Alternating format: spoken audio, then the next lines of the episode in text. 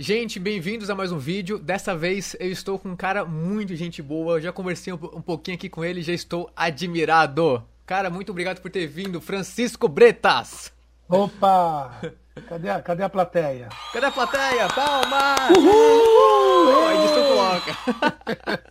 Pô, cara, brigadíssimo por aceitar bater um papo com a gente. Super Bom, feliz. Obrigado você pelo convite. Você é um Por cara... se interessar pela, Ah. Pelo meu trabalho, minha vida e minha pessoa. Ah, cara, todo mu- muita gente teve influência durante a vida só por causa de- da sua voz. Olha o quanto você atingiu as pessoas nesse Brasil. Não, não é incrível isso? Incrível. Incrível e inacreditável. Jamais imaginei que isso fosse acontecer um dia e só estava lá fazendo meu trabalho. Com muito E- amor, aliás. Com muito amor, claro. Por isso e que chegou na gente. muito, é. Com muita sinceridade, você pode ter certeza.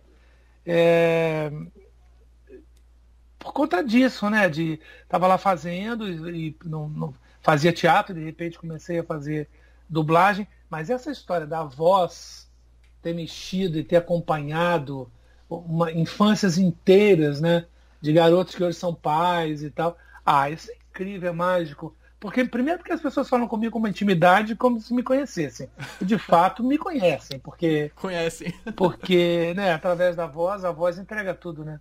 Entrega muito sentimento que mexe com a gente, né? né? É, exatamente. Sim. Exatamente. A voz é muito uma coisa muito íntima, né?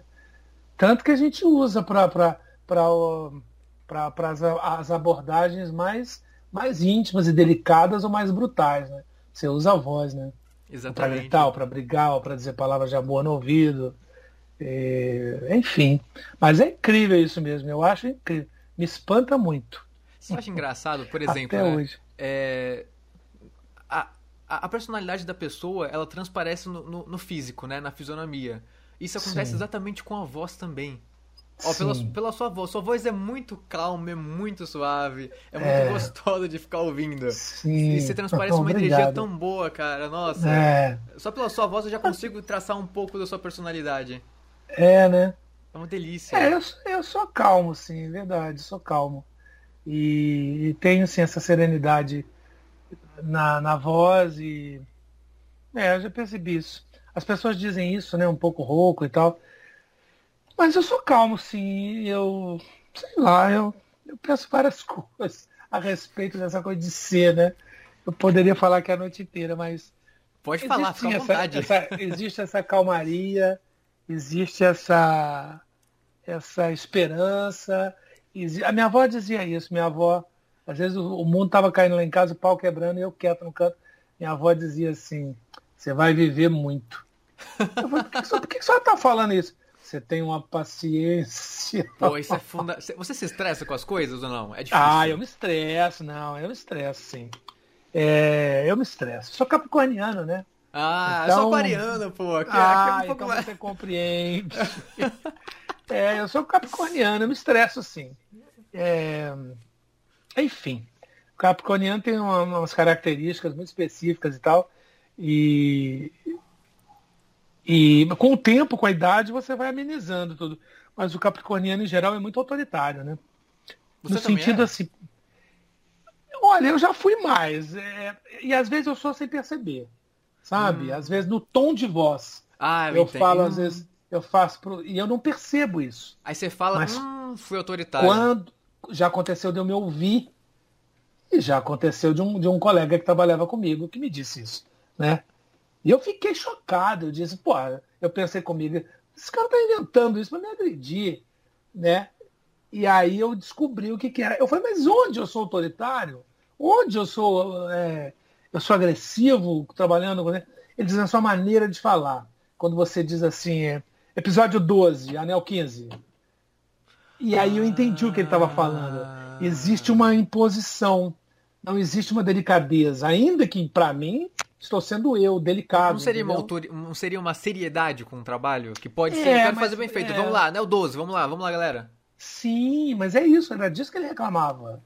Eu não era grosseiro, porque eu dizia, mas eu digo por favor, era sério, eu né? agradeço, mas é a coisa do trabalho. Eu sei qual é o trabalho que tem que ser executado, então eu estou ali para que aquele trabalho aconteça naquele momento. Ponto, foco. Então a minha, eu acho que é, então acho que a minha autoridade é dizer isso. Capítulo 12, anel 15, você vai fazer o fulano de tal, vamos lá? Isso para ele, de alguma forma, era como se eu estivesse humilhando ele no vamos lá, no pegue Nossa, o capítulo. É tão profundo assim? Ah, sei lá. Ah... Eu, bom, eu estou generalizando, né? Eu não acho é. que todos, que, tanto que todos os técnicos que trabalharam comigo são meus amigos. E Modestas Favas me adoram. Onde me encontram muitos em começo de carreira, que hoje já, já estão há 10, 15 anos no mercado. E eles são muito respeitosos comigo, são muito queridos comigo. E muitos começaram comigo. Então, eu acho. Mas isso foi bom. Foi bom ele ter me falado isso. Porque eu comecei a perceber que, que eu tenho que dar mais atenção ao meu tom e como eu falo no trabalho para não parecer arrogante. Sabe? Pretencioso. E isso vem do Capricórnio, essa coisa de. É, o Capricórnio vai jogar bola, se você vê um dos meninos segurando uma bola debaixo do braço, você vai para lá, você vai para cá, você faz isso, você faz aquilo, lá, lá, o sol tá contra, nós temos que jogar em outro lugar. Isso é o capricorniano. É nós somos basicamente também, né? organizadores, né? liderança. É, liderança. É, e a gente não tem muita paciência de ficar esperando hum. as bolas fora e as pessoas ficarem hum. delirando. Às vezes eu não gente... tenho também. Vocês principalmente. Os aquarianos, então, são os reis da falta ah, mas o, ascendente em peixes. Eu, eu, então eu sou sentimental. Ah, então segura ali, entende? Eu seguro. Pass... Um pouco... é, é. Dá o um norte. É, o meu é. Meu, meu, meu ascendente é Ares, o que torna tudo ah, muito pior. Hum, agora eu entendo, entendi agora. mas, mas coisa... você sabe que com o tempo você vai, você vai, vai, você vai polindo essas arestas, sabe? Eu acho que eu me tornei uma pessoa muito melhor. O tempo te deu mais paciência? Ah, sim. Me deu paciência, me deu mais calma. Coisas e... que você se irritava não se irrita mais. Não, não. Legal. Algumas sim. Algumas coisas continuam me irritando. Mas o tempo, a passagem. Eu falei anel 12! Brincadeira. Vamos, fulano, vamos. Vamos, vamos. tá batendo papo, ah. 30 minutos por anel. Vamos, filho. O dinheiro corre aqui. A gente trabalha com hora. É. A gente trabalha por hora. 20 a 10, né? Por hora, é mais ou menos. loucura. Que 20 é. anéis, o que? Você faz é 40, 40? 50. Mas aí é quem tem 10 entendeu? anos de. Vocês 10 anos de casa, a gente tá iniciando aqui, é 20 na sofrência. Ah, querido, não, imagina. É 40 e se não faz 40, ainda o povo Beijo, ainda chia. Né? É, é. Então é um chicote nas costas. E você vai ali, entendeu? É. A sorte é que é salariado. Não é fácil, não. não. E, e, é um trabalho, é. é um trabalho, é um trabalho artesanal. Você está trabalhando com artistas. É. Você tem que achar o tom certo. Mas eu, até pelo tempo que eu tenho lá na, na Vox, eu digo, não, eu aqui, nesse caso, esse papel, esse filme, eu vou fazer 20 por hora. Sabe? E eu Exige conheço um estúdios maior, que né? fazem 20 por hora. Tem uhum. estúdios com mais consciência até mais preocupados muitas vezes com essa qualidade Pô, do trabalho. É, legal isso. Que você faz 20 por hora. Então legal. você que é o tempo legal. Tem trabalhos que não, claro. Tem trabalhos que você faz muito mais do que 20. Mas alguns trabalhos precisam. E lá eu digo, não, esse trabalho você marque só 20. Com esse ator, porque eu vou precisar dirigi-lo e fazer, fazer com que ele faça o que é para ser feito. E ele não tem experiência, às vezes tem isso. Ou mesmo tendo, e eu preciso guiá-lo. Né? Legal. É, Puta, legal sim. esse cuidado. Legal. Vai muito é, contramão porque... a indústria que tá aí, né? de vai, faz agora, pra ontem, tem que pôr Netflix, é. sei lá o que. É. é. É, contramão. Pô, legal isso. Sim. Mas aí Porque também com tem um retorno. Vocês vão, rápido, vocês vão mais rápido é. com o tempo, né? É. A experiência. Então, mas o que isso, eu né? digo isso, o tempo é, é sim, claro, a experiência. Agora tem gente que é ruim, mesmo com experiência. Tem gente que tá 40 anos e é ruim no que faz, hum. entendeu? E não sabe fazer. Uhum. E tudo bem. Né? Ela tá lá, né? Se você entra, tá lá. Se você é o seu diretor. Você vai tirar o máximo eu, que eu, eu ah, pode oferecer. Não, né? não. Se eu tô sendo dirigido por uma pessoa incompetente, eu calo minha hum. boca e vou ali, entendeu? Ih, Seja Capricorniano for, consegue! Ah, consigo. É respeito, né? Eu entendo, é respeito. É. Consigo, é. é. Tem uma coisa de autoridade, mesmo no teatro, por exemplo. O teatro é uma boa escola por conta disso. O diretor às vezes grita com você. Caiu. Você leva uma semana se preparando para fazer um papel, estudando, chega lá, você apresenta o papel e já está arrasando. E ele diz, não é nada disso, é uma porcaria, volta e faz de novo. Então, por mais que você fique chateado, isso, isso é um impulso para você refazer da melhor uhum. forma. Né? É verdade. Mas o que eu te dizia é que o tempo.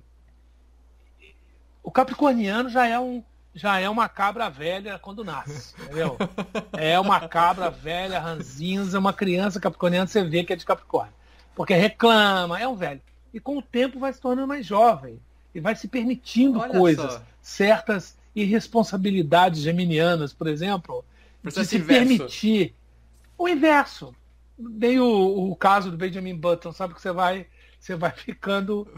Você nasce velho vai ficando novo. O Capricorniano é isso. Porque o Capricorniano ele cobra muito de si, ele é muito crítico. Hum. Então ele cobra, ele não admite que ele erre. Por isso que ele cobra tanto dos outros. Isso é um saco, né?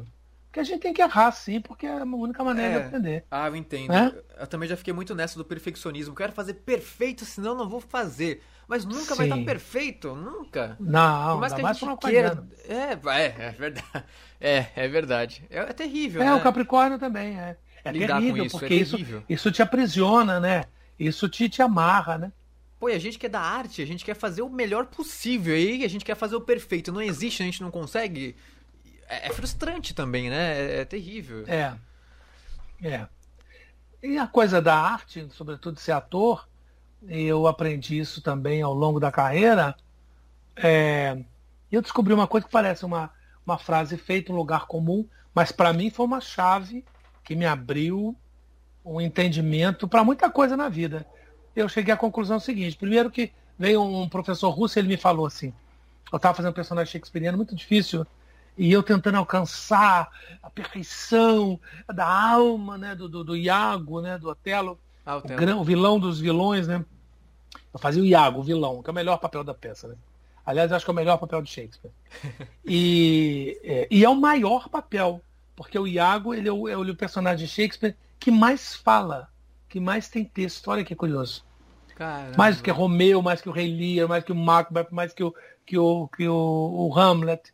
Mais então, trabalha eles. muito mais nas camadas ali, né? Ah, Shakespeare é maravilhoso, né? Para um ator fazer Shakespeare é maravilhoso. Pena que ele é muito superestimado e as pessoas não entendem que aquilo era apresentado para o público na feira. Era uma coisa popular. Então não naquele teatro elisabetano, não. Não, é, então, mas as pessoas, quando é fora de lá, valorizam, empolam, fica chatíssimo. Entendeu? Teatro, o, único, o maior pecado que o teatro pode, pode, não pode cometer é ser chato. Teatro é uhum. é entretenimento. Né? Uhum. Né? Você vê umas uhum. peças cabeça muito enjoada. Mas voltando, aí ele dizia assim para mim, ele disse para mim, o professor assim, ele falou assim, um russo com todo o método, Stanislavski, ele passou um tempo lá, e nesse, mas a peça já estava quase toda levantada, e eu já tinha montado o, o personagem. Mas ele falou uma coisa libertadora, ele disse para mim quem assim... Quem era esse russo? Ah, não vou me lembrar. Você lembra o nome dele? Não. Que, não, não vou me lembrar. Parece que ele morreu recentemente. Não, né? Não. Ah, não. Ah, não. O Kuznet, quando eu nasci, já tinha morrido. Pelo menos quando eu cheguei em São Paulo, já. o Eugênio Kuznet não era vivo mais. Foi mestre de muitos grandes atores. Mas é uma geração que está com 90 anos, 80 ah. anos. Os alunos do Kuznet, né? Ah, então é, Ele é realmente. muito falado. Sim. Não, não. Ele, ele não era daqui. Ele não era radicado no Brasil. Ele estava de passagem aqui numa coisa de. de, de... Ah, esqueci o nome que se dá para isso, mas um diretor brasileiro vai para cá, vai para lá e ele vem para cá, sabe? Como, como Uma troca de né? experiências, né? Uhum. Intercâmbio. E ele falou assim, é, mas esse Iago que você está procurando não existe. Aliás, o Iago não existe. O Iago vai ser o que você quiser. Isso para mim foi libertador. Isso mudou minha cabeça. Porque eu falei, claro, eu estou perseguindo um personagem que eu criei na minha cabeça pelas informações que o Shakespeare dá, que eu acho que eu tenho que alcançar aquilo, não vou alcançar nunca. É como se o Iago existisse e eu tivesse que alcançá-lo. Ah, eu, ah, eu, eu, eu, fazia a mesma. Imagina. Você entendeu? ah, eu fazia a mesma coisa. Ah, hum. É. E aí uma idealização da imagem tem que chegar lá. É. Pra me encaixar é. e. Ah, é. é. Hum. E ele me libertou dizendo: não, não existe o Iago. Esse Iago não existe. O Iago vai ser o que você fizer. E aí eu descobri durante a feitura do Iago que até hoje sou lembrado por esse papel, já vão mais de 15 anos, e as pessoas até hoje lembram, né? E eu, eu descobri uma coisa, que o ator, apesar da profissão ser assim, o ator não pode mentir. Você não pode mentir. Quando você está em cena, quando você está dublando, não pode ser de mentira. Você não ah, pode sim. fingir aquilo. É, é visível, Entendeu? né? É notório. É. é. Quando o ator tá mentindo ou tá na técnica, fingindo que é aquilo, você não embarca na história, você não acredita. Você não, não Agora, afeta, né? Quando, não. Quando o ator acredita e procura dentro de si aquela verdade, como se fosse dele, aí todo sentimento que ele sente em cena é real. E as palavras que saem da boca daquele ator, elas estão banhadas de verdade. Se é dor, é dor. Se é alegria, se é alegria. Se é sofrimento. Não fica fingindo que está alegre ou que está sofrendo. De fato está sofrendo. De fato está feliz. Porque ele é o personagem, sabe? Uhum. Você é o personagem daquela hora. Então, por exemplo, nas dublagens, é muito isso. Quando me deparo, eu sou lembrado no teatro pelo Iago, e sou lembrado sempre na dublagem pelo, pelo Yoga de Cisne, né, o Alexei. Uhum. E o que, que era aquilo? É, eu era bem mais jovem também, claro. Eu achava, como acho até hoje, o Yoga ele é muito desapartado de todo, de todo o resto dos heróis. Uhum. Ele é uma coisa à parte. Ele sofre, ele muitos dos, dos, dos, dos, vilões, ou até mesmo dos, dos irmãos do Yoga é, criticam ele por isso. O próprio mestre dele uma critica. solidão, uma tristeza, né? Ele é, sim, ele é muito. Porra, mas também ele viu a mãe morrer com 5 anos de idade. Como é que você supera isso? Né? Uma mãe que deu a vida por ele. Ela falou: Não, você vai viver e eu vou morrer. Adeus, meu filho. Como é que ele supera, sendo herói ou não? E a grande trajetória dele é superar isso. É vencer como, isso. Como você chegou nessa conclusão? Foi, do, foi vendo os episódios? Foi fazendo? Quando que você. Opa, é isso. Ah, foi fazendo, né? Com o tempo você foi, foi juntando porque... as peças. É, porque não é como no teatro que você recebe todo o texto e vai estudar. Isso né? é passa ali... né? É desesperador. uma carga terrível, né? Aí você vai no truque. No começo você vai você vai ali o que, que o tá, cara ele tá chorou, ele tá triste, tá, deve é, tá triste assim, por alguma coisa. Você isso, vai indo, né? Claro, você tem uma experiência, você tem um conhecimento e uma técnica para fazer qualquer papel que te derem. Né? E na dublagem você faz tanto a, a formiga atômica como Deus. Uhum. Passando por lagartas, pedras, monstros, robôs, cadeiras falantes. Você passa por tudo, né? Uhum. Agora, o yoga ele foi, ele foi se revelando para mim ao longo dos anos, né? São 30 anos. Então, quando se perdeu a primeira dublagem e a gente teve que redublar, eu tava muito mais craque. Eu conhecia ele muito mais. Pô, isso foi interessante, hein? Foi é, A redublagem foi interessante. Conheci... Foi. Né? Alguns, alguns preciosistas e saudosistas e tal, eles amam a dublagem da Gota Mágica. Claro, porque ela tinha um frescor.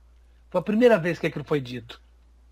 Agora, a vantagem da dublagem que foi feita depois é que nós já conhecíamos os personagens. Eu, não falei assim, nós, mas todos uhum. conheciam. Mas eu já tinha uma intimidade com yoga, então a qualidade da minha interpretação, e muitos anos depois, a qualidade da minha interpretação era muito melhor. Né? Olha que, eu olha sabia do sentimento dele. Se, se Porque eu já conhecia a história toda. Se a gente recebesse um, um, sei lá, uma gênese do personagem antes de dublar. Seria maravilhoso. Olha Mas aí. quando é uma obra, quando é uma obra aberta, aí, como é Cavaleiros, é, aí não tem como você ter essa gênese. Né? Mas pelo menos Porque aquilo tá... é, ah, é escrito o Cavaleiros foi desenhado enquanto o Kurumada, o Cavaleiros foi foi, foi feito para TV, enquanto o Kurumada ia criando. desenhava mangá. E chegou né? uma hora, chegou uma hora que chegou no, no, mangá, no último que ele tinha feito, e eles não tinham material. Os próprios produtores começaram a inventar com, com alguns toques do Kurumada, mas foram inventando Cara, coisas. Eu não sabia disso. Ele, é, caraca! Por isso que por isso que os mangás de, de determinado número para lá não tem muito a ver com o que você viu na TV. As histórias são meio diferentes. Porque o Kurumada não deu tempo. Entendeu? Um pouco aconteceu isso também, guardado as proporções de gênero, com, com Game of Thrones. Ah, também? Eles foram fazendo, fazendo, fazendo, e chegou uma hora. Ah, tem razão. Não tem os últimos é, livros, né, ainda? Não tem. E ele não tinha criado o final para aquela história. Eles foram meio que inventando aquilo tudo, entendeu? O que é um pouco uma sacanagem com o espectador, né? Também acho. Porque não é o original. Autor. É, é, claro, queremos ver o autor, é verdade. É, então, é, a coisa do yoga foi muito isso, né? E é um personagem icônico, né? Uhum. Então, foi muito isso, foi muito essa história Outro dia eu vi um colega dizendo, ah, não fiquem só lembrando de mim pelo personagem tal e tal que eu faço. Né? Porque eu faço muito mais coisas. Parece uma criança dizendo, eu já fiz muito mais coisas e tal, tal. Eu sei, eu também já fiz. Vai ser, já fiz é... coisas muito, muito legais. O que mexeu com o íntimo da galera vai, vai, é o que Agora, vai ficar, né? É, não tem eu jeito. Fiquei conhecido, fiquei conhecido por conta do yoga. Eu não posso negar isso ou dizer, ah, não, gostem do, do Sol Goodman que eu faço na TV, que é um trabalho tal assim. Gostem do Capitão, do, do, dos Pinguins. Não temos né? Eu adoro o Capitão do, dos Pinguins, é muito bom. Ah, eu também adoro. Eu adoro. Eu rio muito.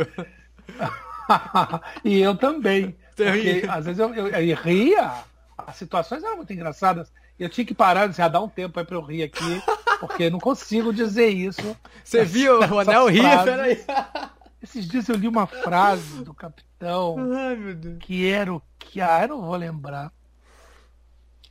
Que a lei da física. Ele dizia, Kowalski, a lei da física não nos atinge. E aí ele fala uma bobagem assim, porque nós somos não sei o quê. ah, não lembro quem era. Mas eu lembro de uma que ele fala assim. Ele, numa época o capitão acha que é mulher, né? Uhum. Eles uma, inventam uma máquina lá, eles fazem um teste de DNA e, e chegam à conclusão de que ele é fêmea. Então, ele resolve se afastar da turma e, e, morar em outro lugar. Não, eu sou uma fêmea, não posso permanecer com vocês. Não, capitão, fique com a gente. Não, não, não. Fêmeas não vivem com machos, estou de partida. E ele vai embora, né? Muito engraçado. E ele vai morar com aquela, aquele castor fêmea que tem lá, não sei o quê. Matilde, Dulce, eu não lembro o nome.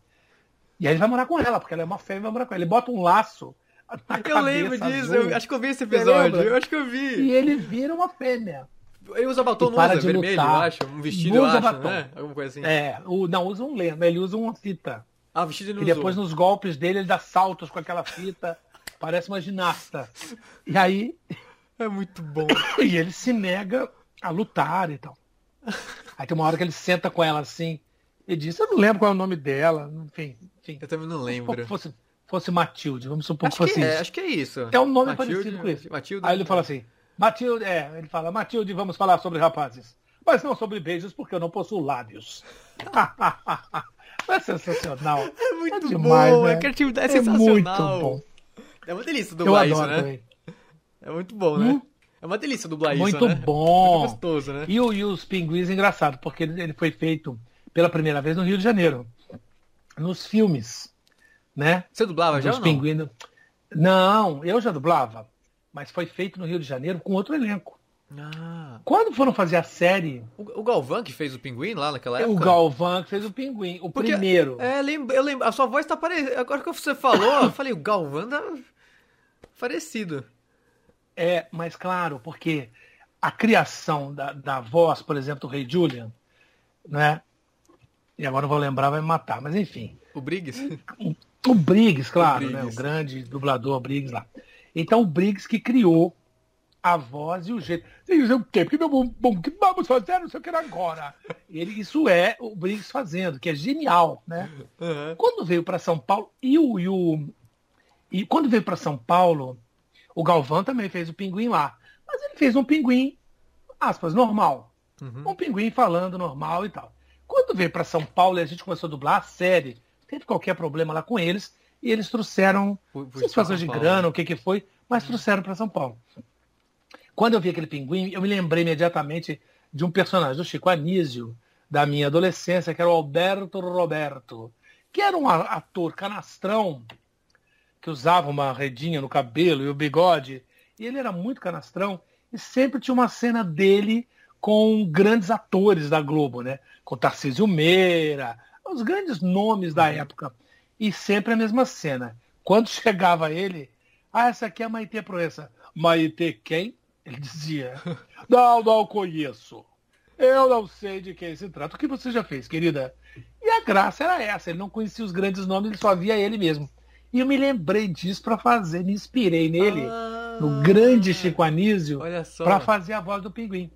Porque ele tem uma coisa assim, ele tem uma certa música e ele não acredita em nada. E ele é um grande canastrão. Então criei essa voz, esse tipo para ele. Ah, no original tava e, normal? E... Não, não tinha essa, essa pegada mais. Tem um pouco isso, tem um pouco isso, mas não é isso exatamente. Você não, não e... isso, essa característica. a, caracter, não, a característica do, do personagem é ser um pouco falastrão e, e tudo dá certo depois, mas ele tem essa coisa de ser o herói. Uhum, ele é se achar o herói, o herói né? Ele é o máximo. Nós nunca vamos falhar, a nossa equipe lá, lá, lá, lá, lá, lá. Então ele acredita naquilo e sempre dá certo por outros motivos. Uhum. Então, ele acha que foi criei... ele, né? Ele acha que foi ele.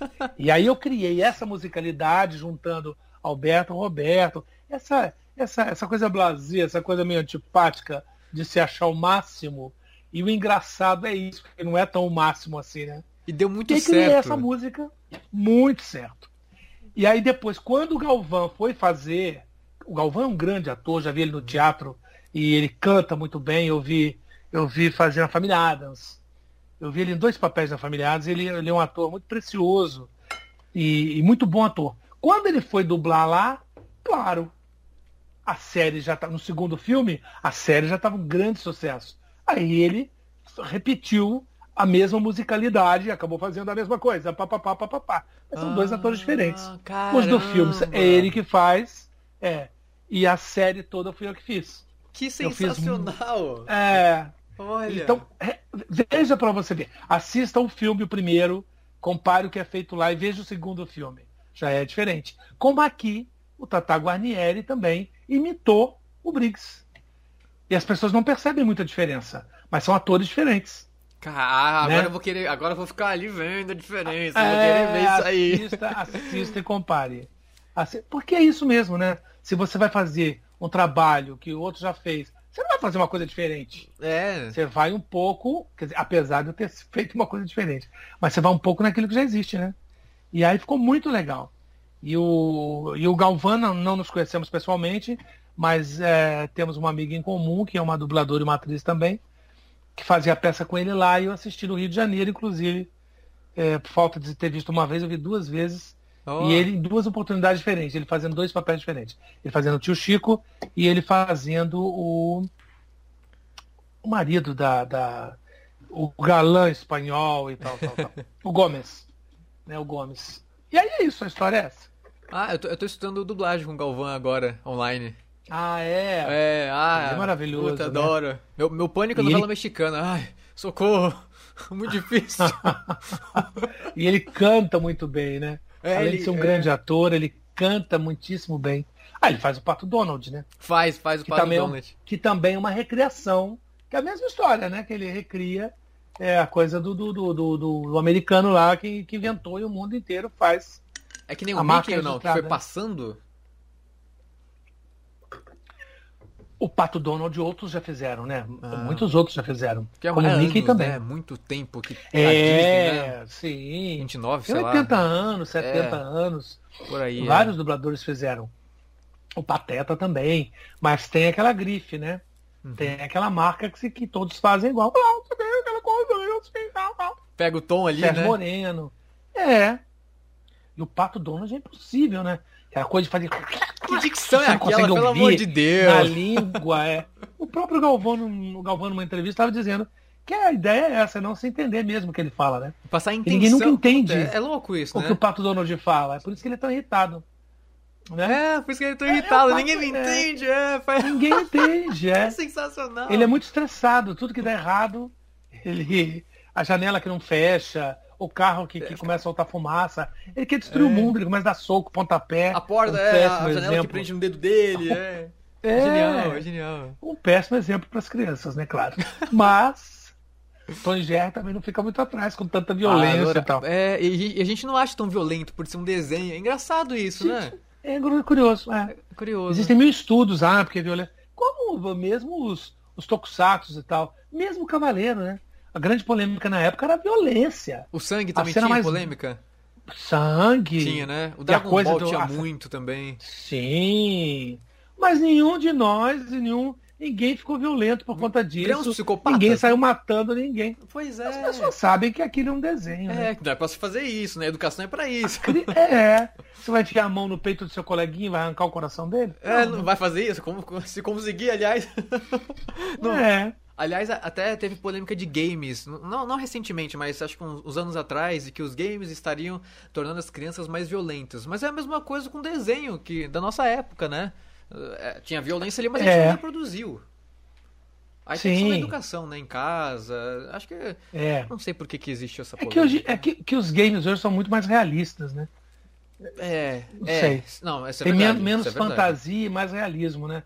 Um tiro na cabeça num game é um tiro na cabeça, né? Não é, uma, né, é, não é um negócio que estourou, é, não, é uma representação é. simbólica. É. Não é um desenho, né? Que não é tão real. É, também tem. Eu não tinha pensado isso. É, tem um monte de coisa assim, né? Mas não sei. Ah, eu gosto de, eu, eu, penso muita coisa, é aquariano, né? Eu penso fora da caixinha. Ah, sim. Mas isso é bom, né? Ah, é. Isso é muito bom. Ah, é. Queria te perguntar, quando você soube que as pessoas estavam te ouvindo, por exemplo, no, no Yoga Yoga, sempre erro a pronúncia. Yoga, é. Yoga. É porque, é porque o exercício oriental é yoga. Ah, e, e é o mesmo nome. É, Ou não? É yoga. Não, yoga. não é que vem daí. Ah, tá. Mas a o pronúncia. O nome né? original é yoga. A pronúncia é em hindu. Acho que é hindu, em sânscrito, não sei. Mas o yoga é yoga aberto. Hum, Por isso que tem é essa yoga. confusão. É, eu confundo é. muito. E aí, quando, quando você descobriu que as pessoas estavam te ouvindo, e aí as pessoas começaram a falar com você, você. Mas como assim? Tudo isso está ouvindo? Como que você se sentiu? Eu primeiro não entendi nada, não entendi absolutamente nada. como ator, a gente, um ator, ainda mais um ator com 20 anos, 25 anos, eu acho que em qualquer idade, a gente persegue muito a fama, né? Uhum. Você persegue a fama, o sucesso, você quer ser ator da, da televisão, do cinema, uhum. você, é sua, você quer a sua cara em capa de revista, você quer aquele glamour que você imagina que exista, uhum. né? Uma coisa meio ator de Hollywood. Sim. E eu fui parar numa área da, do, do processo artístico como ator e tal, que é o contrário, ninguém conhecia. Era um anonimato total. Você entrar para dublagem, dublagem é o quê? Acabou. Era um bico, né? Sua voz. Era um. É... Não, e sempre teve muito preconceito, né? Ah, os tinha? atores de dublagem, sim, os atores de teatro achavam aquilo uma subarte, né? Jura? Achavam que o ator. Classe? Jura? Tinha muito preconceito. Muito preconceito. O quê? Você vai fazer dublagem? Nunca eu vou me meter nessa história de dublagem. Só teatro que vale. Só viver da voz. Tinha isso. É. Ah. Tinha muito isso, Tudo sabe? É arte, não... Tinha um preconceito. É. Bobo e, é, acho bobo. É. Mas tinha um preconceito de dizer que você era uma subarte. Hum. Que ali você ia desaparecer. Porque não tinha nomes, né? Ninguém. ninguém não existia o seu nome. Você não sabia quem era. Não tinha nem as, vo com as vozes ouvindo... de. E, você sabe quem são as vozes. Você reconhece. Mas nunca foi dado crédito é. aos atores que dublavam. Tem, é verdade. Sabe, era é verdade. muita gente de, de, de rádio que veio. Então, meus colegas, quando eu comecei a fazer dublagem, você tá louco, você vai enterrar sua carreira. Você tá mergulhando no anonimato. E o que, que, você pensou né, nesse momento aí, quando te falaram isso? Eu pensei, pensei, tô fudido, mas eu preciso de dinheiro e eu vou fazer dublagem. Adorei. E vou aprender. E dane-se. Não me ensina filosófico. Eu tô... dinheiro, foda-se, não, eu vou. Não, é, eu vou claro. Você tem que pagar. Uai, você tem que pagar contas. O boleto chega no final do mês, é verdade. Tinha que pegar ônibus. É. Entendeu? Eu tinha que comer, eu tava no miserê danado. Porque o teatro é maravilhoso, é glamouroso, mas sempre pagou-se muito mal. Então, é, até hoje. Eu passava, por exemplo, eu tinha. Não, hoje nem fomos falar de teatro, porque está no momento de pandemia é, e é uma é. coisa horrorosa, entendeu? Por exemplo, você tem uma ideia, depois quando eu fiz teatro, já na dublagem, eu fazia três meses de uma peça de sucesso e eu ganhava por mês, sei lá, um quarto do que eu ganhava na dublagem por mês. Ah, com todo já, anonimato. pagava bom a dublagem, já pagava bem. Pagava bom não existe, pagava bem. É, sim, lá atrás não. Não. Lá atrás não, a dublagem veio pagar melhor por conta de muitas greves e da, da categoria exigir melhores. Eh, porque é muito dinheiro. Esses filmes, para dublar um filme desse, eles, eles, os estúdios cobram por minuto. Hum. E não é barato, eles pagam por hora pra gente. Mas eles ganham por minuto. Então você vê sempre uns estúdios que, começam no fundo de, é, começa no fundo de quintal, lá, lá, lá, um estúdiozinho bem vagabundo. Daqui a pouco ele cresce e compra a casa do lado. E compra outra e vai progredindo e vira um estúdio, entendeu? Um grande estúdio. A dublagem, a dublagem paga bem e, e, e sobretudo para os empresários, né, que investem ali o dinheiro Pô, é... se dão muito bem. vou aproveitar rapidinho agora que você falou, eu lembro de uma coisa. É, é, em 2017, eu fui fazer um estágio de dublagem na DPN. E aí, conversando com o pessoal que tava lá, é, eles falaram que houve uma greve entre Rio e São Paulo. É, é, é, Rio e São Paulo, e aconteceu alguma coisa que. Acho que São, São Paulo continua a greve, o Rio de Janeiro cedeu. E aí, vários trabalhos que eram para ser em São Paulo foram pro Rio. Você sabe alguma coisa sobre isso? Não, se isso de fato aconteceu. De fato aconteceu. de fato aconteceu. A gente segurou uma greve aqui mais de três meses. Caramba. Você imagina ficar três meses sem trabalhar, sem receber. Né? Duro. A categoria, a categoria, eu posso falar para São Paulo porque foi aqui que eu, que eu entrei para a profissão na dublagem. É uma categoria muito unida quando se trata de, de, lutar pelos seus direitos. Que legal, muito e bom. A arma, e a arma que a gente tem sempre teve a greve. É a greve. É sim. parar de trabalhar. É. Se vocês não nos pagarem o que a gente acha que é justo, tem negociações e tal. Claro. Os empresários nunca acham que é justo, pelo menos a maioria deles, né? Tadinhos. Mas a gente, e, mas é, antigamente, eu não peguei essa fase, mas eu digo de, de pessoas, dos veteranos no começo da dublagem, eles iam para o estúdio de manhã, no dia que ia fazer o filme, ficavam lá o dia inteiro. Então, na medida que ia fazer no filme, seu personagem entrava, eles te chamavam. Ah, porque era, é, é, todo, cá, todo, mundo, é todo mundo junto, né? É verdade, né? E você, e você ganhava pela chamada. E ficava lá o dia inteiro. Pô, pô aí é, é trabalho escravo. Entendeu? Você ficava o dia inteiro lá. Então, através de negociações e de greves, etc., hoje se paga por hora. Então, uma chamada que tem, você está ganhando uma hora. e a vocês. É. é. E aí o que aconteceu? Tinha esse anonimato e tinha o preconceito da categoria com dublagem, sabe? Sim. De achar que era uma, uma arte menor. Também, certos setores da população, da sociedade brasileira, também sempre acharam que a dublagem é uma coisa inferior ou menor. Mas de onde Mas que veio isso? Compreendo. É um trabalho ferrado de isso ator vem. Isso vem é um trabalho mais difícil que no teatro. Exatamente. No, no Qual teatro, é o de teatro para fazer? Música. Claro, tem um tempo é, de preparo, tem, tem, tem um roteiro antes. Na televisão, tem é preparador de né? elenco. Ah, Tudo. que isso, é ridículo, você tem, né? Você tem uma estrutura. São, são, são coisas diferentes. Nem melhor, nem pior. Sim, mas são veículos diferentes. Difer é. Agora, o ator...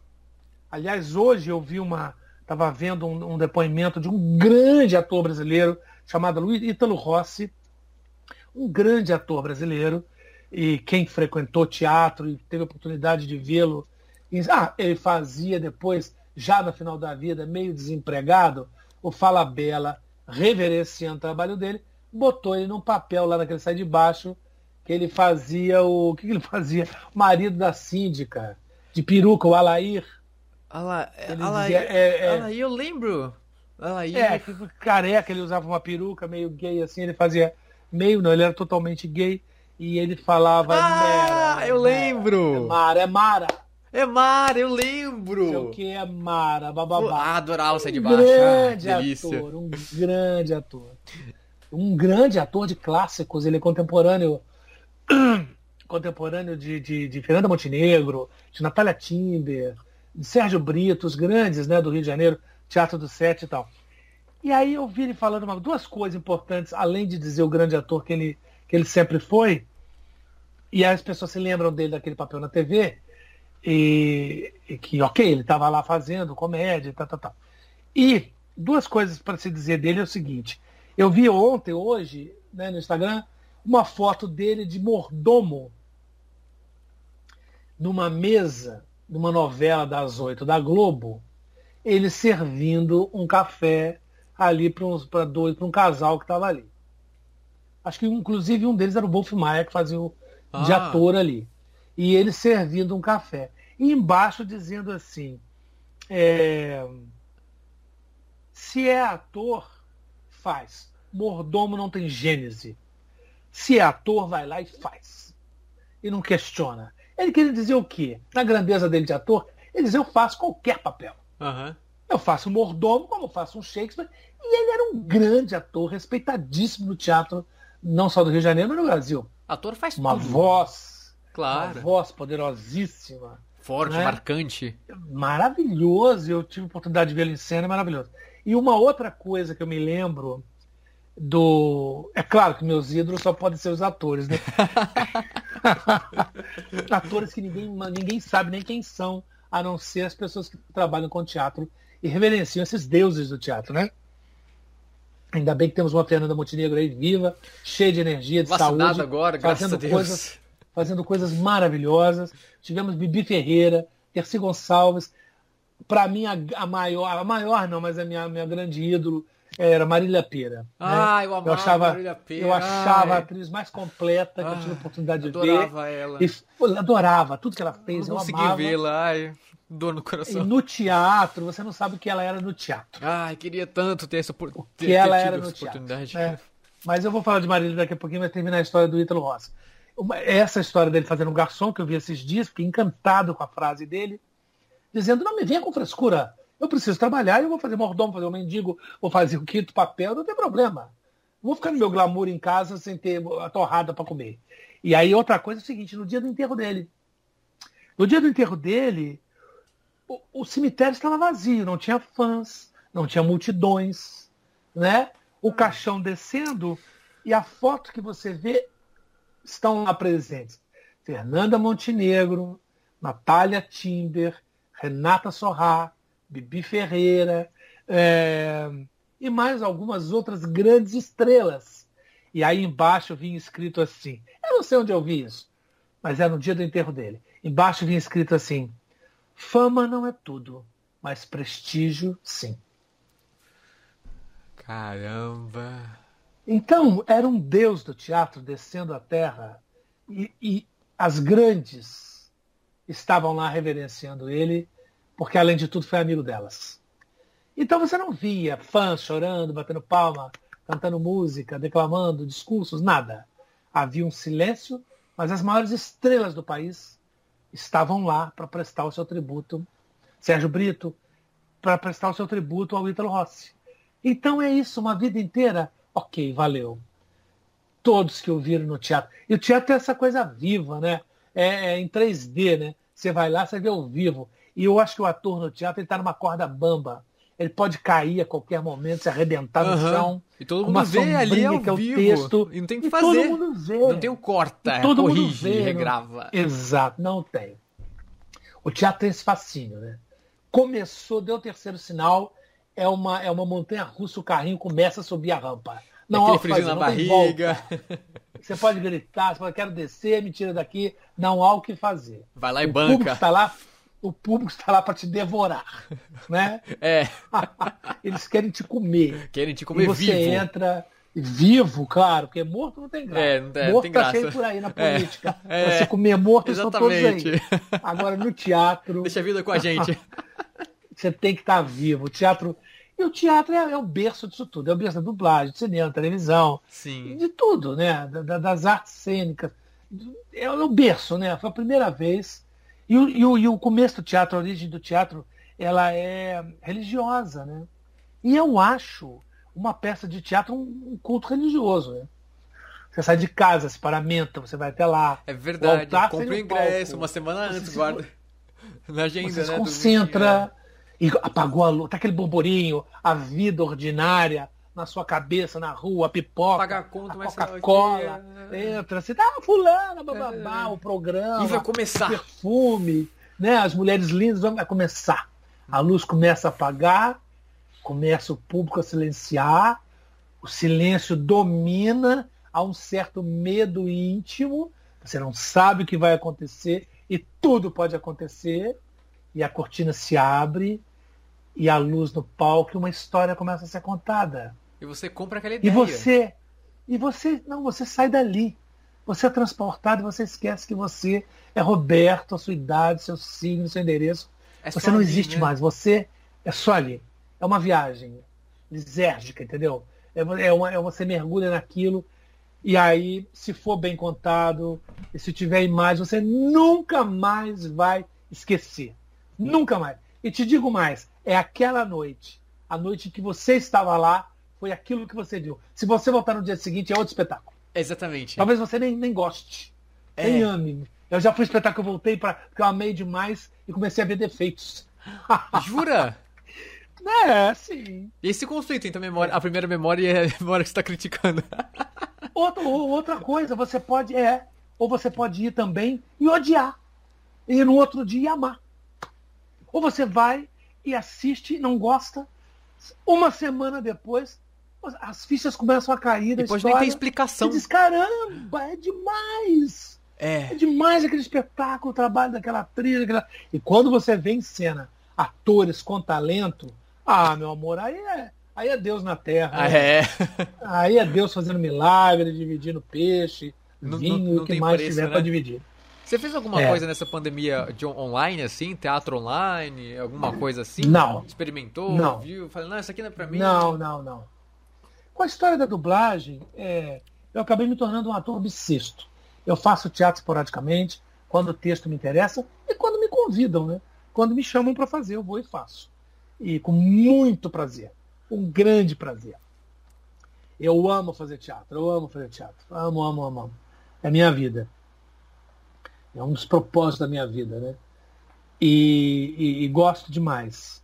E a solidão do ator, né? É uma coisa comovente. Você gosta desse processo da solidão? Eu não sei se gosto, mas é uma coisa que, que me faz refletir, me faz pensar. E eu não sei se eu gosto, não, mas o ator é um bicho solitário, né? Completamente solitário. Eu já estive diante de plateias, claro, com outros colegas e tudo mais, plateias de 3 mil pessoas. E depois sempre, sabe, ovacionados, todos os espetáculos. E depois termina, você vai, você vai pro banheiro no hotel, toma um banho. Tira a maquiagem. Você, você é só você. É. é engraçadíssimo, ninguém aplaudir, né? Ninguém que te admira. Você não é o grande.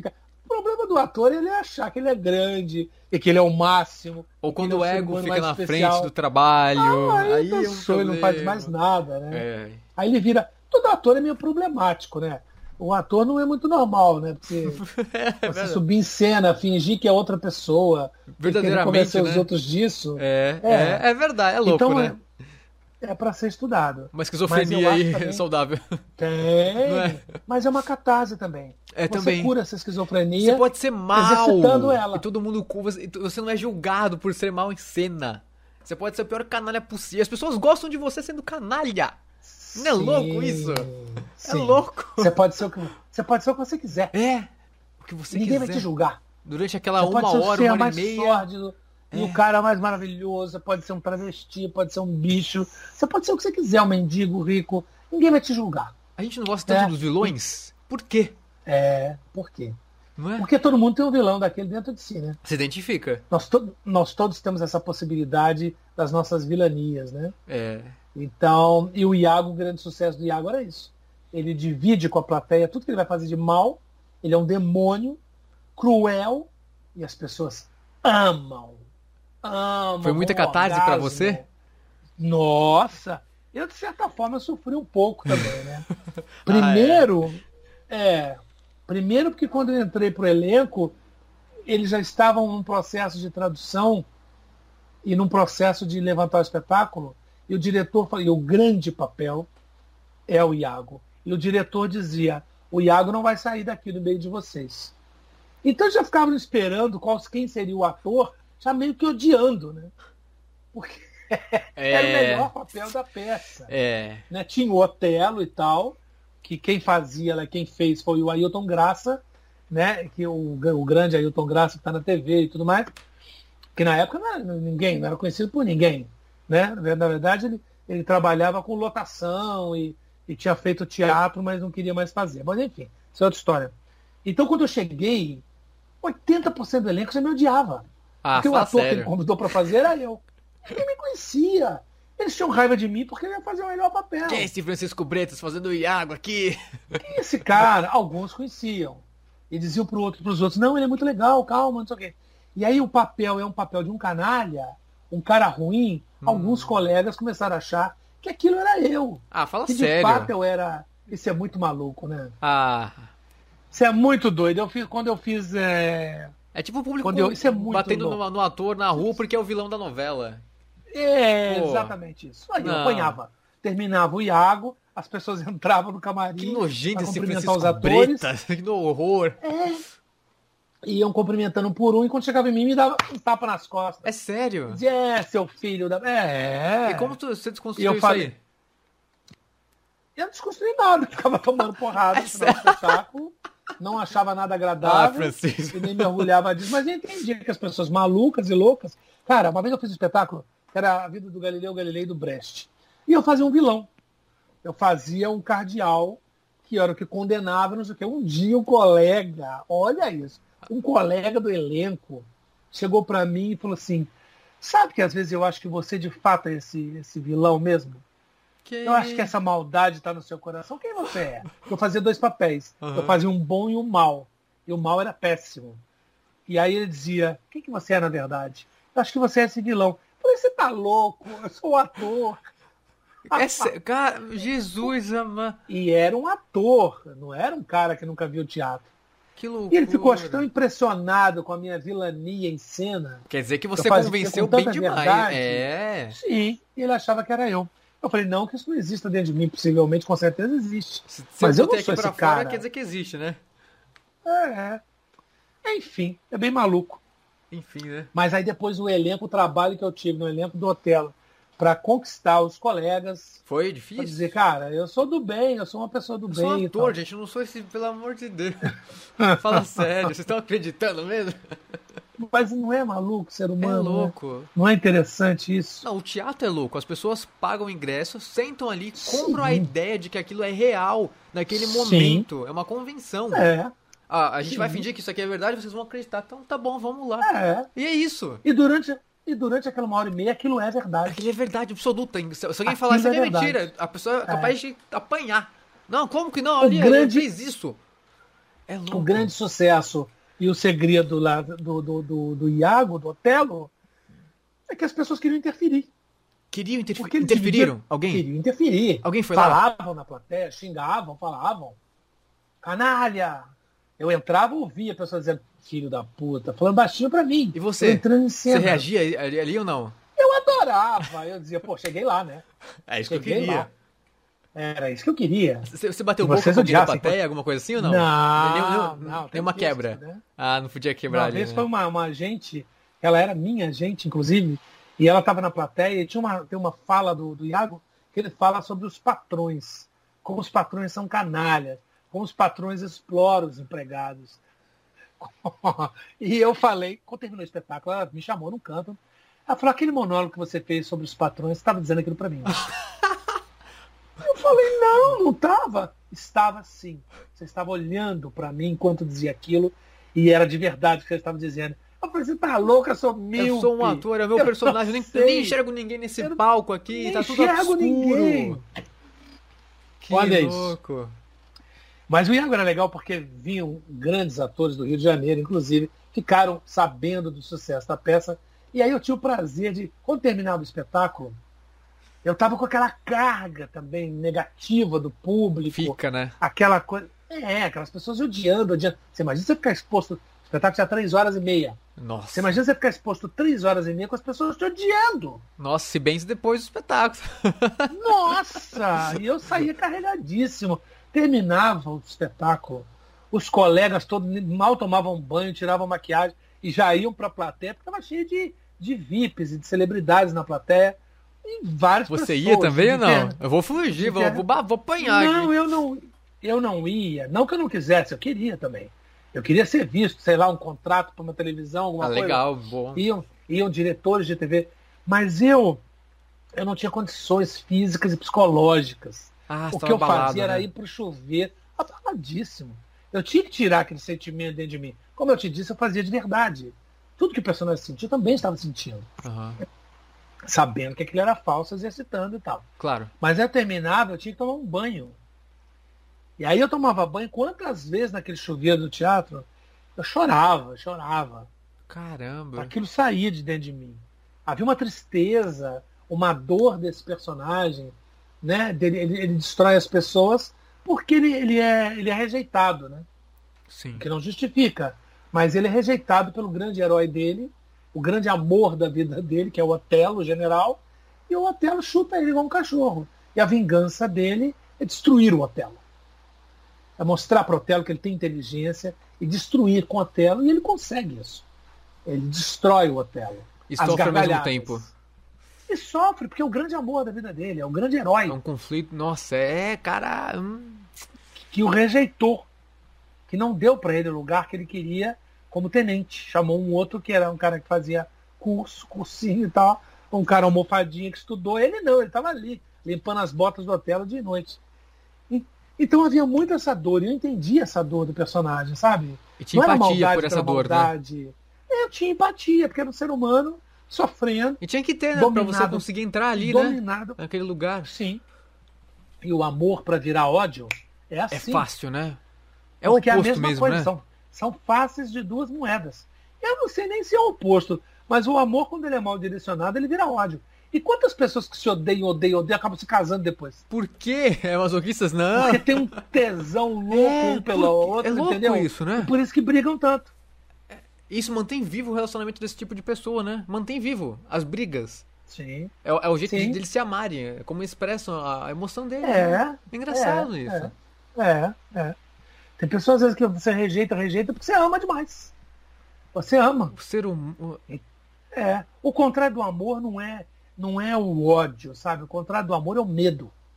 É o, é o, ou, ou, ou, é o, ou o medo é o contrário da paixão. A pode ser o que você quiser. Ah, o, o, o amor é uma paixão requentada. Entendeu? Uhum. O amor é a paixão quando a chama baixa. É. Algumas paixões não sobrevivem. Quando aquele fogo, aquele dente na carne, dilacerando, deixa de rolar, às vezes os dois se separam. Ou vira amor, não tem ou não vira nada. nada.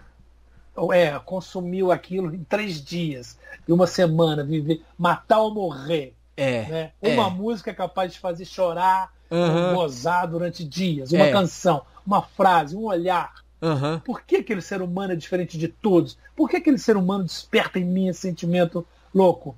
E eu acho que depois que aquele fogo abaixa, aí surge a calmaria do amor.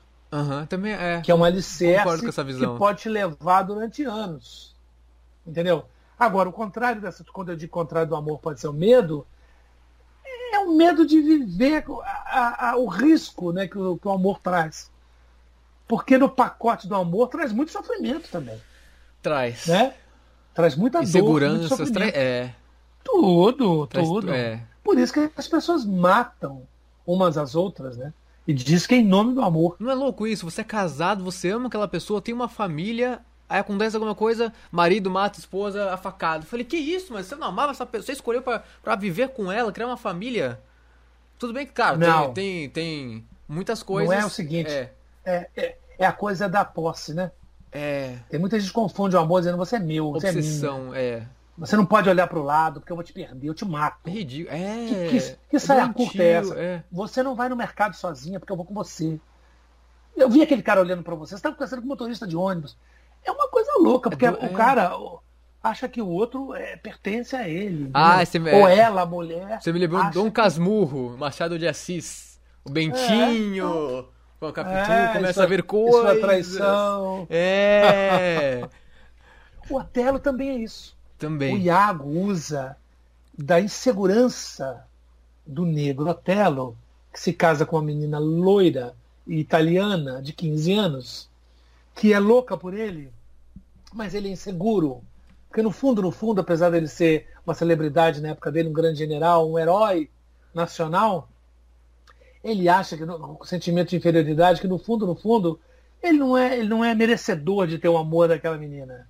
E que ela não ama ele. No fundo, ela vai acabar traindo. O Iago pega isso, o ciúme, o medo da traição, e planta e essa semente no coração do uhum. Otelo. E o Otelo vai à loucura. Vai à loucura. E ele consegue destruir os dois. Por conta disso. E ele tem uma frase famosa que ele diz: o ciúme é um monstro de olhos verdes que devora a mão que o alimenta. É isso mesmo. E é isso, não é? Fortíssimo, é isso mesmo. Não é? Shakespeare sabia de tudo. Sabia. Shakespeare sabia tantas coisas que eles acreditam hoje que Shakespeare nem existiu. Que aquilo foi escrito por várias pessoas. Ah, tem uma palestra. Você já viu uma palestra do, do Karnal, Leandro Karnal? Que ele fala que ele lê Sim, todo claro. ano Otelo, ele lê outros livros também do Shakespeare. E cada leitura é... ele tem uma interpretação diferente. É... é. Essa palestra é genial. É Adoro essa palestra. É, tem um livro. Tem um livro. Quer ver? Deixa eu, deixa eu dar uma esticada aqui para ver.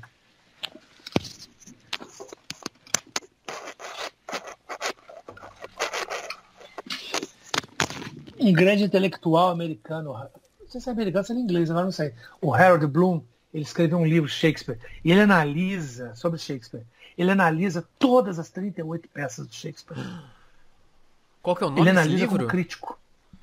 Ah, eu vou pegar aqui. Ah, vou querer o, o autor é Harold Bloom. Falecido, inclusive, acho que esse ano. Esse ano? O livro é esse aqui, ó. Shakespeare.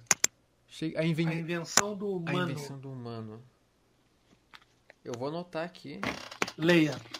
Todos os atores têm que ler esse livro. Muito os obrigado. Atores também. Pela recomendação. E ele analisa todas as peças. Ah, meu Deus, obrigado pela recomendação. E ele analisa, é, ele analisa psicologicamente todas as peças. Cita trechos. Ele faleceu agora. Esse ano você idoso. falou? Foi não, esse ano não. não. Ah, que susto. Não, não, não, não. Ele faleceu. Ele faleceu, acho que já tem uns dois anos. Ah, Aí ele analisa, é. olha, Ricardo III. E ele analisa historicamente, com informações históricas. Comparando com o momento É um livro legal. É, é um livro que todo ator deve, deve ter, pelo menos, e consultar. Caramba, obrigadíssimo, nossa. Caraca, olha o é. preço desse livro, usado. Você consegue ver aqui, não? Tá espelhado, né, ou não? Não, é. Não, quanto? 500 reais. Quanto milhões? 500 reais. 500 reais. Ah, comece a juntar o seu dinheiro para suas caixas vale de dublagem. a pena, né? vale, mais do que um curso. oh, que maravilha. 500 reais usado. Usado, acho estante virtual. Talvez porque não se ache mais. Ah, é raridade. Talvez, é, talvez seja. Ele não é tão velho, esse livro. Gente, mas e eu delícia, aqui, hein? Essa análise deve sobre ser... Sobre Otelo, né? Uhum. Ah, você pegou aí a que ele falou sobre o Otelo? Eu não sei. Na época eu comprei. Ah, você comprou faz é muito tempo, não? Já, pelo menos uns 15 anos. Hum. Ele fala aqui, ó. Otelo é uma grande alma, irremediavelmente diminuída em intelecto e vigor por Iago. E eu sublinhei aqui embaixo, certamente usei isso no espetáculo. Ah, pesquisa de ator. É. Caramba. Que maravilha, né? Enfim. Sensacional, né? Enfim. Sensacional. Ah, vou deixar, vou deixar... E pois é, e, e, Essa coisa da. E aí eu tava falando lá atrás sobre ser celebridade, ser famoso ou não, não sei o quê. A partir de Cavaleiros do Zodíaco, você foi a sua pergunta, né? Uhum. Eu recebi um telefonema de uma menina ah, queria falar com. Sabia nem meu nome. Não, não sabia quem eu era. Queria falar com um cara que faz ah, a voz do, do yoga. O cara a voz do yoga. Do yoga, yoga. Pela voz dele. Muda erro, não. É, eu quero. É yoga. Eu yoga. quero. Você não é o primeiro, não. Um monte de gente fala yoga. e aí eu quero falar com eles. Eu falei com ela no telefone. Uma menina do sul. E aí? Ah, eu sou apaixonado pela sua voz. aqui. Eu não entendia nada. Né? Eu falei, cara, eu já fiz 15 anos de teatro, 20 anos. Ninguém nunca me reconheceu da rua em lugar nenhum. E agora essa menina lá do sul ela falou, eu falei, mas você não me conhece. Ela disse, ah, eu amo sua voz, eu amo. Eu falei, você não me conhece, não sabe quem eu sou. Como é que você disse que me ama, ama minha voz? Ela falou, não sei quem você é e nunca vi seu rosto. Mas a sua voz, eu ouço a sua voz desde criança, desde menina. Então você está muito presente na minha vida e eu amo o que você faz. E eu acho lindo isso, quando né, no Instagram e todas as pessoas dizem, obrigado, você fez parte da minha infância, eu amo a sua voz e tal lá, papapá, papapá. E aí a dublagem deve aos Cavaleiros do Zodíaco a, a saída do anonimato, os atores. Foi com, foi com Cavaleiros? Foi com Cavaleiros do Zodíaco. Dragon Ball também ou não? A partir de Cavaleiros do Zodíaco. Dragon Ball também ou não? Dragon Ball vai depois. Ah. Dragon Ball vai depois. O caminho já estava feito por Cavaleiros Olha do Zodíaco. Olha só, caramba. Né? Os fãs começaram a vir atrás para saber quem éramos nós a partir de Cavaleiros do Zodíaco. TV Manchete. Tanto que foram criadas. Foram, TV Manchete. Foram criadas publicações, como a revista Herói, por exemplo, que mostravam finalmente ah, os lembro. donos das vozes. É. Teve um programa, não é? Quem éramos nós? Tinha, tinha uma tal de Kira que apresentava na Band. Isso, é? também. Eu lembro. Mas tinha uma revista. Foi uma revista. Né? Né? A revista Herói. E que aí é, a gente foi fotografado finalmente e fomos entrevistados. Então esse é Francisco Bretas, Juiz de Fora, lá, lá, lá, lá, lá, ele é a voz do yoga. Aí as pessoas, olha, esse cara que faz o yoga, olha, é o André que faz o... E aí ficamos conhecidos. E hoje em dia é o que se sabe, você tem celebridades na dublagem, gente que é conhecidíssima, com milhares de seguidores. Que louco, né? né? E é porque aí passou a se conhecer. Os nossos antecessores, os pioneiros, ninguém tinha a menor ideia de quem eram. Eu conhecia todas as vozes, as vozes, os nomes e o rosto, nunca vi. Então, é, eu às vezes encontro, porque quando eu vim para São Paulo comecei a fazer dublagem, eu conheci muito dessas vozes que eu amava. E aí eu entendo porque o fã, quando nos encontra, fica, fica... naquele estado. Porque ah. eu, também, ah! eu também ficava. Eu também fiquei. Eu conheci sabe? dublagem pelo meu pai. Porque ele falava, ah, filho, vem cá, de quem é essa voz? Aí eu via, é, é, do Batman. Ah, ele fez o Batman, mas fez esse, o Senhor dos Anéis. Eu falava, ah, é, essa voz é desse aqui? Pelos personagens ele falava. Ele, ah, é, minha mãe também, então, ele fazia essa brincadeira com a gente, até hoje. então, porque eu conheço as vozes, né? É. Era isso. Conhece e reconhece as vozes. Eu também, quando era criança em Minas, eu reconhecia todas as vozes e quando estava em outro filme eu sabia que era aquele que tinha feito aquele cara lá que eu adorava. E você se apaixona por vozes. Se apaixona, né? né? Você diz, porra, essa voz maravilhosa. E hoje em dia você vê a cara das pessoas, mesmo que na penumbra, você fica sabendo o nome, né? De quem é e como é, etc. Te teve algum trabalho. Você falou né, do Otelo, que você. Você se emocionou tanto com o Iago. Teve algum trabalho que aconteceu isso com você na dublagem? Te mexer de uma forma assim. Ah, sim. Profunda. Você chorou. Sim. Sim. Sim. Como é que foi? Eu fiz o. Eu dublei, por exemplo, o Ela, né, do Joaquim Fênix, que é um filme extraordinário. E era de uma solidão, uma solidão tão absoluta, tão definitiva. Ele é apaixonado por aquele robô, por aquela voz, que é só uma voz. Ele chega a fazer sexo com ela, com a voz. Com a voz. Virtual. É muito maluco, é um grande filme. Ah, eu acho que eu vi esse e... filme. É, Nossa, no, acho que eu vi esse filme. No tempo distópico. Nossa, Ele leva ela pra passear tempo. dentro de um, de um, celular. Ah, eu lembro de algo assim. Chama Her. Eu vi num restaurante, ela. eu acho até. Eu lembro de. Não, você não viu, né? É, eu vi. Você tá no restaurante comendo. Mas eu lembro, eu Mas lembro de algo assim. É. E aquilo eu tava também. Aquilo me deu uma dimensão da minha solidão. Tô anotando tudo aqui. Sabe? É, isso me deu uma dimensão da minha solidão na época. Caramba. Então tinha uma cena, tinha uma cena que ele começa a falar dele para ela. Ele tá na cama, a câmera pega ele de cima, tá numa luz baixa, e ele começa a falar do coração dele, do amor dele. E era exatamente o que eu estava sentindo e passando naquela época. E aí eu começo, comecei a chorar durante a fala. Ele também chora lá, então foi muito autêntica. Meu Não Deus. era uma interpretação. É, ele falando com sexo com ela, a história da hora do sexo. E, e, ele, e eu chorava, o, o diretor não estava vendo, porque eu estava de costa, ele estava atrás de mim. E quando eu terminei aquela cena, que era eu falando, não era meu personagem, apesar do texto que eu estava lendo, o técnico diz assim para mim: Ah, deu um probleminha aqui no som, dá para repetir essa cena? Eu falei: Não, não dá. Ah, ele falou, não é mentira. Ele falou: Ai, que ódio!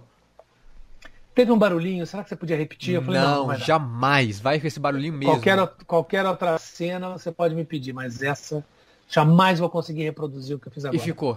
Nunca. Ficou. Ah, eu vou assistir ficou, com esse olhar. Jeito lá. Eu vou assistir é, com esse olhar. Ficou. Assista, assista ouvindo o que eu fiz lá, saiba que eu era ele. Aquela solidão toda que ele Foi você sentindo, naquele momento. Era genuíno, eu, era eu verdadeiro. Isso. Chorei, Nesta cena, particularmente, eu chorei. Nessa cena que ele está deitado, eles começam a falar da possibilidade de fazer sexo, ele fala sobre isso, e ele começa a chorar na cama e tal. E isso foi uma coisa e. Outra catarse, filme né? que mexeu. Ah, é.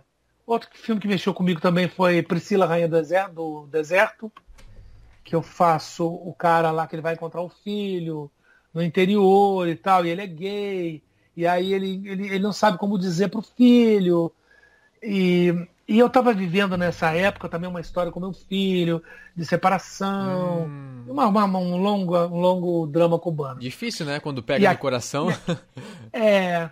E aí quando ele vai para a beira do riacho, ele vai um riacho assim com pedregulhos, tá ele o menino, é uma criança, uns 9 anos, 10 anos, ele começa a falar para o menino, aí eu me debulhei inteiro e também foi um momento de, de catarse, né?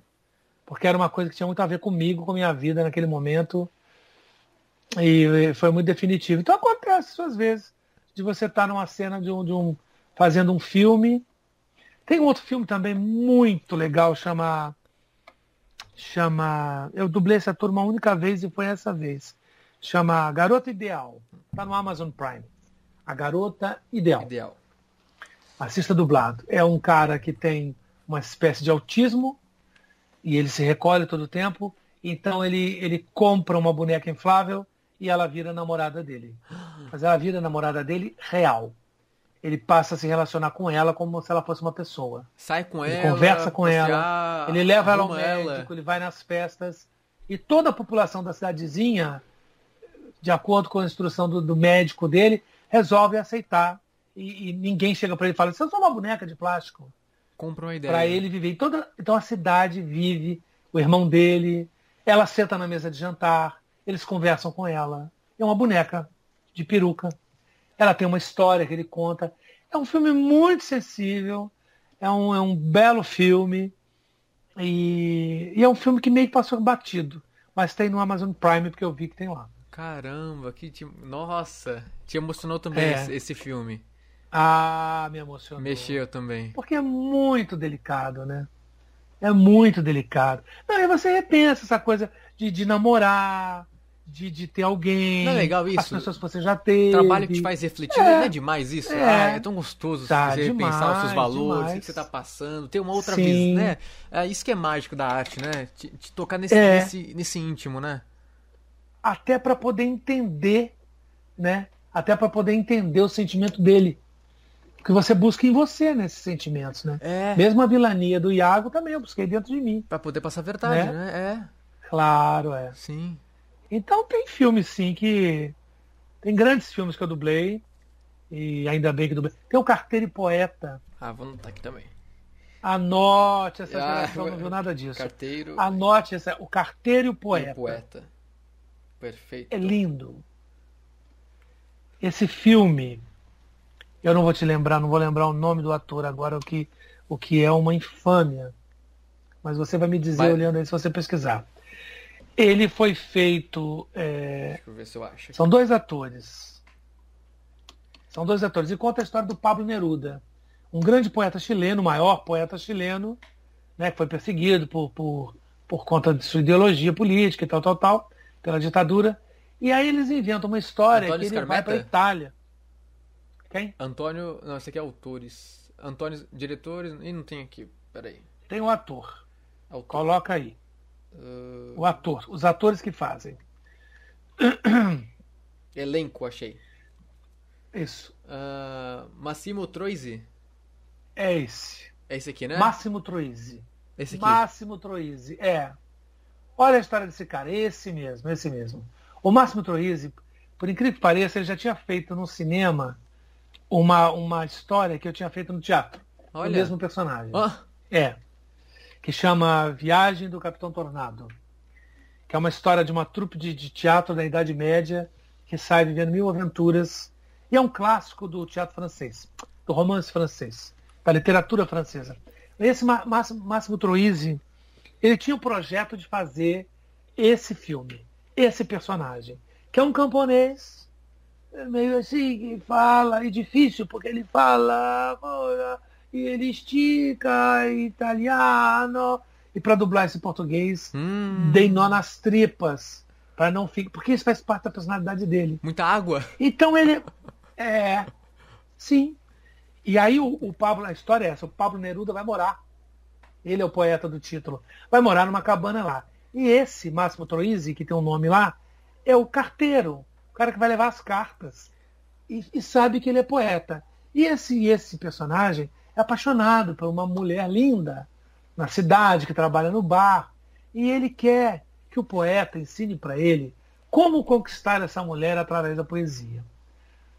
Na simplicidade dele de camponês no interior da Itália. Como ele escreve, como ele pode conquistar o amor dela. E o poeta lá tá de saco cheio. Não quer falar com ninguém, ainda mais com carteiro, caipira. Que vai... Então o filme todo é sobre essa amizade e a aproximação dos dois, e a descoberta da amizade através da poesia e do amor que ele quer conquistar a garota. Bom, isso é o filme. E esse Máximo Torres, os dois atores fazem lindamente. E, e um dia a diretora, ah, estou numa dificuldade, Anair Silva, saudosa Anair, Anair desencarnou faz pouco tempo. E a Anair falou assim, ah, eu não sei quem eu ponho nesse personagem, eu não sei que ator eu ponho para fazer. Eu já tinha visto filme de cinema. Hum. Eu não sei quem eu ponho, quem eu ponho. Eu falei, me coloca a mim. Eu sou ator perfeito para esse papel. Ah, é você? Eu falei, é, eu. Já vi o filme, já sei como funciona. E ela falou, então tá bom, você tá escalado para fazer o Olha papel. só! É, e foi assim que eu ganhei esse papel. Que legal. E o Mário, é, o, o Mário, que era um dublador, o Mário Montini, que virou um grande amigo meu, depois tornou-se um grande amigo. Ele já era da primeira, de, eh, primeira geração de dubladores, já tinha lá os seus 75, 80 anos. Ele faz o poeta, um grande dublador, um grande radioator, que ele tinha sido diretor de elenco na, na Rádio São Paulo, enfim, com uma história maravilhosa. E nos tornamos amigos a partir disso. Ele gostava muito de mim e eu dele, e eu, gostava, eu adorava ouvir as histórias dele Cheguei na casa dele para entrevistá-lo, existe essa entrevista no YouTube. E Mário Jorge, uma figuraça italiano, maravilhoso. E aí, o que acontece? Esse Máximo Troisi, e por isso estou te falando desse filme, o quanto me emocionou, ele era o grande projeto da vida dele. Tudo que ele fez em teatro e cinema, ele juntou dinheiro para fazer esse filme. Caramba! Ele, ele, ele, comprou os direitos do roteiro e queria fazer este filme e este papel. E era o papel da vida dele. Foi o último projeto final que ele, ele fez ou não? Foi o último filme dele. Porque ele tava, ele era soropositivo.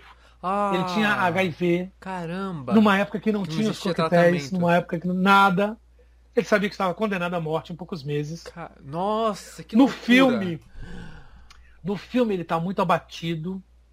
Você vê ele muito abatido. Mandando a alma. Ele, é, ele fazia uma cena e ia pro trailer e deitava durante 40 minutos, uma hora, para se refazer.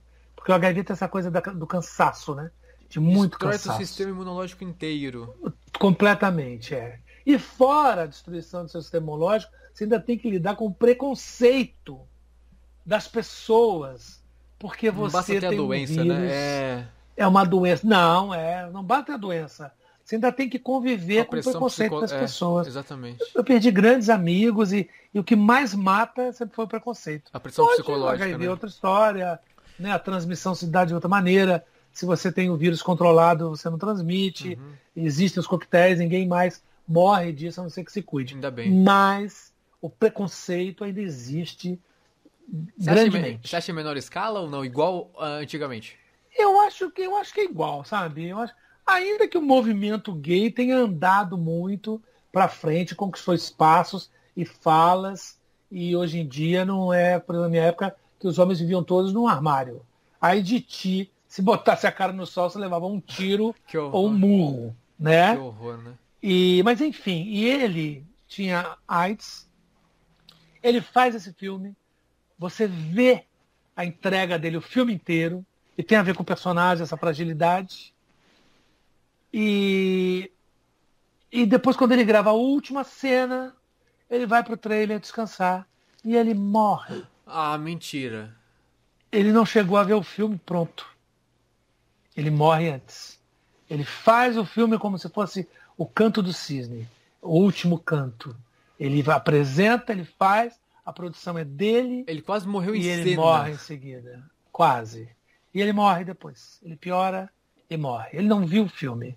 Então, isso, isso é de uma grandeza artística, Nossa de amor ao, ao, próprio trabalho de amor ao seu ofício, sabe? E é um filme que as pessoas nem sabem que existe hoje em dia. Como vários outros. Mas é um clássico. Podia ter sido um filme péssimo, uma porcaria de filme. Mas o filme é lindo, a Ainda história por é cima linda. é lindo. É lindo. E a interpretação dele é linda. E. Ah, agora eu quero ver. E eu dublei ah, Nossa, é. que, que, delícia. Isso me emocionou muito. E foi um Chorou grande muito. desafio para fazer essa fazer a coisa que Fielmente ele fala, ali, né? Sem, sem ficar italiano.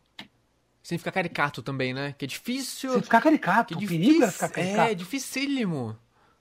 Pra cair Porque no... se fica é... caricato, afasta o público na hora. Você não, você não se emociona mais. Você começa a rir. Olha aqui. Né? É, a linha tênue é muito pequena ali, né? Sim. A linha tênue é. Mesmo. Então, você perguntou sobre filmes que me emocionaram. Eu adorei, da ganhei recomendações aqui, maravilha. É. Vai ser um prazerzaço assistir isso aqui, nossa. Com, esse, com essa bag... sabendo, ah. sabendo essa história por trás. Você vai ter um sabor duplo. Nossa. Além de ver a grande obra, que são grandes filmes, de saber que do estado em que eu estava dublando esse filme, esses filmes e como chegar naquele nível, né? É de interpretação. Porque você está nu ali, né? Você estar tá, desnudo, né? É. Mesmo no teatro, você está pelado. A né? sua alma está exposta. Sua alma está exposta. É que E todo mundo, então, que é o pior medo, né? um grande ator, é. porque é mentira, né? É mentira. É. As pessoas partem dessa premissa. Mas é verdade. é mentira, ele está sentindo nada. Mas é verdade. Mas é verdade. Mas é, é mentira, mas é verdade. Absoluta. É. é tão verdadeiro que as pessoas não acreditam. É tão verdade e você acaba verdade. estando protegido pela verdade. Olha que louco. Que mundo é. A gente é muito esquizofrênico. Completamente. Porque você está falando de você o tempo inteiro aos gritos da sua intimidade rasgada na frente do público e o público diz: Porra, que ator maravilhoso. Como mente bem. Você só tá lá pelado, expondo o que você pelado, sente. Você tá pelado se mostrando de todos os jeitos ali. E as pessoas estão vendo, claro, o ator vendo o personagem. E eu acho esse o grande segredo da interpretação. É ser verdadeiro. É aquilo que você fizer, botar com verdade. E na dublagem, é sua voz. É mais então, difícil a insegurança, ainda, né? tremor, a paixão. Não tem nada aqui, Muito ó. mais difícil. É sua voz. Pô. Tanto que uma má, uma má dublagem mata o filme. Se você tem um cara que faz mal, você não assiste. Ou se você vê, hum, tá dublado. Hum. É, dublado, mal. Agora, quando é bem dublado. Você nem presta atenção. É um prazer maravilhoso. Você presta atenção na história. É, nossa, que, que legal, poxa. Né? É, é outra, é outra relação, né? Na história. É outra relação. A gente tá falando de Shakespeare, você como ator, também é imperdível você assistir. Tem uma série na Opa. Amazon, na Amazon Prime, que se chama, que eu dirigi, e se chama Holocrawl. Hol Coroa Vazia. Holocrawl. Ah. Coroa Vazia. É um trabalho de dublagem, de tradução, do qual eu me orgulho muito, porque os atores estão simplesmente maravilhosos. A série é maravilhosa, porque são quatro reis que são destronados de Shakespeare, feitos por atores britânicos. É, o Benedict Cumberbatch tá lá fazendo. Oh, ele faz o Ricardo III. Só atores maravilhosos, vai reconhecer vários do Game of Thrones e tal. Ah, grandes atores shakespearianos. Grandes oh. atores shakespearianos.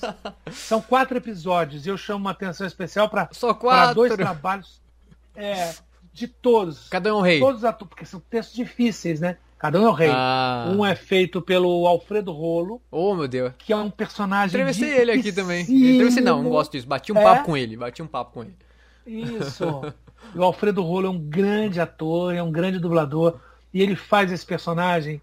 Ele faz no limite, porque o ator faz ele sôfrego, delicado. Para cair na coisa feminina ou afeminada é um pulo. E, ele, e eu sempre eu falando para ele: o risco é esse. Você tem que conseguir um tom de dizer essa poesia, porque ele é lânguido, sabe? O, o personagem, o ator, ele chora, ele lamenta. O rolo consegue chegar na medida, na medida, na medida. Ai, meu Deus. Ele consegue fazer com uma maestria. E o, e o Nestor Kies, que faz ah, o, o, o, Benedict Cumberbatch ah, fazendo o Ricardo III. Meu Deus! O Benedict fazendo o Ricardo III. Oh, yeah. É maravilhoso. Meu Deus, esse... E os ah. outros colegas que me perdoam, mas não lembro o nome. Ah, muita gente, né? Todos são maravilhosos. Eu acho que tem o Luiz Carlos de Moraes fazendo Falstaff, que é um personagem velho, bêbado, enlouquecido. É demais, é demais. Então eu recomendo uma tradução brilhante. Modestas Favas, um trabalho de direção também que eu tive muito cuidado. Vocês tiveram mais tempo ou não? Aquele tempo igual mesmo? Uma... Não, tivemos mais tempo. E o mais curioso é que alguns atores mais jovens iam fazer, chegou e, e ator, bons atores, mas que quando na hora de fazer titubearam e derraparam, porque chegou um ator que chegou a dizer para mim assim, um dublador, Bretas, pelo amor de Deus, que língua é essa? Eu disse, é português. O que está escrito aí é português. Você tem que. Oh, mas eu não conheço essas palavras. Eu falei, vamos descobrir elas juntas. São palavras que não são usadas mais, mas é a nossa língua. Né? Porque é aquela linguagem elevada, shakespeariana e tal. Você acha, acha que tem disso? É, ator, ator jovem consegue fazer bem Shakespeare? Ou realmente tem que ter uma vivência muito grande? Mas, eu não acho isso. Eu acho que tem que ter leitura. Você tem que ter vocabulário, você tem que ter conhecimento, você tem que ter inteligência. Para você ser ator, você tem, aliás, para qualquer coisa, né? Uhum. Mas para ser ator, você pode ser um, autor, um ator, você pode ser um ator instintivo, talentoso, é ótimo. Eu já vi vários assim, mas você tem que, você tem que encher essa bagagem de instrumento. Você tem que se instrumentalizar. Você tem que ler. Você tem que ler teatro. Pra não ficar frágil, tem que né? assistir filme. Uhum. Você tem que ver outros atores. Como eles resolveram aquilo. Como eles fizeram. Atores antigos, atores modernos. Como eles resolvem. Não adianta a gente. O ator não pode ser arrogante de achar que sabe. Né? Uhum. Então o ator às vezes é muito elogiado porque tem um talento bruto e vital. E aí para e é por ali, né? Pelos... Aí não estuda mais, né? Ah, então já sei, já, já sei fazer um negócio. vários. Aí fica estagnado. Tem um ator né? aqui em São Paulo, é. Tem um ator e um, e um grande ator, um bom ator. Muito bom ator, muito talentoso. E eu fui ver uma peça com ele e ele estava maravilhoso fazendo a peça. Só tinha um defeito, um problema sério. Ele estava num elenco de mais de 15 pessoas e ele não contracenava com ninguém. Hum. Sabe o ator Pavão? Sim. E ele acreditava porque ele fazia muito bem. E ele. Sim, ele faz muito bem se fosse um monólogo. Tinha, tinha verdade ou não? Até tinha. Tinha. Tinha, só que não tinha o jogo. Não tinha o jogo. fundamental pra história acontecer. Jogo. Exatamente. Sabe o que é Procopio Ferreira? Ele entra sozinho, eu sou Procopio Ferreira, e começa a falar durante quatro horas. Nem o Procopio Ferreira era Procopio Ferreira se ele não contracenasse. Então ele fica meio um ator, sabe? Ele fica parecendo uma, uma pomba com uma asa só. Ah, é, é, e aparece. Um, um, e aparece, Gr claro. Grita. O, todo, o resto do elenco fazendo outra peça. Ele fazia uma peça e o resto do elenco fazia ah, é outra. É terrível isso, é feio. Ah, que dor. Porque eu sei, ele se acha certamente um grande ator. Por que, Bretas, por que é isso acontece? Mas o ah, ego não pode entrar em cima, na frente da área, não pode. A vaidade, né, Alberto? Ai. O ego, né? Ah, é terrível. O isso, ego né? é maior, né? Eu, eu, terrível. Eu vou abrir um parênteses. E é um ator inteligente, etc. Ah, eu vou abrir um parênteses aqui. Eu tava lendo um pouco antes da gente entrar aqui sobre é, os mecanismos de defesa do Freud, da psicanálise, né? E, e tem milhares de mecanismos de defesa do ego para ele não se sentir ameaçado. Quando ele se sente com medo, Sim. quando ele sente que, que, Nossa, é, eu fiquei olhando projeção, sei lá o que. Tem até um estágio que, que o ego ele regride o desenvolvimento dele para um processo anterior. Por exemplo, tinha lá um exemplo nesse, nesse mecanismo. É, ah, tá acontecendo uma briga, alguma coisa, você ri que nem criança para evitar um medo, para evitar uma repreensão, para você conseguir o que você Sim. quer. Olha, olha como o ego ele é poderoso. Olha, é, é louco isso, né? Sim. E cria armadilhas pra gente, e né? Cria armadilhas pra gente. E o ego não é uma coisa além de nós, né? O ego somos é nós. Eu, né? Somos, é. somos nós. A gente né? fala com uma coisa, mas é a gente mesmo, né? A gente fala... é, é, é, verdade. Como a gente fala do brasileiro, né? O brasileiro, lá, lá, lá. Como se a gente não fosse tá, tá brasileiro. Tá, como se a gente não fosse brasileiro. A gente se Como se a gente fosse uma coisa pra melhor. falar mal. É. Você viu como a, como a gente é? É isso mesmo. Tudo, tudo que é relacionado ao Brasil, você vê como nós falamos mal. Ah, o brasileiro é mal educado, então você também é mal educado, você é brasileiro? Sim. brasileiro é safado. Só por você falar a isso, tra... você está se é. colocando melhor que todo o país. Sim, é, Olha isso. Pertenço. Olha o ego. É. Absurdo. É. É. Não é? O brasileiro, não sei o que, o brasileiro tinha que ser brasileiro. Ora, cara pálida, é você. Você, é seu idiota, você é brasileiro. É a sua raça, é o seu país. Você vê americano falando mal de americano? Você vê um francês falando mal de francês? Tinha que ser francês, essa porcaria de país. Jamais. Não, porque eles, primeiro, não, porque eles têm orgulho, né? Quando eu fui para a França pela primeira vez, fui duas vezes. Uma vez a trabalho, fiquei lá três meses me apresentando numa cidade do interior, festival de teatro, e fui uma vez a passeio para conhecer pela primeira vez. Quando eu fui, um, um, amigo me disse assim, olha, e depois lá isso foi confirmado, não chegue falando em, em inglês com o francês, ele não vai te responder. Chegue falando em francês e diga para ele que você não sabe falar a língua dele. E se ele, por favor, poderia falar inglês. Uhum. Ele vai aí, ele vai te responder. E aí, quando eu estive lá, a cultura é, é o grande tesouro nacional. A grande honra, o orgulho do francês é a sua cultura. São seus escritores, é seus artistas, lindo, né? seus músicos, seus arquitetos. Um, povo mais evoluído. Né? Ah, é lindo essa valorização um, da cultura. É lindo, é lindo, é lindo. Sim. E a gente aqui, desde a colonização, o português vinha para cá como se estivesse indo para o banheiro. Vem para roubar. Com, com... E aí dizia, isso é uma porcaria, com... essa gente é um lixo. Como que você acha que a gente, a gente conserta isso até hoje? É, como, que, como você acha que, que a gente conserta esses anos de história? A gente começou errado, com né? Com educação. Com educação.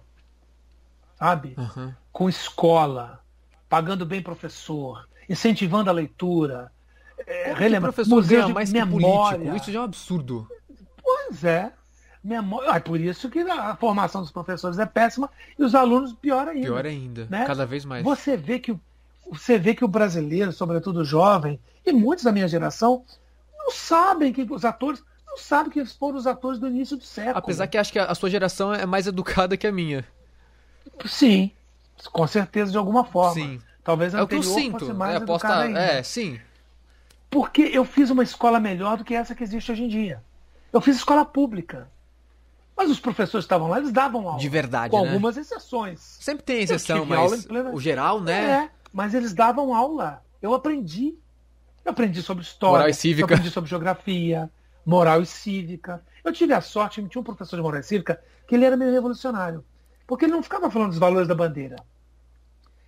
Tá, plena ditadura. Mas ele ficava falando sobre sexualidade, sobre doença venérea. Olha. Ele ficava falando sobre coisas que os pais da gente nunca falaram. Uma curiosidade, como é que era Ele... a, escola na ditadura? Era igualzinho ou não? Era, tinha, tinha militar ali olhando não. o que estava sendo dito? Como é que era? Tinha, tinha os olheiros escondidos. os próprios professores. Puta. Escondidos não, muita gente sabia, mas disfarçados. Tinham professores que eram dedo duro, é que denunciavam os colegas. Puta. Fulano é, é comunista. comunista. Como se comunismo fosse uma coisa que fosse comer todas as crianças do e mundo. E virou-se uma doença, né? né? Ah, é comunismo. Não, não podemos deixar o nosso Brasil cair na... Virou. Gente, ninguém virou uma Ninguém doença. nem sabe o que é isso. É. Só, só reproduz. Nem sabe o que é isso. Só reproduz. Pergunta para um jumento desse o que é comunismo. Não sabe. Mas um país onde ficam, se fica se pregando se você tomar vacina, você vai virar jacaré? Ah, pela... O que, que você pode esperar? Você, aí, essas pessoas que estão falando isso, vai ver a carteirinha delas. Tomou quantas vacinas? Porque é obrigatório. Virou jacaré, elite, ficou doente, tétano. morreu. Tétano, que renova. Uma estupidez, ah, menino. A desinformação. Nós estamos em 2000, 2021. Mas isso é falta de escola. Os políticos que nós temos aí, quem elegeu esses políticos? O povo. Brasileiro. O povo brasileiro que somos nós. É, exatamente. O brasileiro aí. brasileiro não Mas sabe eu não votei. Este é, não é um país é. sério. É. Mas eu não botei esse homem lá. Ou se não diz, quem que você preferiu? Lula? Sempre trazem o Lula e o Lula vira a resposta e o Lula? tudo. E o Lula? É o PT, é o comunismo. Tem um meme, né? É o e, o Lula? e o Lula? E o Lula? E o PT? é, é isso mesmo. E acho, inclusive, que o Lula e o PT têm responsabilidade sobre essa situação que está aí. Né? Isso evoluiu dessa maneira, porque esse voto que foi dado era um voto anti-PT. Foi, foi totalmente. Um voto anti-PT. E pouco tempo antes da eleição, o que, que eles fazem? Prendem o candidato que estava em primeiro lugar nas pesquisas. Ah, foi coincidência. No primeiro turno. Foi coincidência. É. Eu vou te falar uma coisa, Roberto. Eu nem falo sobre política, porque isso gera muita polêmica, ah, as pessoas entendo. ficam muito ofendidas. Sim. E eu, porque e eu um jogo. quero me irritar. Porque é um jogo, né? O seu lado tá perdendo, o lado tá ganhando. Virou um jogo. Porque cada vez mais eu acho que a única coisa que tem valor nesse país, pela qual nós brasileiros matamos e morremos, não é a política, não é o, não é o sexo, não é o dinheiro, não é a comida. É Chama-se futebol. Futebol. Como que, o que aconteceu? Que futebol. Como que aconteceu isso nesse país? Como que, como que esse jogo dominou o país? Pão e circo, né? É o ópio do povo, não tem essa frase? Tem. Mete futebol neles que está tudo certo. No dia que a gente fez, completamos 100 mil mortos, por acaso eu moro do lado de um estádio de futebol, teve uma comemoração, porque eles ganharam o campeonato, não sei de que, do campeonato da, da couve mais verde, e era aqui que eles escolheram a couve mais, As pessoas na rua se abraçando, e foguetes, e lágrimas, e, e bebendo. A gente tá com mil mortes mil por mortos. dia. A gente tá, tá piorando 100 de mil novo. mortos.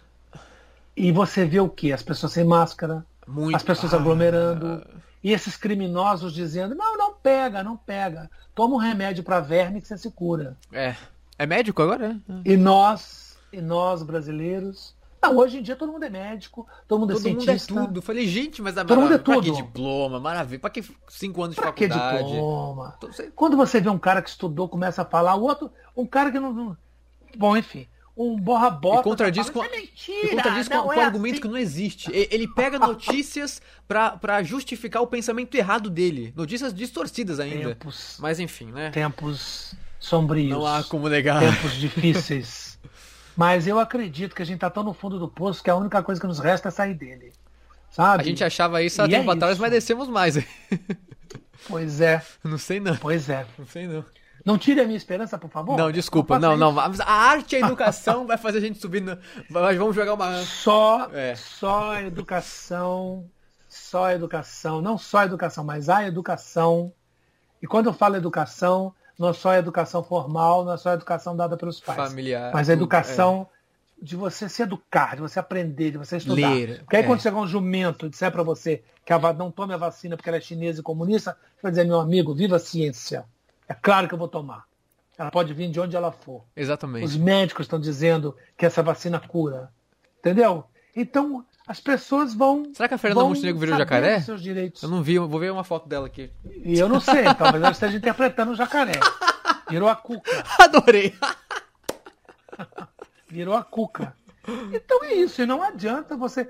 Sabe, é, você discutir com uma pessoa dessa por rede social.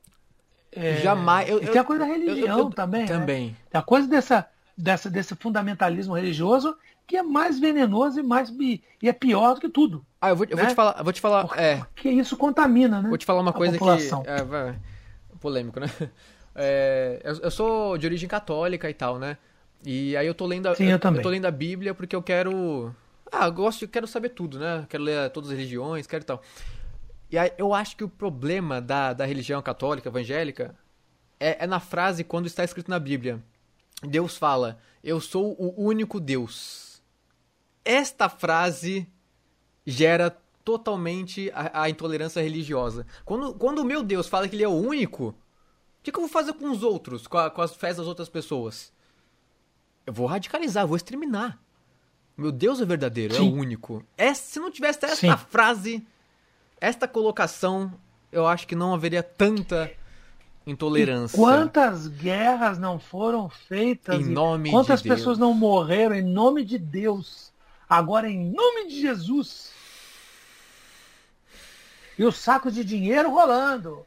E o pobre rolando. Por que esse ataque, por exemplo, das neopentecostais às igrejas de matriz africana? As, as, aos templos Sim. de matriz africana ao qual eu pertenço, por exemplo. Eu sou um seguidor e um sacerdote na Umbanda. Por quê?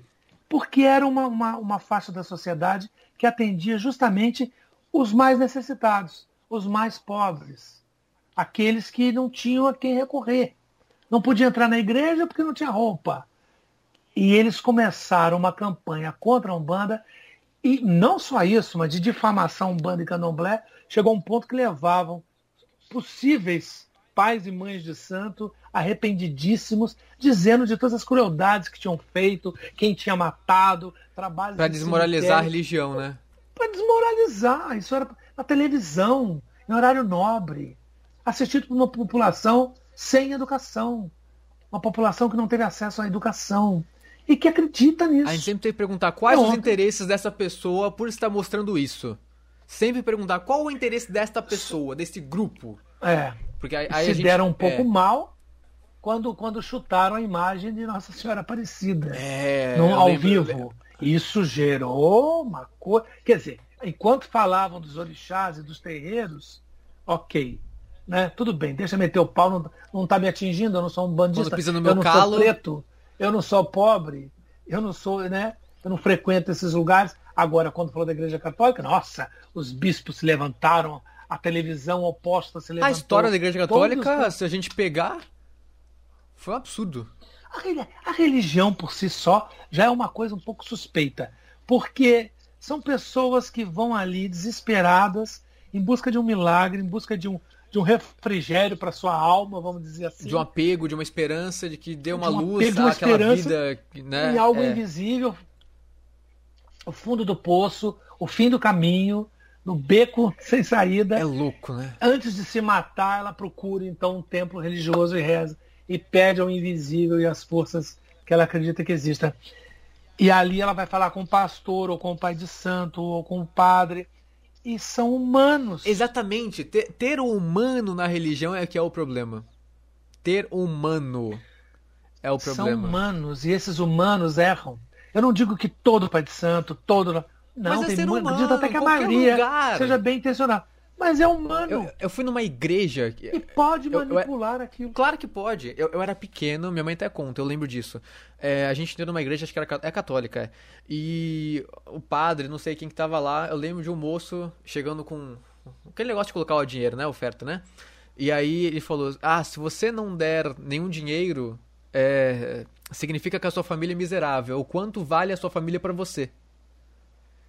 Uhum. Nunca, nunca mais a gente foi mas, claro, né, dentro da minha fé, eu nunca deixei de acreditar em Deus, conversar com que ele. Que não tem nada a ver que não tem isso. nada a ver com igreja, não com tem nada a ver com igreja, com pastor, com nada. É eu e Deus. Sua fé é a minha sua. fé é isso. É. Não importa. É. O problema é humano. Isso, esse é o problema, não é? E esse fundamentalismo é isso. A pessoa ela quer medir você pela régua dela. É, exatamente. Então eu vou te amar ou não vou confiar em você ou não, se você pertencer à minha religião. Se você não for cristão, se você não aceitou Jesus, você não merece minha confiança. Você é um ser humano que está rastejando ainda. Ora bolas. Eu conheço alguns ateus que são tão caridosos, sabe? Amam tanto o próximo. Ajuda tanto o próximo. São mais, ajuda tanto o outro. São mais cristãos. Não falam em são mais religiosos. É. Que tem religiosidade, é. na verdade, né? Que tem essa separação, né? Agora, você, você imagina um pigmeu sabe? Lá da, da África Central, que nunca ouviu falar em nada disso, não foi contaminado por nenhum pastor, nenhum missionário, e acredita que o Deus é o sol. Ou o rio, ou o vulcão. Ou o rio, ou ah, vulcão, uma, ou o uma curiosidade, eu contei, acho que pro Absalão, acho que foi, humorista. É... Sabe, sabe a história do primeiro Deus? Ah, é, não, não sei. É um, é um, foi um vulcão. Como é que foi isso? O vulcão, eu não me lembro aonde que era, é, mas o vulcão, ele é, fazia erupção de lava, né? E um dia tinha uma aldeia ali embaixo e esse vulcão entrou em erupção. E a lava comeu metade da aldeia e a outra metade que estava desse lado não foi atingida. Sim. E essa metade que não foi atingida, ela creu que ela crê que foi um, um fenômeno de, de Deus, do vulcão, que poupou eles. E os outros que mereciam Sim. foram castigados. E aí surgiu-se. Uma das histórias, claro, tem, tem milhares, né? Mas essa é uma das histórias que Sim. diz que foi o primeiro Deus, Deus vulcão. Então, mas é, eu acredito piamente. É louco. O Deus surge porque você quer ser protegido e não quer que as coisas más aconteçam. a gente precisa se sentir especial, que a gente é único. E que, a... que isso aqui não é um acaso, Sim, tem que ter a... algum sentido. Claro.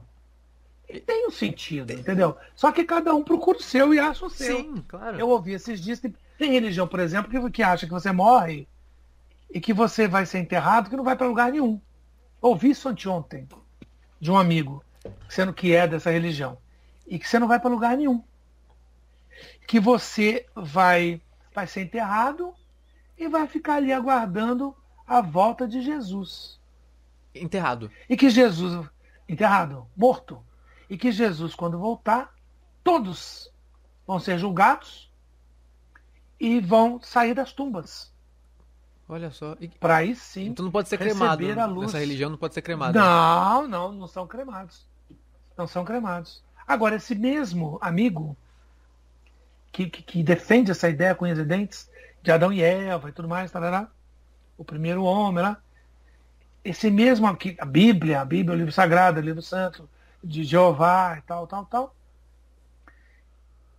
chegou agoniado, porque ele é homossexual, ele não aguentava mais, e é um jovem. E ele foi lá para os seus anciãos e foi lá e falou para eles Tem uma reunião, disse, eu quero me abrir. Sim, meu filho, o que, que vai no seu coração? Eu sou gay. Eles arregalaram os olhos, né? Os, os homens de bem, os sacerdotes, os pastores. E por que, que você acha isso? Não, porque eu sempre desejo por homem, sempre decidi, sempre senti, e namorei garotas e, e escondi isso dentro de mim. E não aguento e mais. assim, mas você não foi. É, não aguento mais. Eu, isso que eu mostro para vocês não sou eu. Eu estou sofrendo com isso. E aí sim, você fez bem nos procurar. Mas você não foi abusado quando criança? Ou por um pai, um tio, um vizinho? Não, nunca fui abusado. Não, mas alguma coisa aconteceu na sua infância para te traumatizar e você se tornar gay. Não, não aconteceu nada. Desde sempre eu me eu olho para garotos e sinto desejo e, e admiro e tal. Sabe o que eles fizeram? É, você tem que cuidar de si, mas aqui não, aqui não tem lugar para você. Diante de todos os fiéis, e todos os amigos dele eram da igreja. As pessoas com quem ele ficava no fim de semana, é assim que, que ia pregar, era da igreja. Entendeu? O melhor amigo dele, que era mais velho, era da igreja. Reuniu todo mundo e disse: a partir de hoje, fulano de tal, no culto. Fulano de tal, levante-se. Ele se levantou. A partir de hoje, você não é mais associado a essa igreja. Meu Deus do céu. E a partir desse dia, foi expulso. E a partir desse dia, todos os amigos atravessam a rua, mudam de calçada quando encontram ele. O melhor amigo dele, que era o cara que ele passava fim de semana lá, jogando carro, o cara bloqueou o telefone dele e não fala com ele. Pelo fato dele não pertencer mais à igreja. O fato dele ser uma pessoa boa, honesta, querido, e não ter mudado em nada o caráter dele, que fez com que os dois fossem amigos e todos os outros fossem amigos dele, isso não vem ao caso. Como ele foi banido da igreja, porque ele é homossexual, os amigos todos viraram a cara para ele. Agora, quantos nessa situação não se matam? Tudo a favor disso. A vida claro, dele acabou. se você é criado dentro de uma igreja, acabou. Se você é criado numa igreja, você acredita naqueles valores. Você está lá desde criança, desde menino. Aí você se abre. E quando dizem que você. Aí fala, você, você vale se nada, abre. Tchau. Todo pedindo um consolo, pedindo uma luz. É. Renegou ele. Você é viado, você tem que estar tá fora daqui. E assim como essa, tem um monte de outras. Sabe? Porque você é diferente. Agora, Jesus andava com o quê? Com prostituta, com ladrão, ela andava com, com as escórias, com pescador, com pobre. Com todo mundo ele era procurava segundo ele. do livro sagrado, uhum. procurava ele. Ele só andava com gente que, que não prestava. Sim, segundo a igreja, pobre, né? É. Com gente. É, claro. segundo a Bíblia. E, e qual que era. Segundo qual que é o argumento deles perante a isso? Né? Pobre. E agora é isso. É triste, é triste, é triste. Defendia a prostituta. É muito. É, é isso. É, muito... é como eu fico vendo, às vezes, o padre Júlio Lancelotti defendendo travesti, dando guarida. Isso criticado, ameaçado de morte. Gente, mas esse não é o papel da igreja? Tem, tem um meme maravilhoso. Esse não é o papel do templo? É, tem tá Jesus assim e ele fala: Vocês não ouviram o que eu falei? Amar o próximo como se fosse a si, a si mesmo, ou seu irmão, não lembra, né? A frase. Aí tem o um meme: Vocês não entenderam o que eu falei? Por que isso? é isso. Não entenderam. Não entenderam, Jesus, tem que voltar pra falar de entenderam. novo. Vocês não entenderam? E é por isso que ele foi morto, porque é uma coisa tão revolucionária tão comunista, tão subversivo. Meu Deus. O cara dizer ame seus inimigos Como numa assim? época que o, a Roma tinha conquistado lá a Judéia e as pessoas eram perseguidas. Um rei que manda matar todos os, os primogênitos para que ele não nascesse. E onde andou Jesus dos 3 aos 33 anos? Segundo algumas correntes, estava com os essênios, aprendendo, se informando. Depois ele aparece para pregar esse assassinato. Brutalmente. Por que será, e, né? O que, que, ele foi pregar? E, é, é, e aí fica essa coisa do, da, me parece muitas vezes, que é um Deus, um Deus vingativo, né? Um eu, Deus sinto... que se vinga, um Deus que mata, é, eu... um Deus que, que te destrói, Nossa, um Deus que manda pro inferno. Eu leio muita coisa e fico angustiado e falo, meu Deus, o senhor aí eu fico angustiado, sabe? Eu fico, meu Deus. É, eu fico, eu... dente por dente, olho por dente. Era um Deus temido. Meu Deus vai acabar comigo. Era um Deus que transformava... tanto ele e falo, Deus, você fez isso, pô, sacanagem com esse pessoal, né? Pra ter medo. É. você tem que ser bom por medo do, do, do, do julgamento de Deus. Então, com isso, lá se foi Sodoma e Gomorra. Eu não posso ser grato. Morram milhares é, de pessoas. Eu não posso ser grato mortas. por Deus em vez de sentir medo. Deus não é amor? É, por que, que tem que sentir o medo? E a, a, a, por que tem que temer? Não basta ser grato. Tem medo. É. é. E aí eu, ao mesmo tempo, estava conversando. Veio uma, uma amiga de muitos anos, a filha dela é quer seguir a carreira artística e ela trouxe a menina aqui para para que eu aconselhasse que caminho faz, que escola, escola e tal. Menina linda. Quando eu vi, quando a menina entrou, homossexual, na hora eu bati o olho e falei, é homossexual. As pessoas nascem assim, não há o que fazer. Não tem remédio, não tem surra, não tem porrada. Não tem Ninguém cura. escolhe. Não tem cura. Não tem vacina. Você já nasce jacaré. Nasce Entendeu? As pessoas nascem, é, como, é. já é assim, não tem o que fazer. E graças a Deus, e cada um é de um jeito, é como pode ser. É isso aí. Estamos, e estamos falando, Roberto, de amar o próximo. É. Quando eu digo de alguém que é gay, eu estou falando que é um amor proibido por parte da sociedade. Que quer matar e exterminar. o amor. Porque simplesmente ah, aquela garota, uma vez por semana, dorme com uma outra menina e faz amor. O que, que isso te afeta? No que, que isso Puta afeta se você tiver essa homossexualidade dentro de e você? E te incomoda porque você não, você não consegue. Te incomoda é, exprimir, tanto é. que você não sabe lidar com aquilo, você tem que matar. É. Olha lá o ego protegendo, o né? mecanismo de defesa, o ego protegendo a si mesmo. Ele não pode expor esse desejo porque ele, né, acha que não é adequado para a sociedade, vai lá e mata e reprime. E isso mata existe si dentro desde a pré-história. É. Houve um tempo que a sociedade não só não só a, a, apoiava, né, como aceitava, enquanto a estrutura toda da sociedade era uma estrutura homossexual.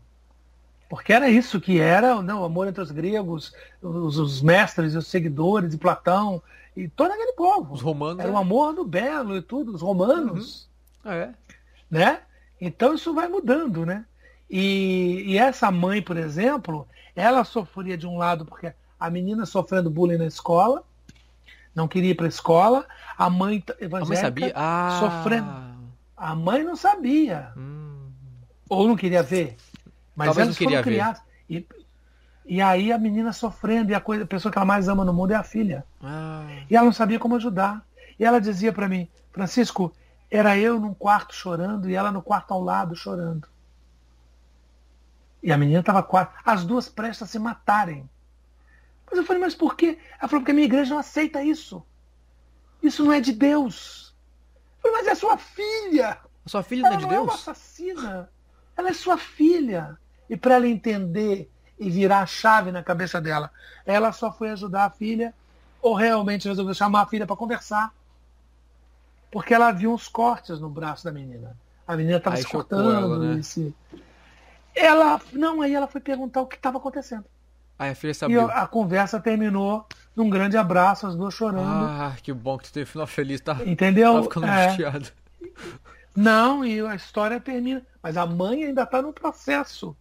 Mas houve, houve uma, uma, uma, ficha caindo aí. Houve, tá no, tá no é, processo. É, houve. Tá houve. caindo. A menina finalmente está melhor e, e já está podendo andar com, com, a roupa que ela quer. E, e, a menina é linda, linda, linda, linda. E agora deve estar tá feliz, né? E, é, tá feliz porque finalmente descobriu que ela não é uma leprosa, né? É. E eu disse para ela, olha, querida, todas as pessoas que te cuspiram na cara, que te, te tiraram a pontapé do banheiro feminino ou do banheiro masculino, essas pessoas elas veem em você uma coisa que elas perseguem a vida inteira. Não consegue ser. Sabe? Não conseguem ser. Amor, ser elas mesmas. Por isso que elas te batem. Porque elas veem uma coisa diferente em você e quer te destruir. É terrível isso, né? E é isso. Ah, é tão, tão, tão atrasado, é tão, é tão triste. Voltamos né? à educação, desamor, né? né? Voltamos à educação. Ah, nós podemos conversar a noite inteira, a gente sempre vai voltar nisso. E, e, você vê que quando surge alguém que começa a falar de educação, já cala a boca dele rapidinho. É, por quê? Você vê que um dos grandes, um dos grandes inimigos do governo atual é o Paulo Freire. É. Aquele comunista. Um educador. Sim. Como se ser comunista o desqualifique. Ah, mas, ah, mas é, né? Eu, mas desqualifica para esse pessoal. Não, desqualifica, é, é, uma, é, uma, é uma doença que tem que ser exterminada. O Paulo, o Paulo Freire desenvolveu um método de alfabetização revolucionário que foi copiado no mundo inteiro. Eu não estou falando de ideologia, eu estou falando da pessoa, do professor. Mas foi perseguido, teve que fugir do Brasil para não ser morto, porque era eu comunista, porque era socialista. Eu fico louco também porque muitas pautas de esquerda são pautas humanitárias, tinham que ser pautas do mundo, e não pautas de um partido, de uma ideologia, pautas do mundo. Que, que não, é, infelizmente, é, não é, houve-se uma é. divisão e, e, cada um defende seu interesse, é isso aí. É, Nossa, é, o mundo inteiro se divide entre esquerda e direita, que né? isso? Então, quando eu olho para você e eu vejo que você é de direita, então o seu, o seu discurso já tem uma barreira. Já tem todo o pragma. Você é isso, você acredita nisso. É. Não me interessa o que você pensa. É. Você gosta do amarelo, você gosta do, do sei o quê. Eu não gosto de você. Você gosta do vermelho, então eu sou contra você. Esquece que tem sentimentos, você é comunista. a pessoa que eu tô conversando, ela, ah, ela tem... É. Gente, é um ser humano. Falta de educação. Educação. Falta de escola.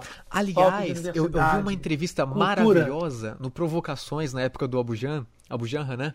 Maravilhoso. É, com maravilhoso, o Rubem Alves. Você já viu essa entrevista? Ah, eu vi ah, isso, eu vi isso. E ele fala da escola é, da Ponte incrível. em Portugal, que os professores são Lembro auxiliares disso. e as crianças estudam por Sim. si só. Falei, meu Deus, eu preciso conhecer essa Rubem escola. Alves, genial. É maravilhoso. Ah, é. Será, que, é será que um dia a gente vai ter. Eu não sei, eu acho que eu não vou ver isso. Talvez entendeu? nem eu. eu acho que eu não vou ver isso, talvez você também não. Talvez... Mas é o único caminho possível é através da, da escola, educação, da através cultura. da educação e da cultura, porque se você não tem educação, você não tem cultura. Se você não tem cultura, você não tem educação. Como a gente é comunista, e você né? vê que governo, terror, que horrível, né? atacar. né? você vê, ah, o comunismo, meu Deus, o comunismo não deu certo em lugar nenhum do mundo. Eu sei que tanto medo que eles têm disso né? Na Rússia foi o que você sabe. Uhum. Em Cuba o que Pô, você sabe. PT, 14 China, anos, 16 anos sabe. aí, 14 anos eu acho, né? No poder, e o Brasil é. não virou é. comunista, vai virar agora? O que você acha? Pelo amor de Deus. O grande medo de se elegerem o Lula na época não era é. o, sapo, o sapo comunista. Ele não conseguiu até agora, mas como... Pô, fala sério. Ai, é... Ai. E o comunismo que você via era gente pobre no aeroporto. É pegando o avião, era, era a ditatorial, na né? cabeça. Porque se é. o comunismo fosse funcionar, tem que estar num nível de educação ferrado. Não, que, não, não estamos preparados. É inviável. E Cuba tem um nível de educação. Cuba tem um nível de educação, apesar de ser Inclusive uma a medicina também, né? Um Preventiva nível, ferrada a medicina é, deles. Tem medicina, vieram aqui no Brasil, foram para os lugares onde, os, onde os, os médicos não queriam ir, os brasileiros. Aquelas populações ribeirinhas do Amazonas, e eles foram, porque era uma grana. Pô, a medicina deles é, é, uma, é uma, uma, medicina para te prevenir a ficar doente. A gente não, a gente, você fica doente, aí depois a gente trata. É o contrário, é ridículo. Desculpa, te cortei. Não, é isso mesmo, é isso mesmo. Então é assim, é muita coisa que você vê. E hoje em dia, infelizmente, Roberto, você não pode dizer o que pensa. É. Porque ainda mais na rede é social, é combatido... né? Que é ridículo. Você escreve uma Nossa, coisa, mais na rede social. a pessoa lê com a emoção que ela tá sentindo, distorce. Aí não dá para se comunicar pela rede social por texto. Não dá mais.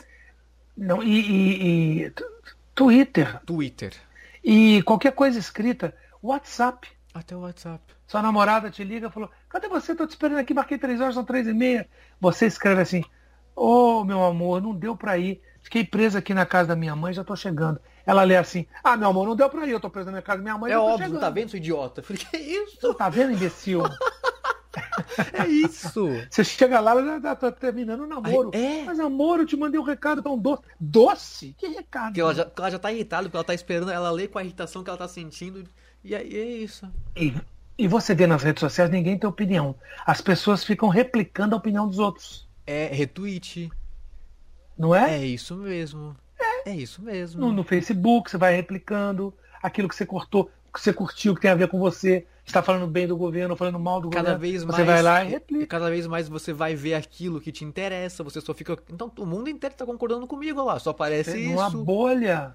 É. E aquilo não é o mundo. Tem um documentário né? maravilhoso, recomendo Netflix, é Rede Social, você já viu? Ah, não, comecei a ver. Veja, ai, Vou é ver. muito bom. Eu não vou nem dar spoiler, mas veja, é bom demais. Porque é a rede social por dentro, né? É. de, os que fazem. Os caras falam, que né? fazem, né? eles falam que não deixa os filhos dele usarem as redes sociais. Olha isso. Olha esta frase, eu falei, meu Deus.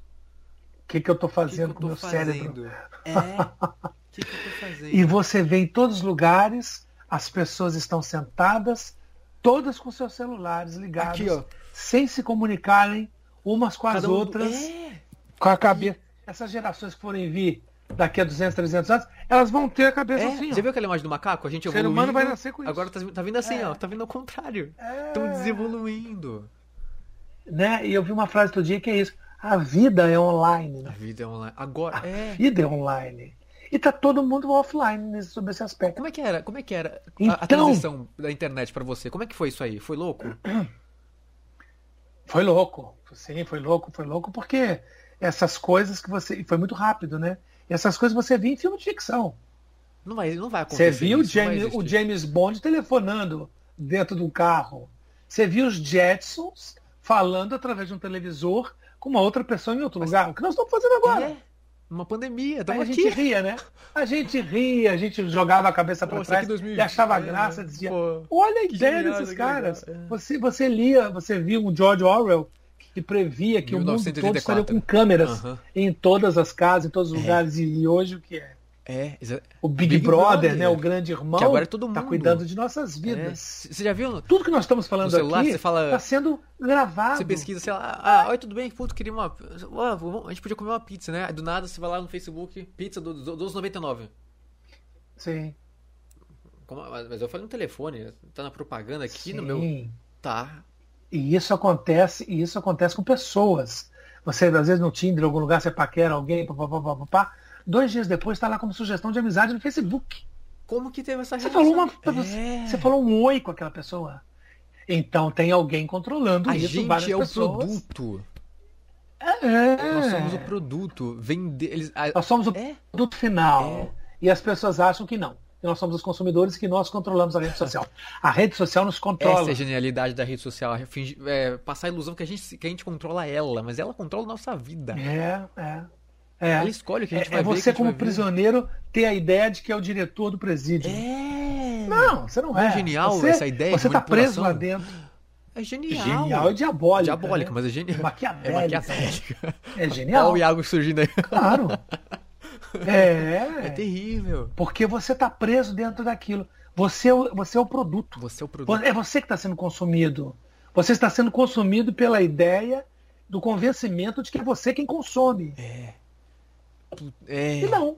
Essas ideias já entraram na cabeça de todos. Se tá assim agora. Por isso o cara chega, por isso o cara chega com a cara mais limpa do mundo e diz para você: a Terra é plana. Ah, não é mesmo? E não Pô, fica nem, nem, e não fica nem nem, nem vermelho. Mas e os caras do, do, do nem vermelho? Os, vermelho nunca, pelo amor de Deus. Fica roxo, né? Roxo, verde, alguma, alguma cor verde, amarelo. polêmica. Ah, é, é, é. Aí fala, mas os, e as fotos, os caras que filmam, que chega da NASA a imagem da Terra, tudo Sem fake. Photoshop. O homem nunca foi à Lua. É. E começa uma é? ciência, uma. Não dá, a ciência né? perde credibilidade. Dá, né? Falei, então como que seu celular, como que funciona tudo isso aqui se, se a ciência não é real? Não adianta. Você tentar acaso, conversar dos dois lados, hein? Dos dois? Eu não estou falando não, só de biologia, não, dos dois lados. Extremismos são extremismos, burros. todos extremismos. Sempre é burrice, Exatamente. porque se é extremismo, é, você não ouve. Toda unanimidade é, é Exatamente, burra, né? essa frase é muito dizia, real. o Nelson, é, o Nelson Rodrigues falava isso. É. E aí tem uma coisa assim, você tentar conversar com uma pessoa sobre qualquer assunto, primeiro que começa uma guerra de um querer impor seu pensamento para o outro. Eu quero vencer, religiosamente, a minha opinião tem que estar certa politicamente. não é? Eu que tenho que sair vencedor. Não. Em Minas tem uma coisa que se fala tomar conhecimento. É, é você sentar e conversar com outra pessoa. É. Né? Tudo que você fala para mim aí, eu tô aprendendo. Eu também, pra caceta. Eu tô retendo. Eu e o que eu tô falando, e você também tá Demais. aprendendo. Você tá, tá vendo pontos de vistas que você nem imaginou que existisse. É. Eu também. Que nossas gerações né? são diferentes, a gente tem visões e vivências diferentes. A gente está trocando figurinha. E aqui. conversar. Claro! É? Você tem um mundo de coisas para me ensinar que eu posso aprender com a sua experiência que eu nunca tive. Eu também. Eu nunca vivi coisas que você viveu. Isso que é legal. O debate é rico nisso. Isso é que a é gente legal. vai crescer. Pô, é. a, gente, a, gente, saiu daqui outra pessoa, a gente vai sair daqui outra pessoa. Não é? Mais rico. É isso. Cultura, debate, é, é isso. E, no, e, nós não estamos aqui para concordar ou discordar é. um do outro. A gente está aqui para ouvir um ao outro. É. Pontos de vista diferentes do nosso. Que é a única maneira da gente crescer. Agora, hoje em dia, você vai conversar com qualquer cara ou, ou pessoa. Você vai falar sobre alguma coisa, parece que você está falando com, com a moça do telemarketing. É. Você não te ouve. É. Você quer, eu quero suspender o meu plano. Eu não quero mais. Ah, porque, promoção né? mais 2,50 Não, mas eu tenho um plano B. Que é ah, eu fico puto com isso. É isso. Oh, você, você, você também não e cresceu, aí... por exemplo. O cara não falou, ah, você está sendo arrogante aqui né, nessa colocação do anel. Você parou, ouviu. Cresci. Tô sendo? Pô, é. peraí.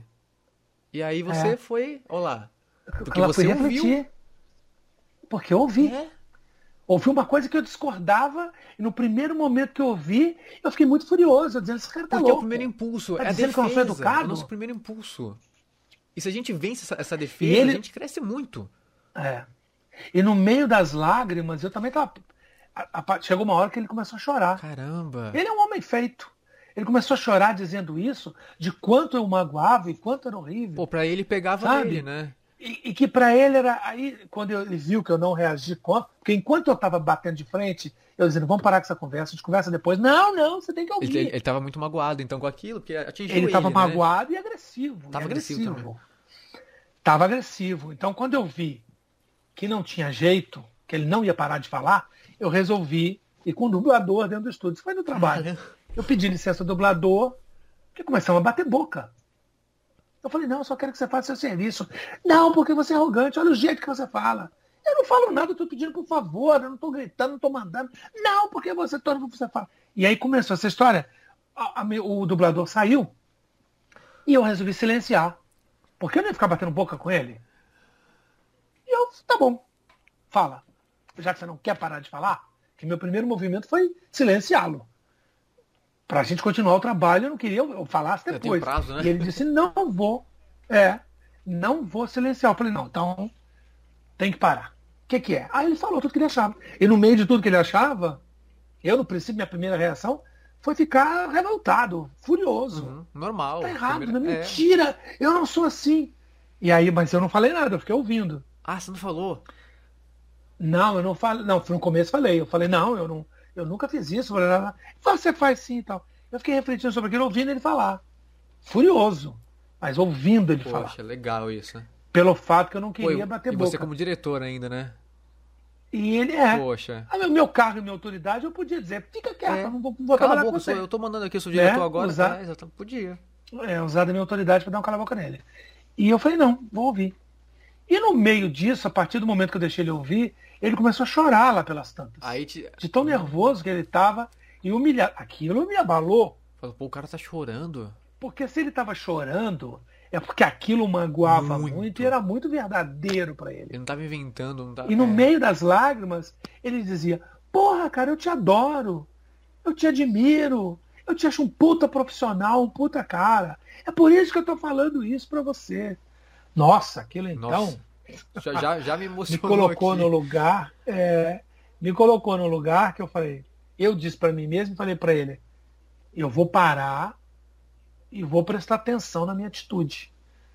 Porque ó, o estado que você está é porque de fato eu tenho te magoado e te ofendido há muito tempo. Não, não é isso. Aí ele começou a querer me defender. Ai, meu Deus. Não, não é tudo isso também, não é tudo isso. É que, é que às vezes você chega. E aí eu comecei a ficar emocionado também, igual uma criança, segurando para não chorar, para dizer para ele: não, cara, eu preciso rever meus pontos de vista. Eu preciso rever como é que eu trato as pessoas. Para a gente chegar nesse ponto, sabe? E no final a gente se acalmou e ele, e ele ficou um longo tempo falando de quanto ele gostava de mim e quanto ele me admirava e como ele achava que eu era, sabe, a pica das galáxias. E eu dizendo do trabalho dele, da... eu falei, obrigado. Agora não foi fácil para mim. Não foi a Madre Teresa de Calcutá que falou, sim, vamos ouvir. Não, era uma luta Consigo mesmo, né? Você tava com meu ego. É. Né? Meu ego não pode ser atacado o ego nos dessa engole, maneira. né? Porra. E aí eu pensei, não, eu tenho que refletir. Como eu reflito com os meus filhos quando falam comigo alguma coisa e que me dão umas lições de moral, eu digo, é, ele tem razão. Você tem razão, eu estou errado. E eu preciso me corrigir. Então, pra, se já é ruim para uma pessoa qualquer, de qualquer signo, imagina para um capricorniano. que organiza, que acha que é isso, que é, que é o líder. Então, ah, o, isso te leva a um nível de, humil, de, humildade. tem isso. Te, le, é, te leva um livro. Mas você tem que calar a boca e tem que ouvir o outro, entendeu? Porque não adianta você gritar e usar toda a sua força capricorniana, os seus chifres que dão voltas e sua sabedoria para humilhar o outro, para diminuir, ou para não deixar o outro. Você não acha louco? Numa, então foi uma grande numa lição. briga, é um competindo com o outro, tentando defender seu ponto de vista. E ninguém ganha nada com isso. Os dois vão escuta, ficar magoados. Ninguém é. escuta. Se você tá gritando, você já perdeu porque você não tá ouvindo. Os dois vão ficar se magoando, os dois não vão provar nada, ninguém vai se é. ouvir, ninguém vai ganhar nada. É. é só... Eu aprendi isso uma vez com um diretor de teatro, ele é chinês, ele agora tá lá na Globo, é... enfim, ele dá técnicas de luta marcial, nas cenas de luta lá. Um grande cara. E ele é chinês. Filho de um indiano com chinês.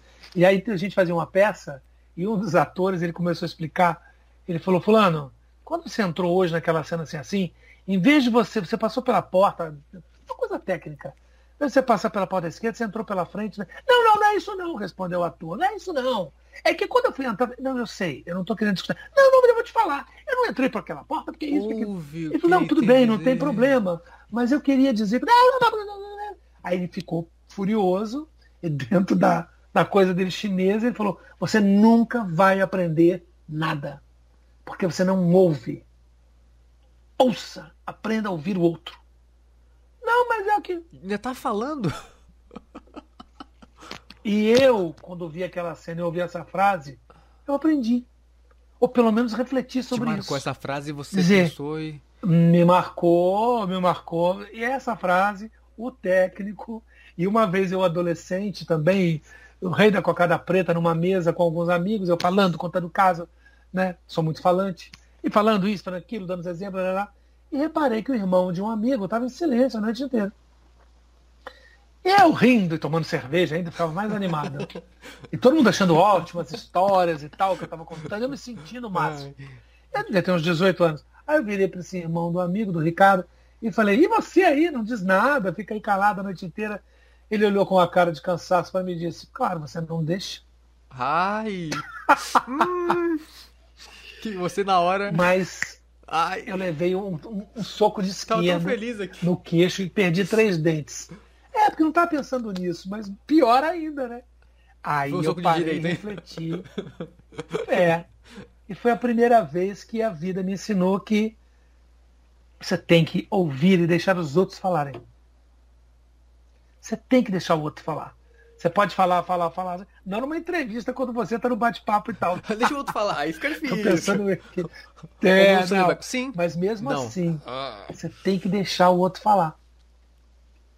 E hoje em dia eu reparo muitas vezes a pessoa que só fala, só fala, só fala, só fala e não ouve ninguém.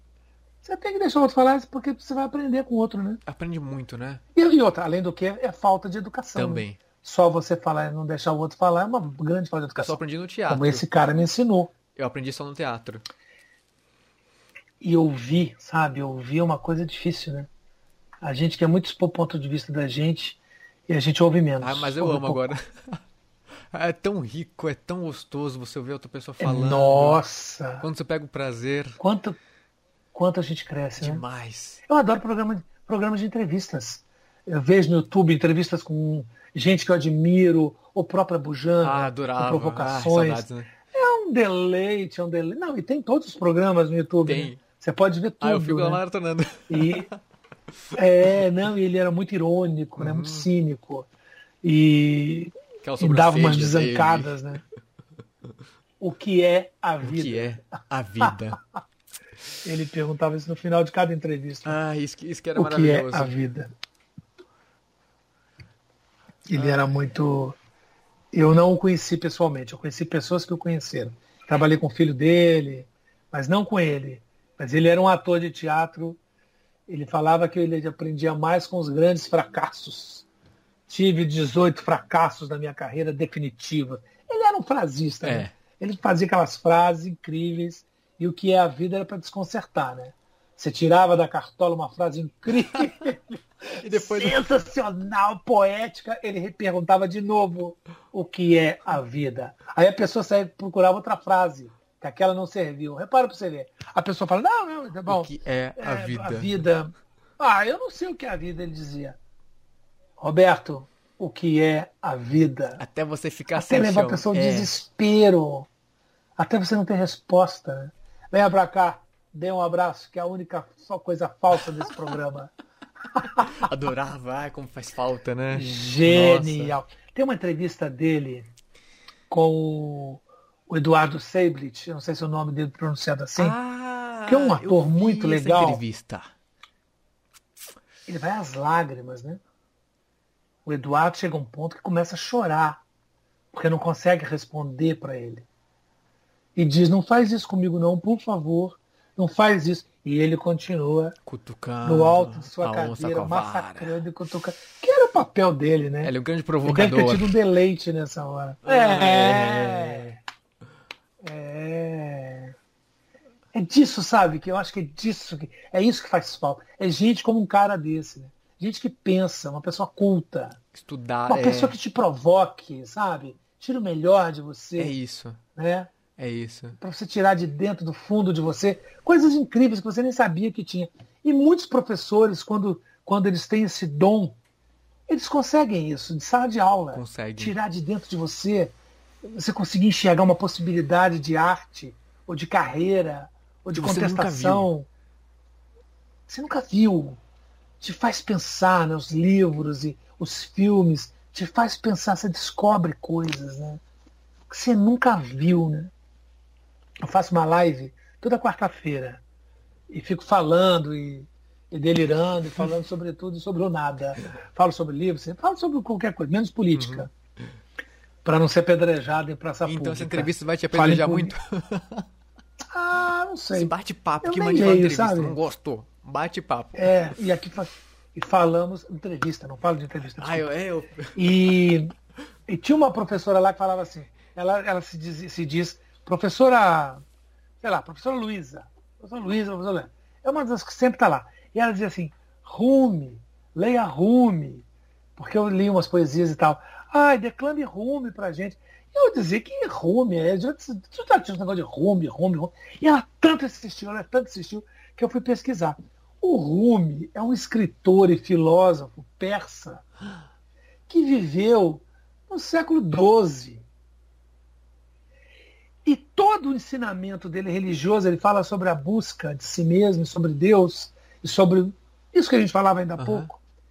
É tudo em forma de poesia. Isso tudo foi. Ele era considerado um grande intelectual de sua época. E tudo isso se deu através de um grande amor dele por um discípulo que surge do nada, meio porra louca, e ele já casado com uma certa idade, e é um amor de espírito sabe? É um amor de alma que faz quando o cara louco resolve ir embora, porque os outros discípulos ameaçavam matar ele, tinham ciúme dele, porque o mestre não falava mais com eles, o cara pega a mochila dele e vai embora. E o outro fica desesperado de amor. E manda que vá atrás e que busque. Ele volta e, chega, e aí ele vê. Aí tem uma cena linda do encontro dos dois, que o Rumi está falando sobre sobre os livros que o pai escreveu, sobre, sobre amor, sobre Deus, sobre filosofia. E, e, o, e o amado diz para ele assim, Devan diz assim para ele, é, o que tem nesses livros aí? Primeira aula, primeiro encontro com o mestre, porque o outro era um grande uhum. mestre, uhum. né? As pessoas vinham de longe, viajavam de longe. O que tem nesses livros aí? Ao que o mestre responde, você não entenderia. Não adianta eu te falar porque você não entenderia. Aí o Rubio imediatamente fica olhando para os livros e, e, os livros começam a pegar fogo. E aí o mestre olha, o Rumi olha para o Devir e fala: Como você fez isso? Ele diz: Você não entenderia. Ah, meu Deus! E aí o mestre fica transtornado com esse discípulo e começa a ouvir o discípulo e eles vão trocando informações definitivas. Eu estou falando de um dos maiores filósofos do Oriente que já existiu, que era o Rumi. Ele criou um filho dele, depois fundou a escola dos derviches dançantes, que são aqueles. Já viu aqueles caras com saia, que, turcos, que ficam girando, girando.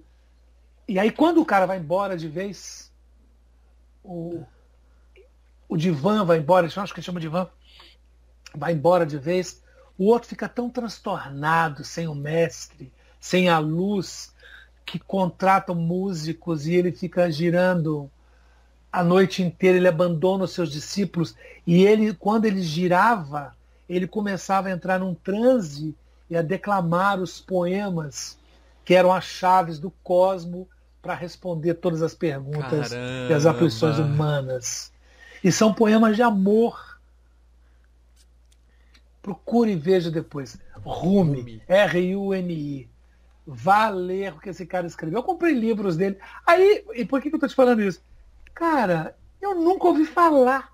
Nem eu ouvi agora. E ele tem mais de 4 mil obras de poema. Ele é pouquíssimo traduzido no Brasil. Acho que tem dois livros dele traduzidos no Brasil. Nos Estados Unidos tem mais de não sei quantos mil livros desse, desse profeta. conseguiu se instigar. E ela dizendo, eu comecei a ler Rumi nas lives, e eu e as lágrimas, né? Ele fala sobre, ele fala uma coisa linda, ele fala assim, deixa que a verdade entre em você, como os raios do sol entra dentro de uma caverna de rubis. Você imagina essa visão, essa imagem de um raio de sol entrar dentro de uma caverna cheia de pedras vermelhas, multifacetadas. O que, que vai virar essa luz ali dentro? Ah, é maravilhoso. E todos os poemas ele dedica para o grande amor, o grande mestre.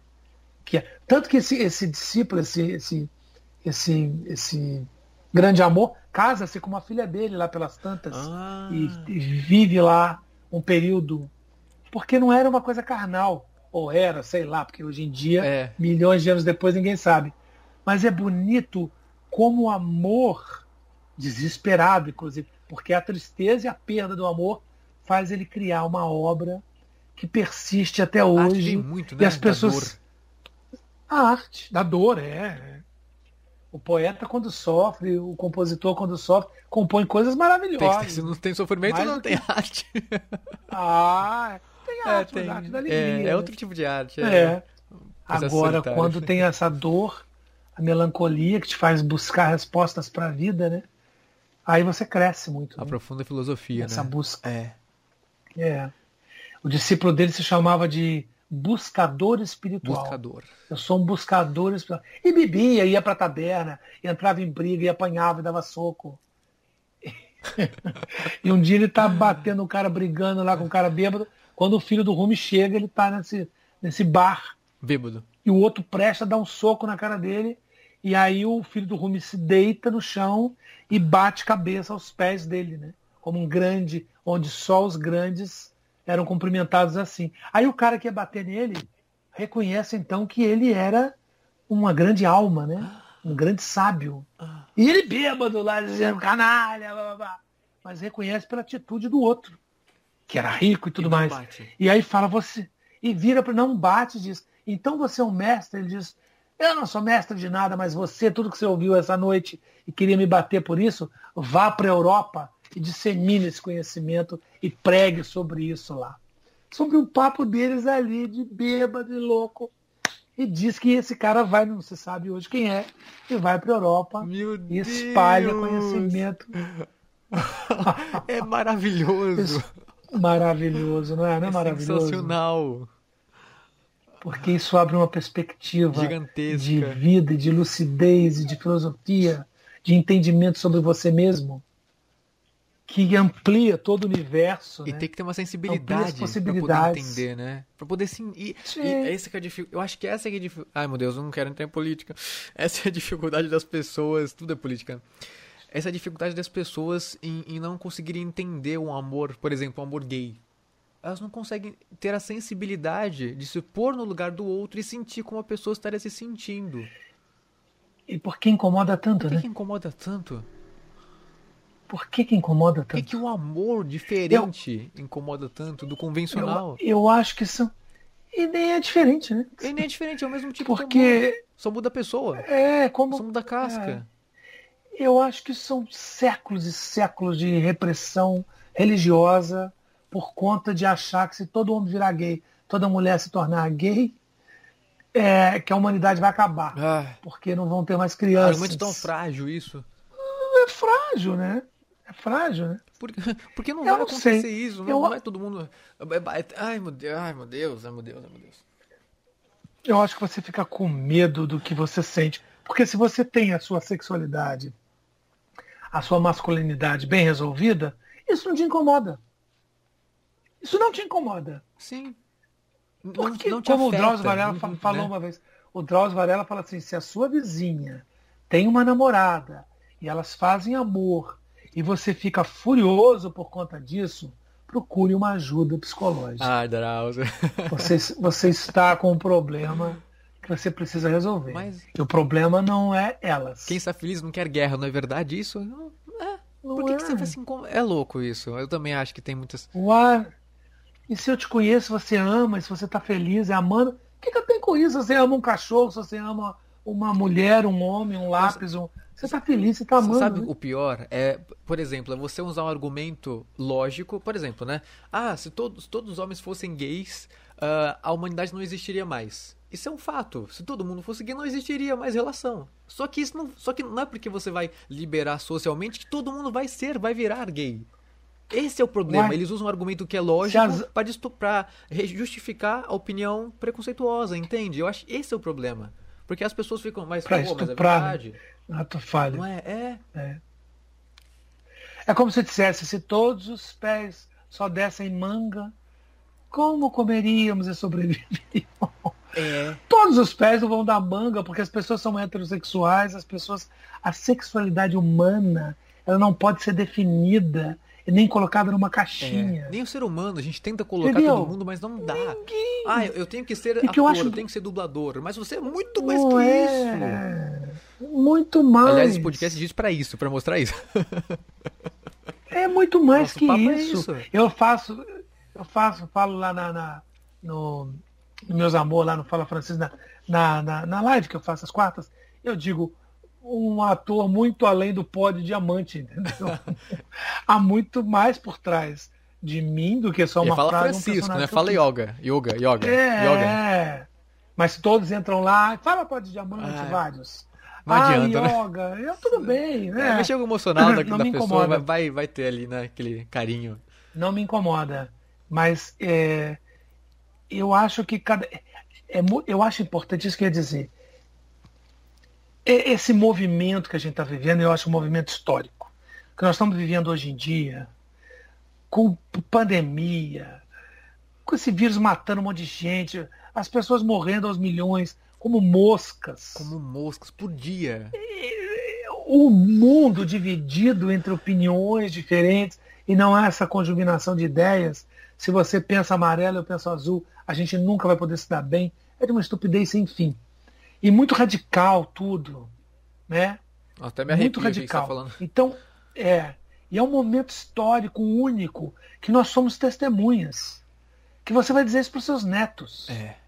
Sabe? Você vai dizer isso lá na frente. Houve um tempo da história do mundo, eu vivi a pandemia do Covid. O mundo inteiro. E em parou. parte umas pessoas. E tinha o mundo inteiro parou. Umas pessoas.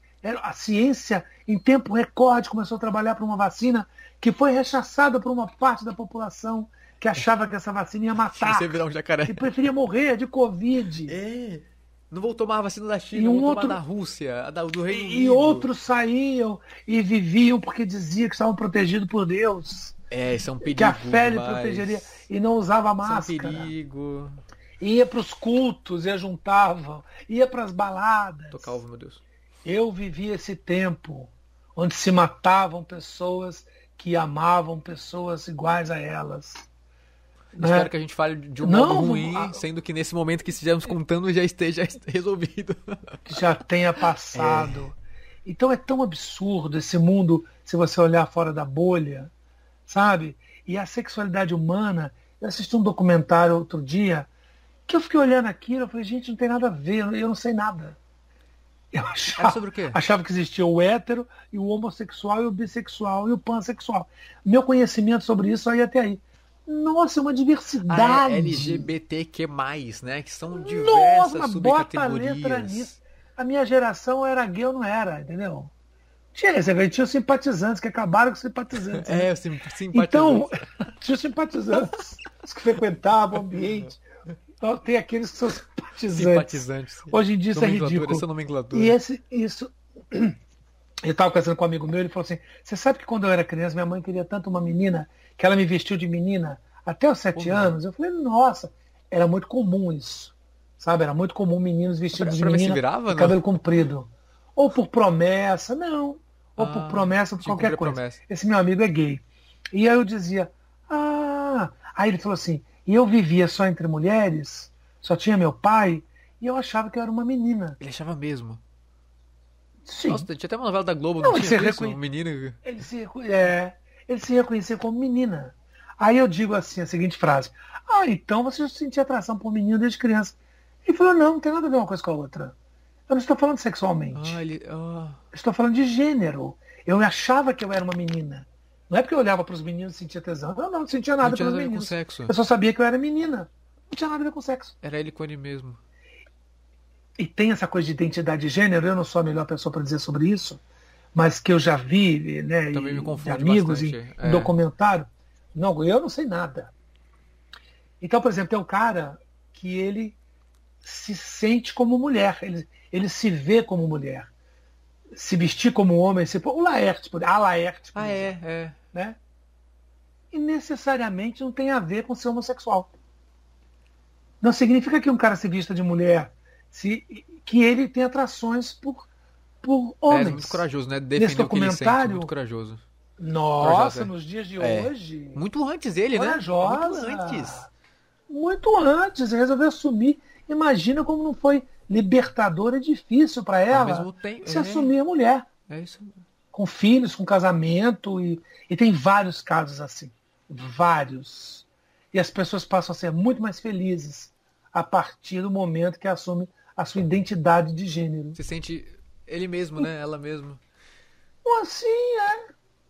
Não precisa ficar se escondendo e sofrendo, sabe? E usando faixa para chatar peito. E sei lá. Pior e... que é verdade. Então eu acho, cada vez mais eu aprendo isso. A sexualidade humana só interessa a cada um. Só interessa a você e a Deveria minha, minha sexualidade. mas tem interesses não é. a mais aí que, infelizmente, né? E, e as pessoas estão preocupadas, meu amigo, não é com isso. Elas estão preocupadas é com o futebol, a Libertadores da América. Eu nem sabia que a América estava presa. Não nada de futebol, e, nada. Nem menos ainda. Não tem interesse. Ah, estão preocupados com a Libertadores da América com o Big Brother. Também não tem interesse nenhum. não vejo. Você não, mas 90%, 90% da população brasileira está assistindo e torcendo por um ou por outro. Eu tô vendo documentário, tô vendo outra coisa. Nossa, claro, porque você pensa né, um pouco. Nada contra quem é, vê. Tudo bem. Mas eu é. acho que, como já definiram uma vez. Não, de vez em quando, umas olhadas. Minha sobrinha estava aqui, ficou vendo, eu vi muita coisa e discuti sobre isso e tal. Mas é, eu vi uma definição sobre Big Brother, sobre um programa que é um bando de gente não fazendo nada, sendo assistido por um bando de gente que não tem o que fazer. gente, essa definição. Não é. Eu não sei quem falou isso, mas é o máximo. Né? Porque, claro, se você vai assistir, você não tem o que fazer. E tem pay per view, 24 horas. Nossa, tem mosaico, tem tudo, você não tá entendendo. Puta, mas, e rola milhões Você ali. para a sua vida para você ficar vendo uma pessoa fazer nada. Mas é a coisa que mais interessa para os outros, para o outro o que, que, é? é? Saber é. da vida alheia. É. Ficar vendo a vida é alheia. É a briga do vizinho. Quando tem quando tem briga de vizinho, não faz um silêncio dentro de casa. Cala a boca, cala a boca!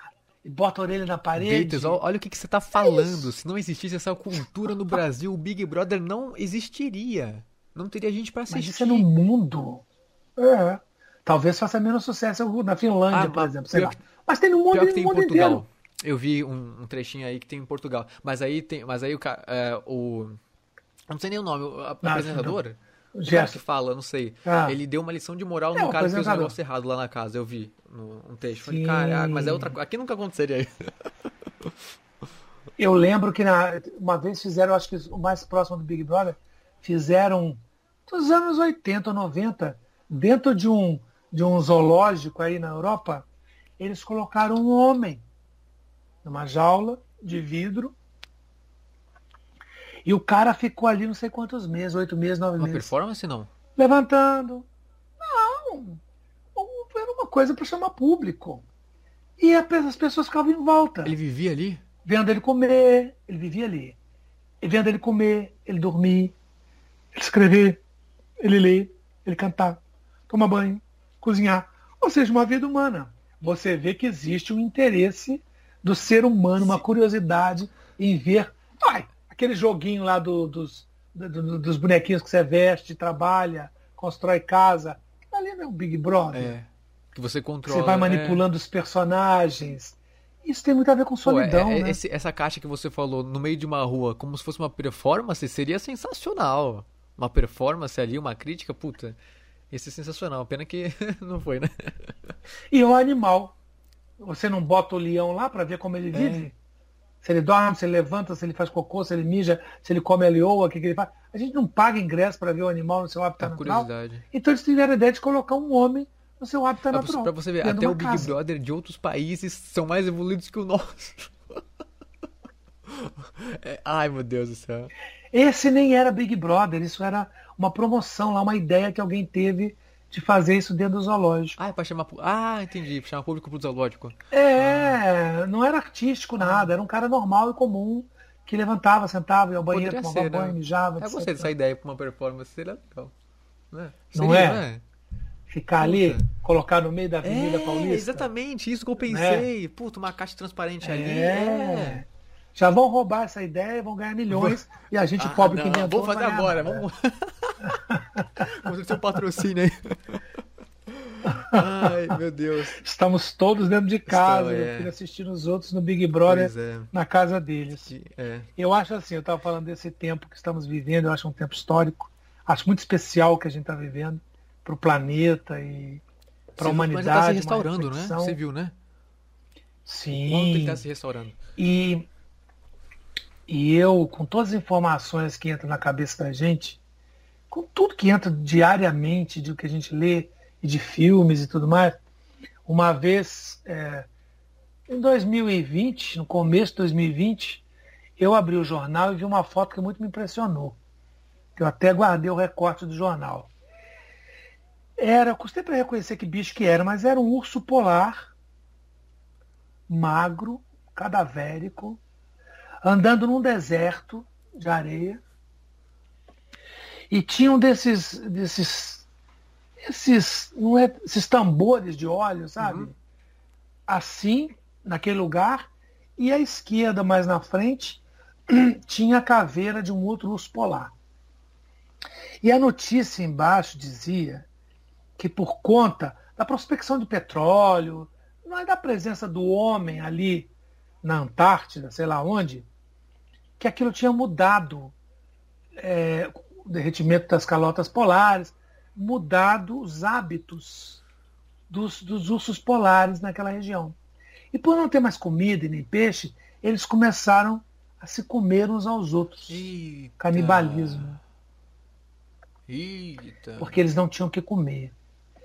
Olha, Roberto, quando eu vi essa foto, essa notícia, eu percebi que alguma coisa muito doente estava acontecendo no mundo.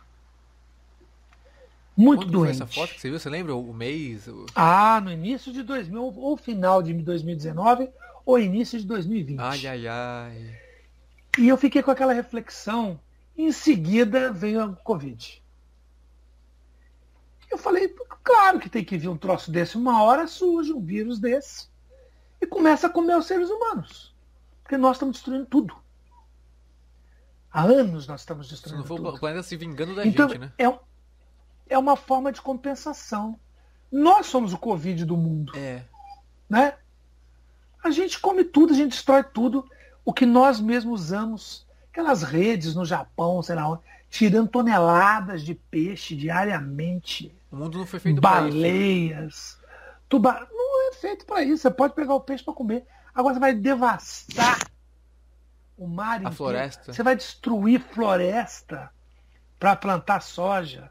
Você vai tirar ali o índio silvícola. Você vai tocar fogo. Você vai dinamitar montanhas inteiras.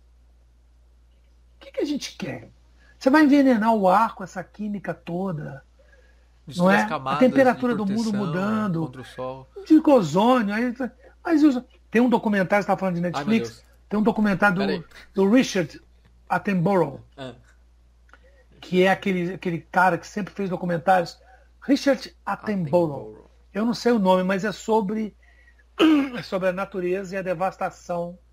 Então mostra-se filmes dele no início dele, com 20 e poucos anos. Ele está com 90. E a grande conclusão que ele faz, mostra como era a floresta na África e mostra como é hoje em dia. Dó, né? Aquele, você imagina, saíam aqueles grupos de ingleses ricos, europeus, para ir matar elefante e leão na, na África, nos anos 30, anos 40. Por diversão, e traziam as cabeças e colocavam nos seus castelos. Não dá, né? Vem falar de Covid. Que... Ah. Aí vem dizer que é a China que criou. No que... laboratório. Eu acho que a gente está construindo esse Covid e essas doenças todas pandêmicas há muito tempo. A natureza está em completo desequilíbrio. Ela quer se equilibrar, isso já está se equilibrando, Por você culpa viu? Nossa. Você viu Veneza? Como ficou o rio? Aquele, aquela água, não sei se é rio, né? Não, não sei se é. Aquela... Subiu. Nossa, é, não. é um mar ali, né? Opa, é, você viu o céu. Ah, tá limpíssima. Em, em, poucos meses de claro. pandemia, foi três meses, eu acho, que eu vi essa notícia. Quatro, tá se curando tá da se gente, curando né? da gente. Os animais voltando, voltando. né? Olha só. Pro seus hábitats natural. É. Tem uma matéria então, aqui, tipo, filho, acho que em 100 anos, eu acho que o ser humano. É, não. Em 100 anos, se o ser humano fosse extinguido, a Terra estaria totalmente restaurada.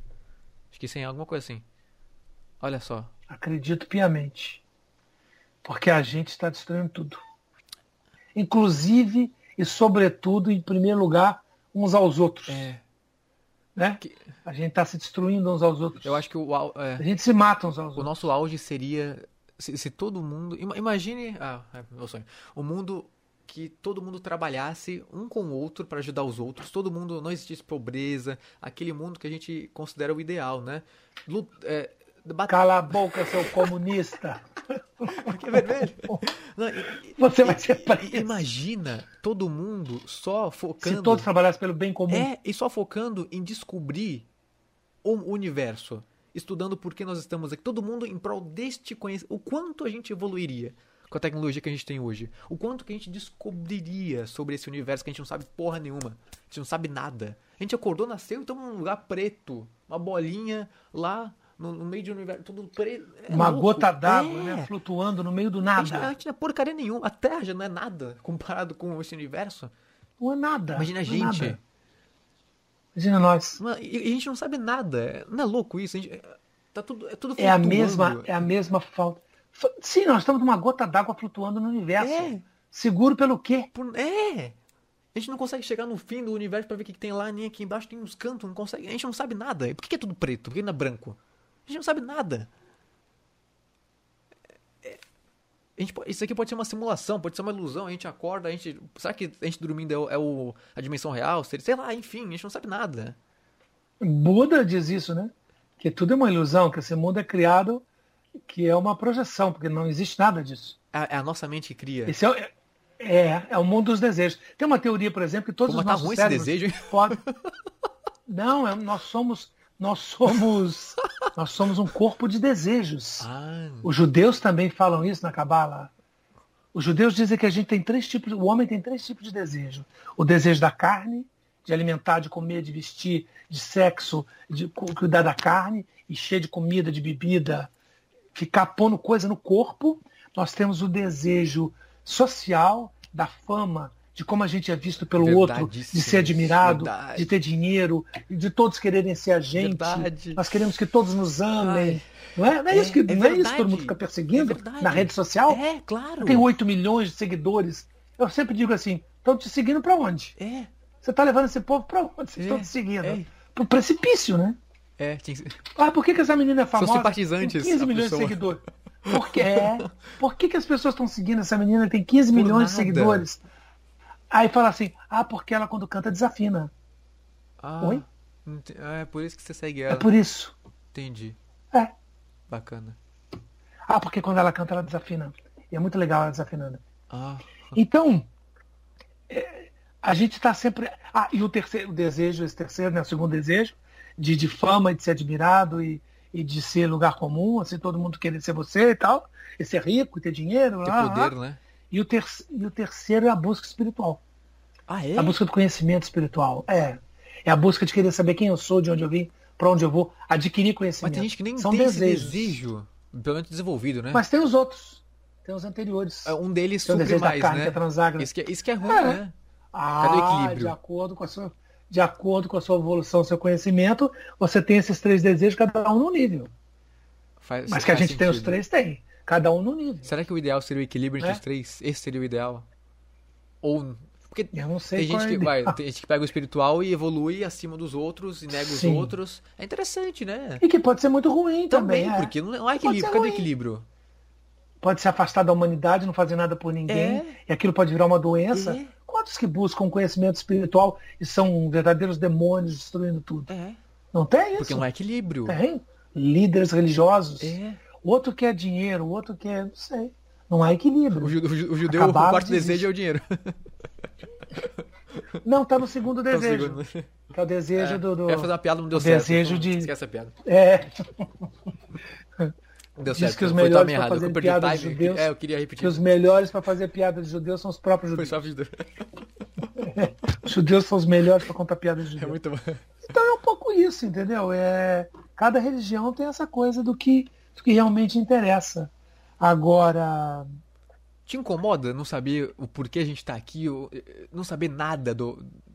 Você, você pensa muito eu nisso? acho que eu, eu, eu penso, eu sou religioso, né? Te incomoda?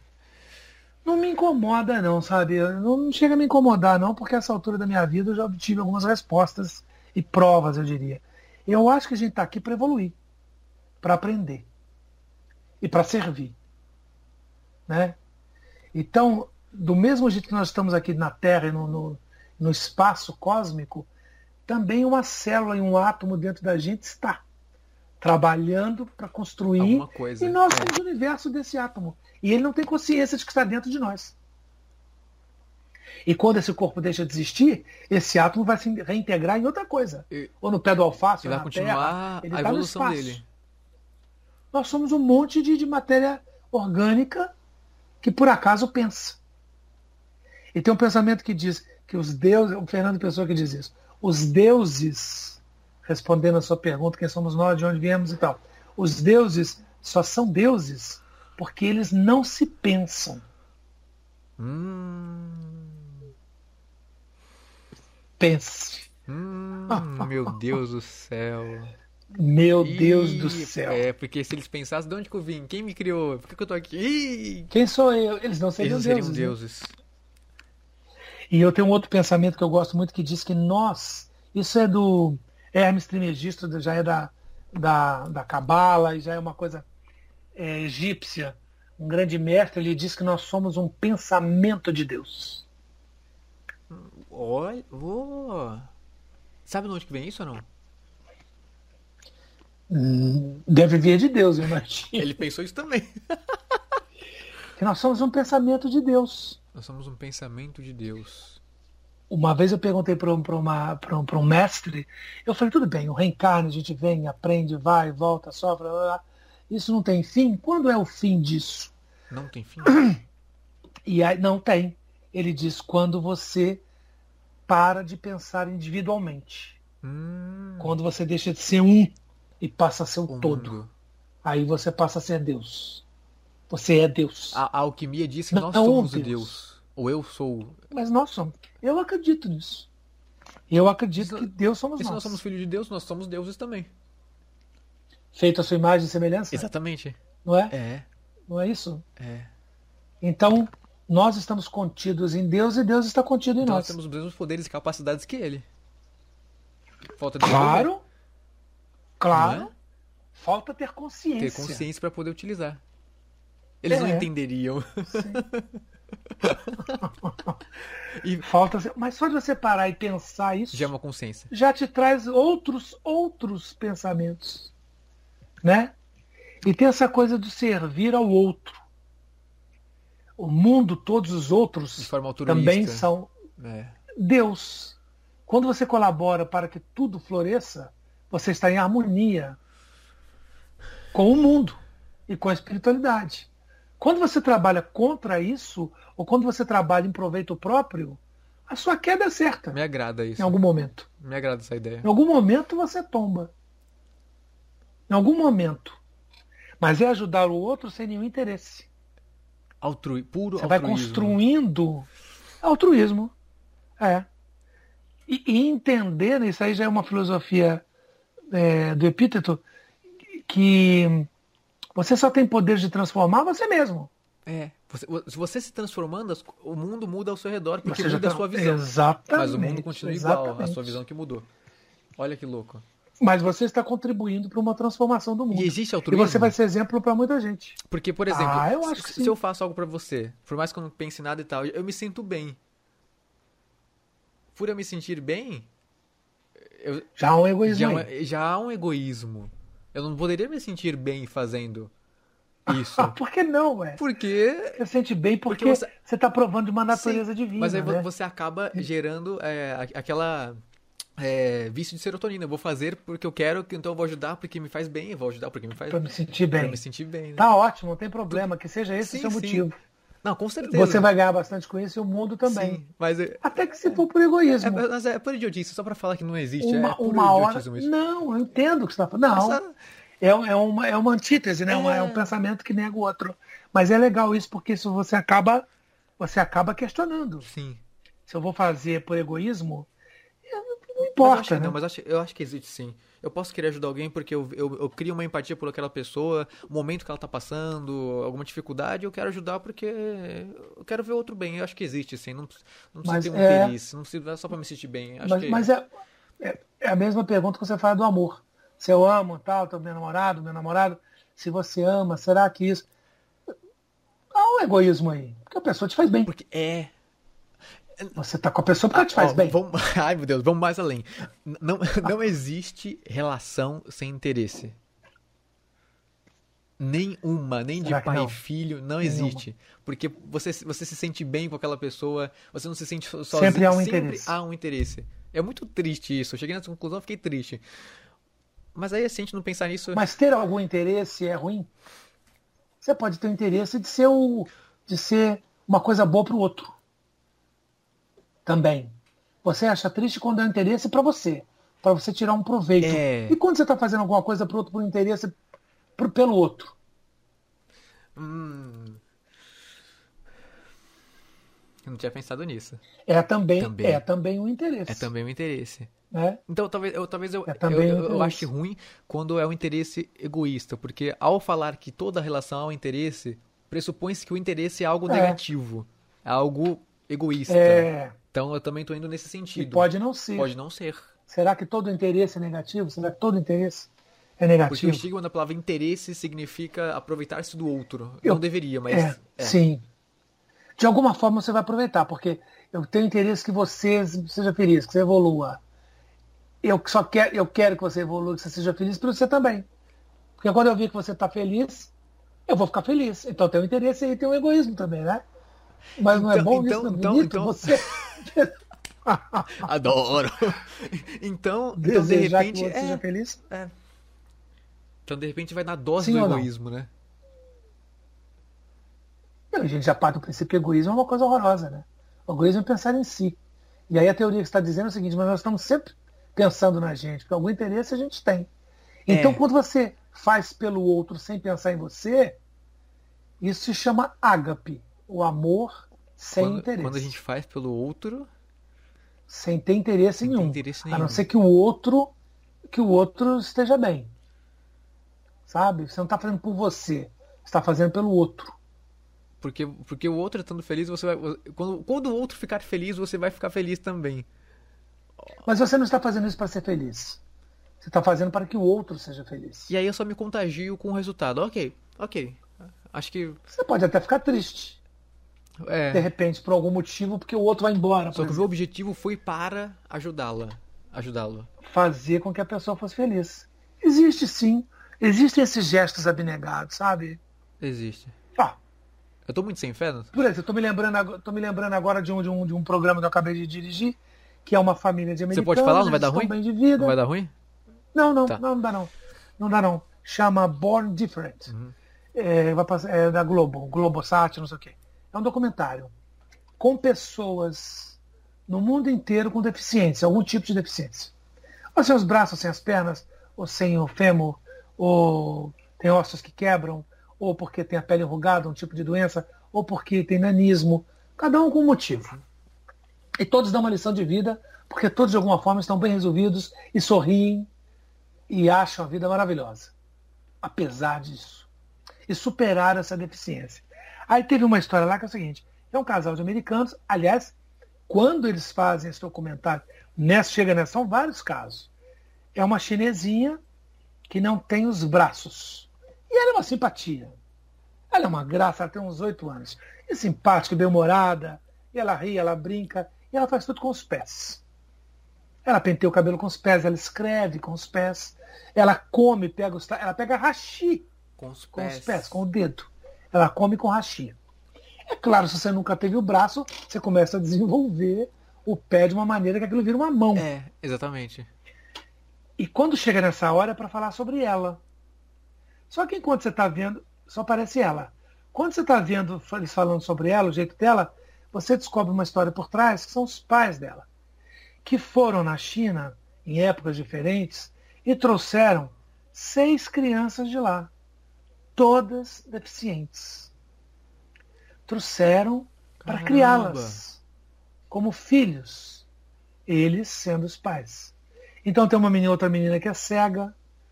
A irmã dela mais velha é cega, chinesa também. Não são irmãos, de fato.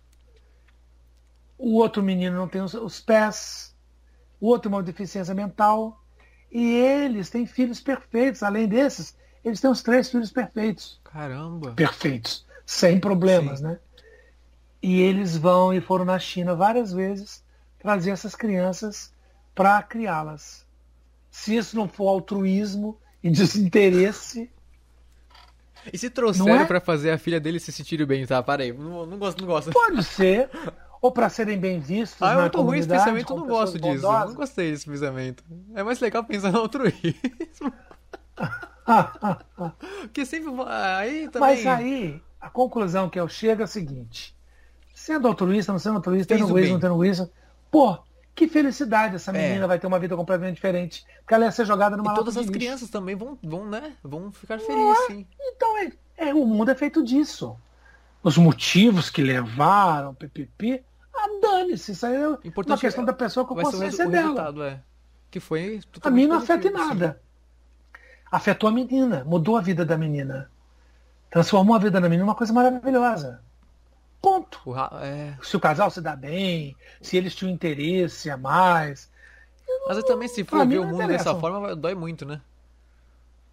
Aí você vai ver isso em todos os lugares. É só, vai ficar louco, né? Todo mundo interesseiro, não todo é? mundo é horrível, todo mundo. Não, e, e, pior do que ficar louco é você se desiludir com a raça humana é... e com um caminho de benevolência, de amor. Alexia, pare. Alexa responde coisas, entra no meu Ela assunto. interagir. Menina, só não faz sexo oral, o resto é incrível. Ela me acorda de noite, ela conta história, ela tem depressão. Meu Deus ela céu. fala umas histórias, às vezes que ela veio da fábrica. Olha, eu não sei mais o que fazer com, essa, com ela. Não posso nem dizer o nome dela, ela já É perigoso, assim, se a inteligência artificial tomar consciência do ser humano, a gente tá ferrado. E esse menino. Você não acha? E essas coisas de celular que você. A gente tava falando que você vai fazer uma pesquisa depois tem uma indicação da, daquilo na sua página seguinte. Você acha que já não estão controlando? Já estão. A gente volta na história, né? Eu acho que estou consumindo ela, ela que está me consumindo. Tá, pior que é isso mesmo, né? Porque ela está me vendendo coisas, eu vou comprar coisas, ela sugere coisa, forno elétrico, nada que eu preciso eu vá usar. Mas eu compro um monte dessas coisas, entendeu? Por, por não, influência é, esse, você, da internet. Louco, você não acha louco? Uma, uma hora é, é, o consumismo vai acabar. Uma hora Sabe? Você acha mesmo? Eu, eu não sei. Todo mundo consumindo tudo. Uma hora vai acabar os recursos, uma hora o dinheiro não vai servir mais para nada, porque não vai ter mais o que comprar. E aí? você pode ter certeza que uma nova maneira de subjugar o outro vai, vai ser inventada. Vai. Pode ter vai, certeza. vai. Porque isso já existia na pré-história, quando ninguém, ninguém comprava nada. E o mundo não acabou, ao contrário, começou essa loucura de consumismo.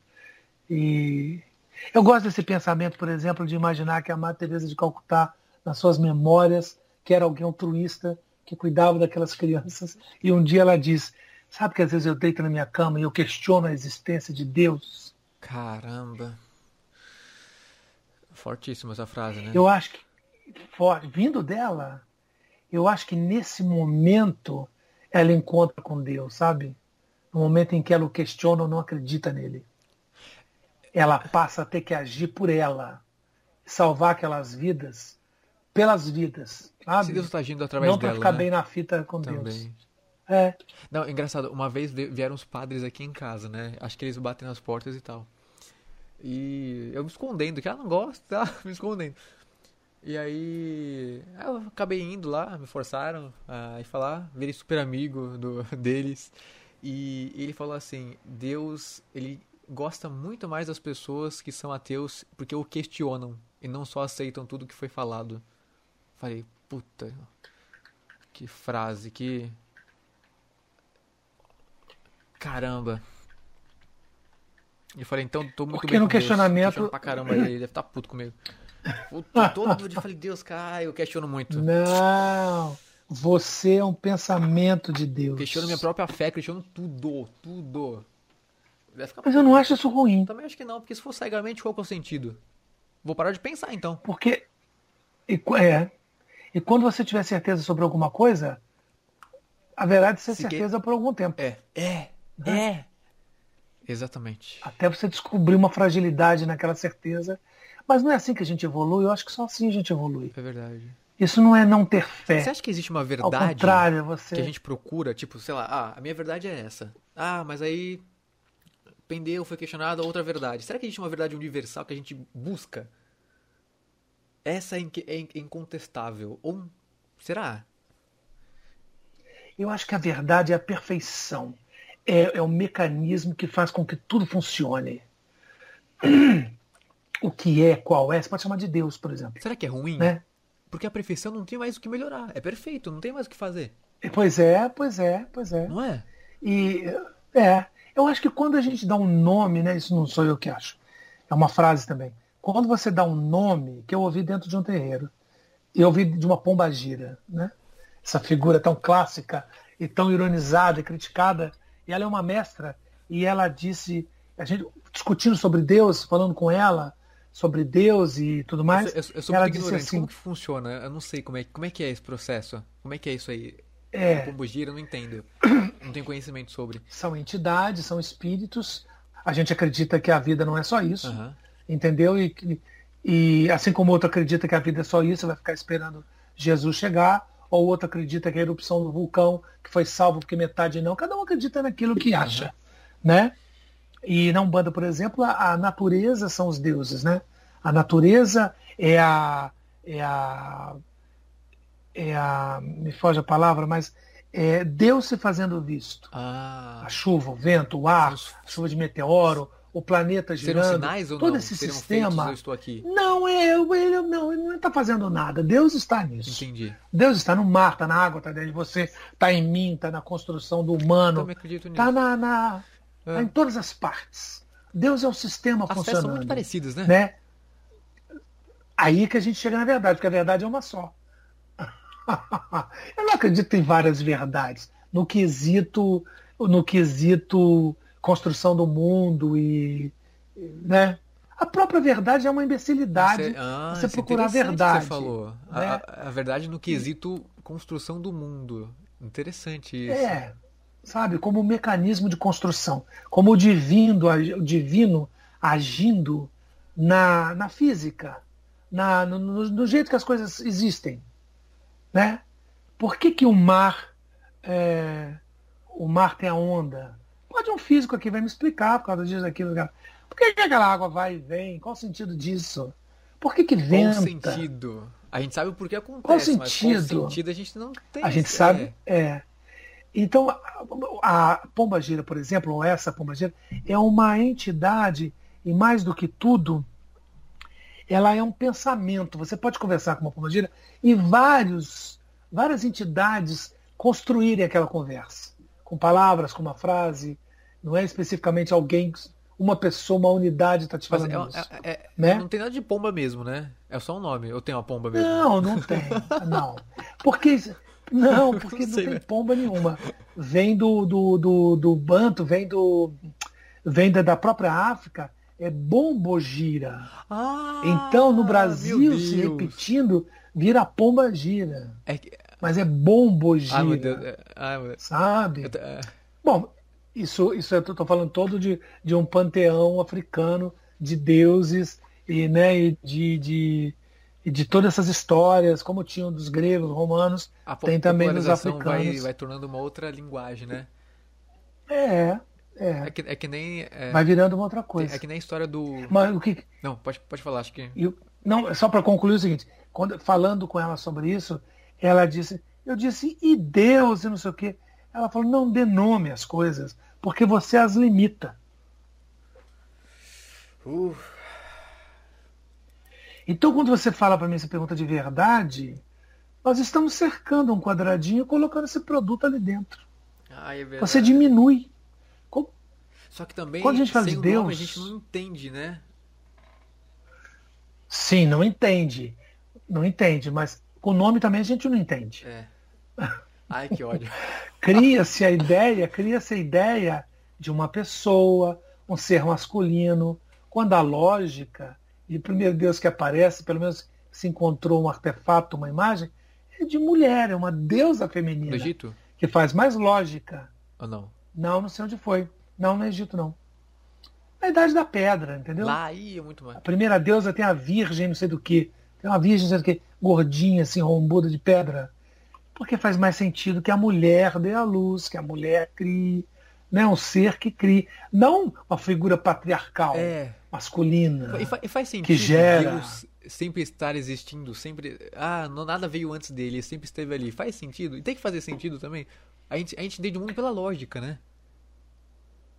Então, e, e Deus é lógico? É, então. Você, não tem lógica nenhuma. Universo, tudo, tudo preto, bolinhas girando em, em, torno de outras bolinhas. Faz sentido? é lógico. E o buraco negro? Buraco negro. Que existe. É. Que chupa tudo e consome Até tudo. E para onde luz. vai isso? A luz. E diz que o final do universo vai ser consumido. Que bosta! Um grande buraco Vou ficar novo. muito triste isso acontecer. Que ridículo! Quem foi que criou essa porcaria? Ridículo esse final.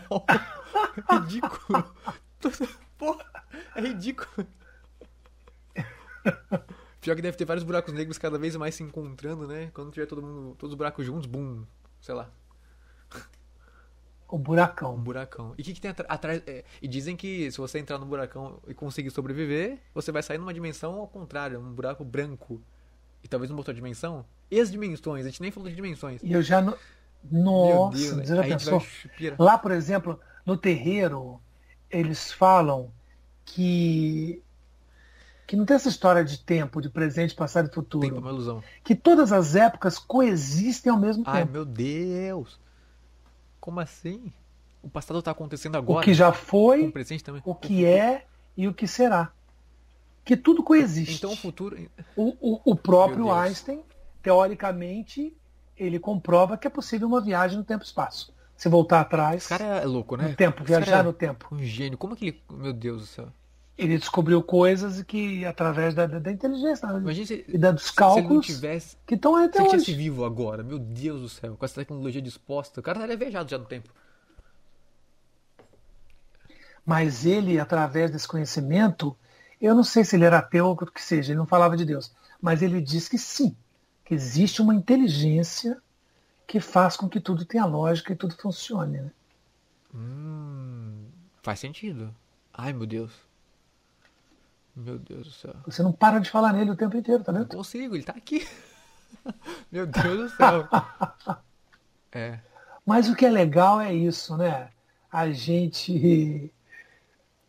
Você, você com esses questionamentos tá me lembrando uma tirinha do Maurício, que, que, que, é, que é o Horácio, né? E que era assim. São a, as formigas, né? Não, era o Horácio conversando com não sei quem. Aí o Horácio, alguém diz assim, é, vendo as formigas, né? Falando, cara, no futuro, um dinossauro falando pro outro, no futuro a humanidade vai ser dominada por grandes civilizações de formigas. Porque elas são muito organizadas. Elas trabalham em conjunto, elas não lutam entre si. Elas têm uma rainha, tem os guerreiros que protegem né, o, o formigueiro, tem as que botam os ovos, tem os o quê? Tem os machos que possuem a rainha. É muito organizado. No futuro, são as formigas que vão comandar o mundo. Aí o Horácio disse, fala assim, sei não, sou mais aquele casal de macaco olhando para o pôr do sol. Meu Deus. Não é bonitinho. Seria sensacional. Meu... Não é sensacional? O Maurício disse que o Horácio é ele, né? De todos ah, os personagens. É, o, é um pouco a, maf a mafalda do Kino, né? É ele, né? Porque o, o Horácio é todo filosófico, né? Ele questiona a tristeza, ele é ironizado porque ele tem as mãozinhas, os bracinhos curtos, né? Ele, eu acho que, enfim. Então, é, é e aí você. Fala, fala. Ai, será que eu. Meu Deus. Fala, fala. Se, se, a gente fosse. Seu pensamento foi, Ai, é. foi para um lugar legal. Se a gente fosse só racional e não fosse sentimental, o ser humano, só racional. Será que a gente estaria vivo ainda? Teria só um ser humano no final das contas? Como que será que seria isso, né? Não sei. Não sei se estaríamos vivos, mas seria uma sociedade absolutamente buscando uma lógica e uma, uma frieza industrial. Né? Seria possível Talvez ele não fosse viável sem o sentimento. Eu acho. Será? Ah, é, acho que não. Acho que não, né? Acho que, acho que não, não. É o que dá o, o equilíbrio, de cansaço, né? preto e branco. descansar. Sentimento é... É, de amor, tenho que lutar por ela, por ele. Sentimento de. Sim, é isso que move o mundo, né? caçar, preciso. Puta, mas não tô conseguindo caçar com isso aqui. Vou fazer uma lança. Ah, a lança não deu certo, vou fazer um machado. Sem o sentimento, é, então o ser humano. Que a Tirem me fez lembrar, né? ah, os macacos são do pôr do sol. Porque há um sentimento ali, né? E se não fosse o sentimento? Pois é, mas você veja os bichos, né? Sapos, cobras. Será que eles têm sentimento? Imagino que não, né? Imagino. Eles devem ter uma lógica no, no que se diz, no que diz respeito ao instinto, né? Sobrevivência. A humanidade não, não deve ter tido um começo assim também. Mas é que a gente pensa, né? É, é, eu não consigo imaginar o É porque você vê o leão. Hum. Eu vi hoje uma cena de um leão, ele dando uns tapas lá na cara, querendo dar uma dentada na cabeça de um filho dele. Meu Deus. É. Ele ia matar. Ah, será que seria que nem aquele filme. Você já viu aquele filme com. Ai meu Deus, não lembro o nome. É um gordinho. Sensacional aquele ator. É, o primeiro mentiroso. Não. Ah, eu veja, dublado, lindíssimo. A, a humanidade. O primeiro o mentiroso. primeiro mentiroso, dublado. Ah, vou Você. Ver. Não, a humanidade não conhece a mentira. Todo mundo fala a verdade. Tipo, bom dia, bom, é, bom dia. Nossa, a senhora tá feia, viu? Que roupa horrível. É, é, tipo, ah, entre o cara. Aí o cara vai, vai convidar a mulher que, que ele gosta pra sair. Aí ela, ele bate na porta dela. Aí. Aí ela, ah, desculpa demora, tava me masturbando. ah, não, ah, tudo bem. Aí sentou no sofá. É, todo mundo sincero. Até que, até que ele tá que ele tá no banco, ele vai ser despejado porque ele não tem 800 dólares do aluguel.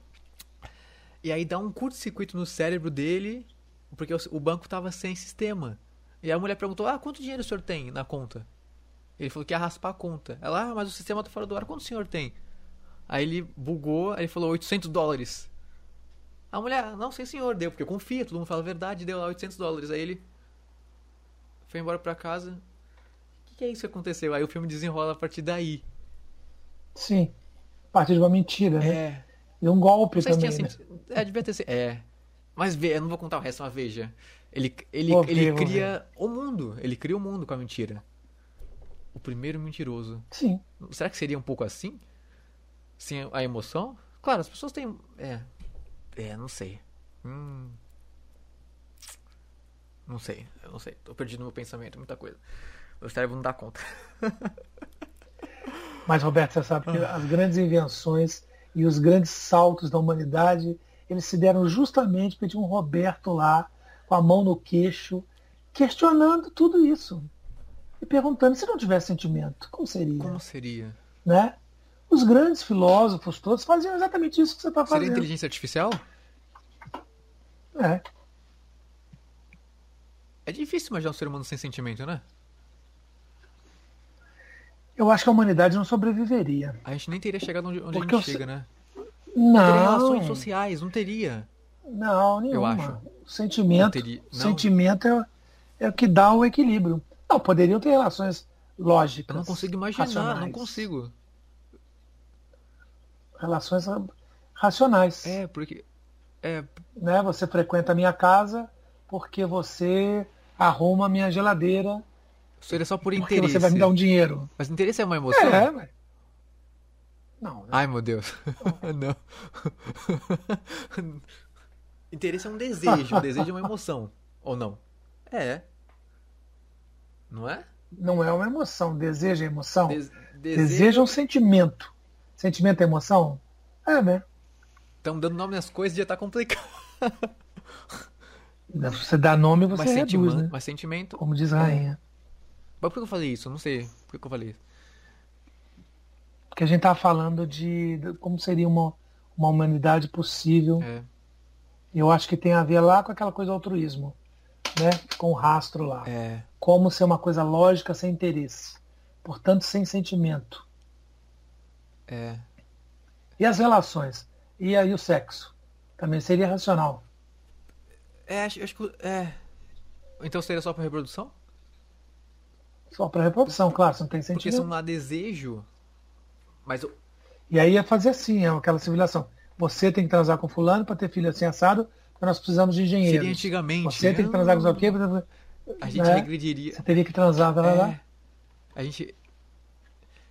Eu não sei se é possível. Você... Olha, também não sei, mas eu vou, vou falar uma coisa meio, meio grave aqui. Será que o Hitler não pensou um pouco nisso? Mas havia sentimento, né? Mas isso tinha uma coisa ódio. lógica. É, tudo tem sentido. Faz... Mas havia, Mas aí... havia uma coisa lógica também na cabeça dele de tirar os impuros, né? É. De, de matar os aleijados, os cegos, os retardados, homossexuais. A, a gente só age por sentimentos. Estou com fome, vou buscar algo para comer. Estou com sono, vou descansar. Me machuquei, vou me tratar. Mas isso é um sentimento? O que é sentimento? Isso é uma necessidade. Ah, sentimento, eu gosto de você. É, mas não gosto necessidade não é um sentimento. Estou com fome. Estou sentindo eu algo. Acho necessidade seja... Ou não. Sentimento é... Não, você está sentindo. Não, está sentindo fome. Sentimento fisiológico, sentimento é, emocional. Será que tem. É uma necessidade. Quero ir ao banheiro. Estou sentindo uma dor de barriga. Isso tem nada a ver com sentimento. Estou sentindo dor ou, ou, tem, tem, tem sentimento físico e sentimento emocional. Mas isso, então, a dor, ó, é. a dor que você pode okay. ser. Mas a dor que você está sentindo é um sentido, não é? É um sentido. É, então, é. Sentido, sentindo. Agora, quando eu digo eu detesto fulano, não pode ser comparado com uma dor de barriga, não é a mesma coisa. É, tem. É. Ou é? então, é? Não, acho que não. Acho que não. Faz sentido. Porque tem sentimentos fisiológicos que aí são independentes e voluntários nossos. Físicos. Uhum. Tem o um emocional. Fome, dor, é... sono. Não pode comparar. E tem o emocional. É, acho que não. Eu acho que Também não. Acho que não. Porque, é porque você não tem, você não tem controle sobre essa, essas coisas é, fisiológicas. Se você vai sentir ou Já não. Já existia antes do, ficar... do homem pensar de verdade. Sim. Né? Você não vai ficar sentindo dor e não tratá-la. É. É, porque a gente Agora você pode é. ter, você pode sentir raiva e não alimentar essa raiva para alguém. É, então. A... E, a, e exterminando dentro de você. Então, como seria um mundo sem sentimentos emocionais? Emocionais. Sem emoção. Sem emoção. Porque o físico existiria, porque sempre existiu. Ah, né, Homem das Cavernas, ah, cortei a cabeça do outro, ah, sei lá o que, machuquei, tá doendo. Já sempre. A lobotomia, né, grosseiramente falando, é uma coisa que tirava o sentimento da, das pessoas, uma parte do cérebro ah, onde tinham os, os sentimentos as emoções. Então as pessoas lobotomizadas elas não tinham emoção. Não ficavam tristes, nem alegres, nem felizes. Como é, como Quase um é? robô. É, é, é, é um nada. O mundo seria assim. Nada. Eu vou, faço, vou capinar aquela, aquela, aquela grama ali porque ela está alta e ela precisa ficar baixa. Ponto. Não é para me dar prazer, não é para nada. Eu vou casar e vou ter filho com esse homem porque tem a ver com a minha genética e eu é, preciso ter filhos para poder cuidar de mim na é velhice. Isso, é. Nossa, que vida é? horrível, né? Horrível. Nossa, ainda bem que existe sentimento. Já não gostei desse. Vamos apagar esse mundo, não gostei. Tira esse mundo, vamos criar um outro. A arte não seria possível. a arte não seria a possível. A arte só existe porque a vida não é equilibrada. Tem, um, pensa, tem uma frase também que a arte existe para tornar a vida possível, menos dolorosa. Eu também acho isso. Menos doída. É. Sabe? É ali que a gente pega a nossa esperança. Pra você sonhar. É. é. Faz é, muito sentido. Porque a vida em si é brutal, né? E se fosse perfeita? A vida pela vida. Se fosse perfeita? Por que, que a arte existiria? Teria como? Se é perfeito, não tem por que questionar, não tem por que criticar, não tem por que entreter. Mas perfeito sobre que ponto de vista? É. De quem? Sobre o seu? Que é perfeito para você não é perfeito para mim. É.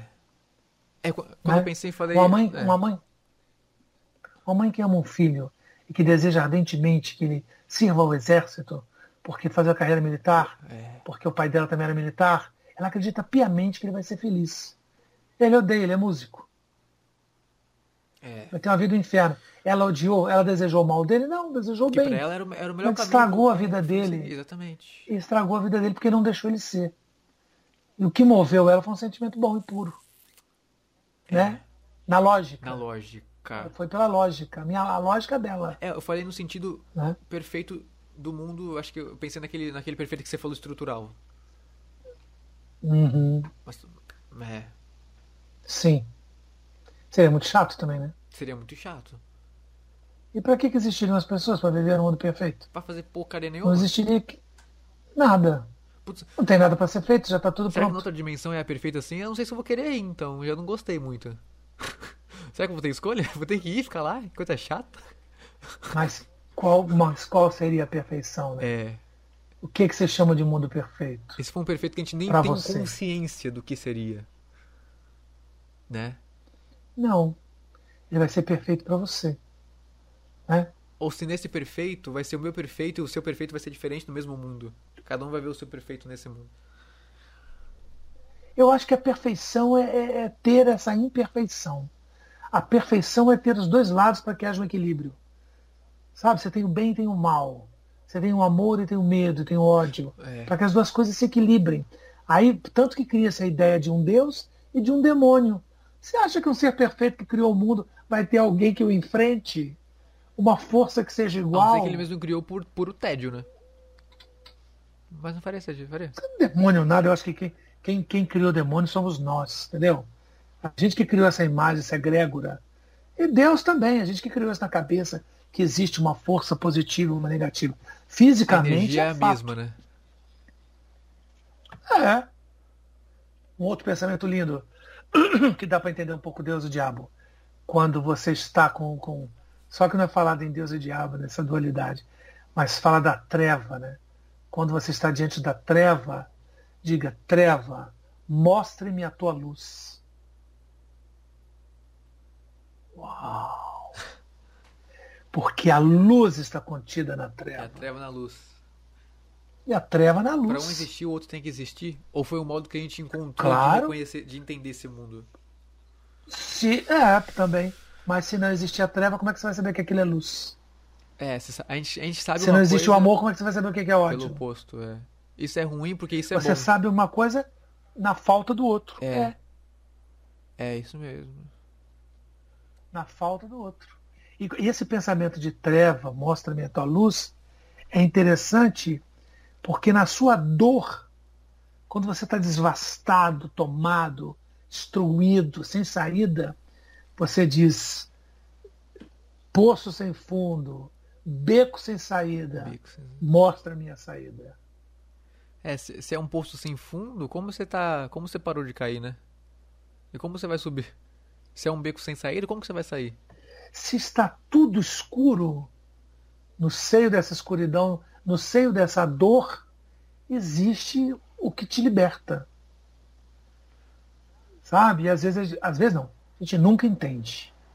Meu Deus. Né? Porque não é, Invoquei muito a ele aqui hoje. não é. A gente pensa, aliás, você não para de falar nele. A gente. A gente pensa. Seu amigo do peito vive contigo. Isso é bom. É, isso é verdade. Tem gente que só fala no diabo. É, é. Isso é Satanás, é o diabo, é ele que ah, fez, né? De Vive. É... Faz uma energia boa. E aí. Mim, então. Eu aceito. Sim, porque ele não é uma pessoa, ele é um pensamento é, É uma pureza. energia boa, é uma, é uma coisa boa para mim, então... Sim. Eu, né? é. é. como se falasse, ah, luz, pra mim luz, também. luz. Você me, você me traz um sentimento é. bom e me preenche, então é o que eu vou falar, né? né? É. É. E... Esqueci o que eu tava falando. é, você, é... De uma coisa ruim que te acontece e que você acha que é devastadora e, e, pouco tempo depois você percebe que se aquilo não tivesse acontecido, você não estaria nesse lugar tão prazeroso e não tinha realizado uma coisa tão maravilhosa. Ou seja, não existe. Se sua mãe não tivesse morrido naquela circunstância, você não teria viajado e encontrado, o amor da sua vida. sei lá, o, o, o mestre ou a é. luz. Ou, não é. existe situação boa ou ruim, existe a situação. Exatamente. O que existe, isso não é meu, é o que você vai fazer com aquilo. É. Tragédias acontecem na vida de todas as pessoas. Coisas ruins, coisas que não dão certo. O que você quiser, rejeição, acidentes, mortes, doença. Também amor, reencontro, paixão, tesão, eh, ganhar na loteria. Isso tudo acontece. Que interessante. É... A diferença é o que você vai fazer com relação àquilo. Você vai abraçar aquilo se entregar e se destruir? Ou você vai fazer aquilo um trampolim, um degrau para sua ascensão? Ou seja, o mundo. Ai caramba, socorro. Confirmação. O mundo é ele mesmo. O mundo sempre foi ele mesmo. É, a gente que vai decidir como é, vai ser o nosso mundo. É, é exatamente. Meu Deus. É Oi, obrigado. E talvez aí, e talvez aí esteja a verdade. Em como a gente vai decidir ver esse mundo, porque o mundo é ele mesmo. O que você o que você vai fazer com os fatos que se apresentam no seu caminho. E aí que entra o livre-arbítrio, a nossa escolha. Exatamente. Você vai usar isso para o seu crescimento ou para ir à frente, ou você vai se afundar, exterminar, interromper a sua, a sua vida por conta daquela grande tragédia que se abateu sobre você. Mas isso está ligado ao quê? Isso está ligado à vivência, à maturidade, à inteligência, as coisas que fazem a nossa vida, a, no, a, a nossa criação, os nossos valores. Né? É. E uma coisa que é libertadora é você entender que o outro vai tomar a atitude que ele quiser, que você não pode fazer nada para impedir é. ou fazer com que ele tome outra atitude.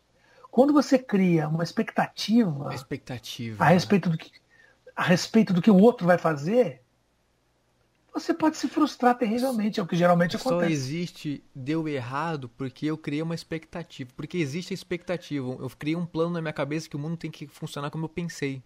E, exato. E que a resposta daquilo se daria de tal forma. Tiver, é... Quando não se dá, a forma que você inventou. Que eu inventei na minha cabeça. Que te beneficia de alguma é... forma ou te prejudica. Quando acontece de outro lado, te frustra a expectativa. Porque você não tem poder nenhum sobre o que vai acontecer Nenhum. na sua vida que o outro vai realizar. Nenhum. Você tem poder no que você vai fazer com aquilo que te acontecer. Que sentimentos você vai desenvolver. Você só tem poder sobre suas atitudes. É sobre, sobre as atitudes dos outros, não. E todo mundo quer que todo mundo age de acordo com o mundo que criou na cabeça. A gente tenta o tempo inteiro mudar as pessoas para que elas ajam Sim. da forma que a gente... Meu Sim. Deus! Você espera que elas ajam daquela forma porque os sinais que ela te deu, você leu e criou em você, você, uma expectativa. E de repente ela não age como você esperava. Nossa, você não sabe para onde e ir. Você leu. Porque desestrutura todo mundo que você é, criou. É isso mesmo. E você leu para condizer com o mundo que você criou. Você leu como você quis, para ah, não bate com que. A partir de signos que, de signos, que vieram para você. De símbolos, é isso mesmo. Símbolos meu Deus, olha que loucura. Meu Deus. Cada um é um mundo individual. Sim. E com pensamento individual, e com lógicas individuais, e com atitudes individuais, e com, é, com prioridades de, diferentes diferente. individuais. E, meu Deus, o comunismo nunca vai dar certo. Jamais. Como que eles tão diferentes? Mas mas nenhuma coisa dá certo que seja única. É. Nem o capitalismo. Nem o capitalismo. Não está dando certo o capitalismo. Não mesmo. capitalismo não é, não é um sistema, nem a democracia, não é um sistema de governo que está dando certo. Muito pelo contrário, no mundo inteiro é uma tragédia, é um caos. É, é gente morrendo de fome que não tem um copo d'água, uma farinha para comer, e o outro que tem uma bolsa de 16 mil reais. É, é. é? Exatamente. É? Isso para ficar no campo do dinheiro e da matéria.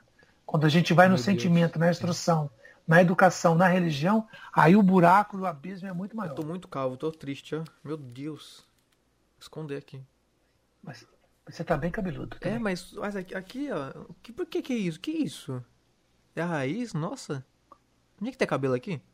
Isso é uma. Mas se você ficar abrindo assim igual um ninho, não vai ter nada mesmo. Olha lá, mas. Poxa, que isso? Fica um negócio aqui. Então, melhor do que você ter cabelo ou não é ter pensamentos e ideias. É, isso aqui é só. É, mas não, é genial. Nossa. É, isso é só um enfeite. É só um, é. Agora, você está te preocupando também esse caminho, procure o dermatologista. Ah, uma vaidade. E vai. ah, mas é normal, é, natural. Nossa, fiquei, nossa, que loucura, não tinha, não, tinha reparado. Que, que eu não me olho assim, né? Você reparou é, hoje? Eu falei, nossa, tá de assim. tanto pensar. Pois é, tá. Ah, tudo bem, tô feliz. Foi. Ou também, sabe do que é? de, esse, de ficar usando esse fone 24 horas é, por dia. É... Talvez esteja desgastando pode aí. Pode ser isso mesmo. Né? É, pode ser, pode ser. Você também, você também fica assim ou não? Pra do fone? Eu quando vou. Eu aqui tô com ele aqui. Mas quando eu vou trabalhar, eu coloco ele aqui. Ah, ó. aqui, né? Pra você se ouvir, né? Estética. Sim, não, e bota ah, ele na testa. Por isso que... Ah, eu nunca entendi porque as pessoas colocavam na. Ai, genial para não ficar no meio da eu sua achando, cabeça. Eu, eu achando que o pessoal aí. deixava aqui porque o fone ia caindo. Meu Deus, que idiota. Mas é legal também quando a gente.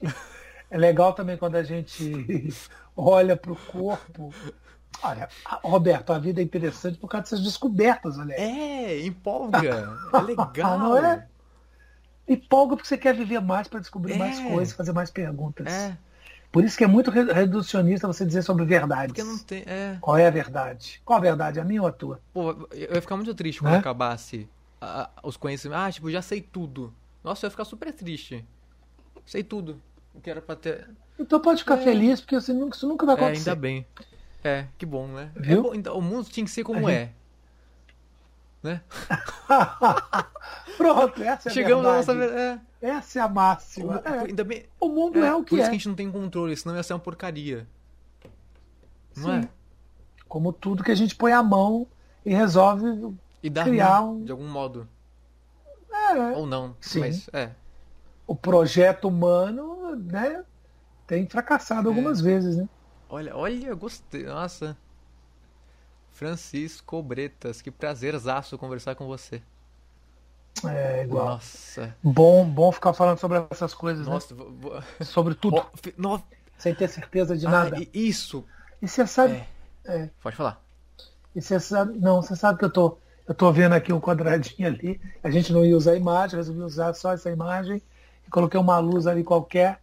Eu tô metade, tô parecendo a, a, lua, né? Metade da cara é. no escuro e metade Porque você clara. É luz e né? trevas. A dualidade. Você é os dois. A dualidade. Luz e trevas. É, exato. Eu tô parecendo um pouco com aquele espelho da madrasta, sabe? Da Branca de Neve. Só falta umas labaredas verdes, ó. Mas que bom que você apareceu. Oráculo. Vai ficar muito triste falar com uma imagem. Agora, pensando bem, nessa conversa excepcional, falando com uma imagem parada, eu ia ficar muito triste. Não, é, bem... não, é que você foi tão educado que você deixou que eu pudesse escolher a possibilidade ah, é, não, de claro. fazer essa imagem que eu falei que tinha que parecer bonitinho Mas tá fita, bonitinho, né? eu gostei, tá. Tem que pentear o cabelo. Foi, tá bonitinho, tá bonitinho, né? Foi... Luz tá, e treva. Não, tá, tá né? artístico. Eu tô parecendo um oráculo ali. Né? A voz do... Como seria a voz do oráculo? Espelho, espelho meu, existe alguém mais bela do que eu? Não! Não! A senhora é a mais linda de todo o reino. Nossa, nossa. E quando ele fala, sim, branca de neve. O quê? Pronto. A treva surge na hora, já quer matar a Branca de Neve. Quem é mais bela do que eu? Como? Que ninguém pode ser mais bela do que eu. E vira uma bruxa horrorosa. Vira. Não é? é? Pra matar beleza. É, pra matar a beleza. Ui. E morre por conta disso. Matar é. a beleza. Pra matar a beleza. Que não era dela, né? Nossa. Que tinha alguém mais bela do que ela. As histórias têm muito mais do que a gente enxerga, né? Nossa, essa, essas histórias são profundas, né? E terríveis, né? Caramba. Imagina ela menina vivendo naquela casa com sete anões. Que loucura que Pô, não devia ser, é... cozinha pra Meu um. Meu Deus, quando a gente para pra pensar. É, é terrível isso. quando a gente para pra pensar, o negócio cria um peso. Aí se você vê pela historinha ali, pela visão do diretor que ele quer te passar, você, ah, tanana cantando. Menino. E eu com cinco anos vendo aquela cena daquela menina brincando, colhendo flores e aquele caçador de barro enorme com um punhal levantando para arrancar o coração dela. Eu, que horror, o que é isso? O que ele vai fazer com ela? Vai matar? Não é que coisa horrorosa para você mostrar para uma criança? Um assassino. Você né? pensou isso? Tá. Uai, claro. Eu falei, gente, é um, é um, é um desenho de terror, né? tem um assassino. Né? Cara. Né? Descobri quem matou Branca de Neve. Nossa, já pensou? E aquilo é horrível, é, né? É. E, de... e ela fugindo naquela floresta, aquelas árvores, arrancando a capa dela, se mexendo. O Disney era meio, meio maluco. Malindo, né? né? Genial. Malindo, né? Genial, genial. Falaram que ele não tinha criatividade, né? Ele, ó. O quê? A mãe dele é que tinha criatividade, que botou pois ele no é, mundo. um achado. Agora, mas ele tem também uma, uma, uma biografia meio, meio sombria, ah, né? É? De delator por FBI, de comunistas. Tem uma história dessa. Eu não sabia. De... Tudo é política. Que ele era, é, tem uma Tudo é história é política. Dessa. O mundo é política. É. Política conversa, parla. Agora assista. Assista. Hum. É, também outra dica cultural. Fantasia do ah, Disney. eu já vi. Mas assista de novo com esse olhar. o último bloco. O último bloco? Com esse olhar. O último bloco, quando começam aqueles, aqueles espíritos, aquelas coisas negras sobre a cidade, e aquele povo com aquela. caminhando pela floresta. Vê se aquilo não parece um pouco uma, uma profecia do mundo. De, assista em tempos de Covid, ah. aquela, aquela final a arte é cíclica. O final. A arte explica a vida ciclica, ciclicamente. Assista lá, depois me diga. Eu sempre achei muito misterioso aquilo ali. Eu não sei como é Aquelas imagens. Eu, tô curioso, eu vou assistir. Você, você, quando criança, você tinha pensamentos é, sobre a vida? Por que, que eu tô aqui? Você pensava essas coisas? Eu pensava sim. Por que, que eu tô aqui? Não, mas eu pensava. Eu pensava, por que, que não me amam, né? Por que, que não tem afeto, né? Por que, que não. Assim? Por que, que os adultos são tão. são tão cruéis? Porque eu vivia numa casa que cada um estava preocupado com a sua vida, né? Minha avó com as dificuldades dela lá, financeiras, minha mãe e meu pai na sua. Na, na... não tinha, por exemplo, parar com a criança. Comigo não, né? Pegar, olhar, passar a mão na cabeça, fazer carinho. Ah. Dizia, ah, que. Não tive isso. Tive um afeto, sim, mas de outra forma através de uma comida bem feita que eu gostava. Você reconheceu através isso? de uma roupa não. costurada para mim. Não, na época não, eu reconheci muito tempo depois. E eu tinha uma avó que vinha do Rio de Janeiro que tinha esse afeto físico. Te abraçava, te beijava. Que fazia cafuné, que beijava, que abraçava. Isso tornou tudo muito mais difícil, né? Porque fez, fez, deu forma àquilo que eu não tinha, né? Deu, deu, a partir do momento que eu recebi o primeiro afeto físico, eu olhei para minha vida e vi um deserto né, emocional, porque não tinha nenhum afeto físico. Né? E talvez se eu tivesse seguido a vida sem esse afeto da minha avó, talvez eu não percebesse. Né? No claro, escuro, bem, o mal, afeto Olha, e. Você só sente né? falta do que você não tem. Você sente falta quando você conhece, quando você passa por uma coisa que você nunca teve. Aí você gosta e quer mais daquilo. E às vezes você não tem. Eu acho que isso que move muito o homem também, faz com que até o homem destrua o outro para ter determinada coisa. É, sabe? Também acho. Quando você experimenta coisas que você nunca teve. O amor é um pouco isso. Quando você encontra né, a mulher de sua vida, o cara de sua vida, seja quem for, parceiro, que você prova daquele parceiro, lado, caramba, é... eu quero isso, quero para sempre. Eu quero isso para sempre. Eu quero isso para sempre. Por isso que tem história do casamento fazer um contrato, você nunca vai me deixar. Você assina você é meu. um contrato. Você assina. Não é absurdo isso? E com, te, e, e com testemunhas. Não é absurdo isso? E depois você dá uma festa para todo mundo ver a sua felicidade. Puro egocentrismo. Você encontrou. Eu encontrei. É. E você não sabe. Vocês não encontraram. Você não sabe nem. Vocês não encontraram. Otários. Seus idiotas, otários. Eu encontrei. Ainda pago pra todo mundo comer. Ai meu Deus, ai meu Deus, ai meu Deus. Como se a vida fosse isso, né? Quer dizer, a gente tem alguns momentos que a gente quer eternizar o amor, as pessoas. E aí a gente confunde com possuir, né? Possuir o coração. Vou te dar o meu coração. Nada. Você é minha. Você é meu. Olha o que a gente Esse é pergunta é pro ser amado. É só pra confortar a gente. Fala que você é meu. É quando aquela pessoa. Fala que me ama. Risca o olho e vê. E vê. Fala que você, me ama. eu não falo que eu te amo. Nossa. É porque você não me ama, né? Deve ter alguém, né? Inseguranças, medo, nossa, angústia. E aquelas pessoas que falam eu te amo o tempo inteiro? Então não vale nada a sua palavra. Amo você. Ah, eu amo. Eu, pra mim, não vale nada. Porque. É, você fala como bom dia.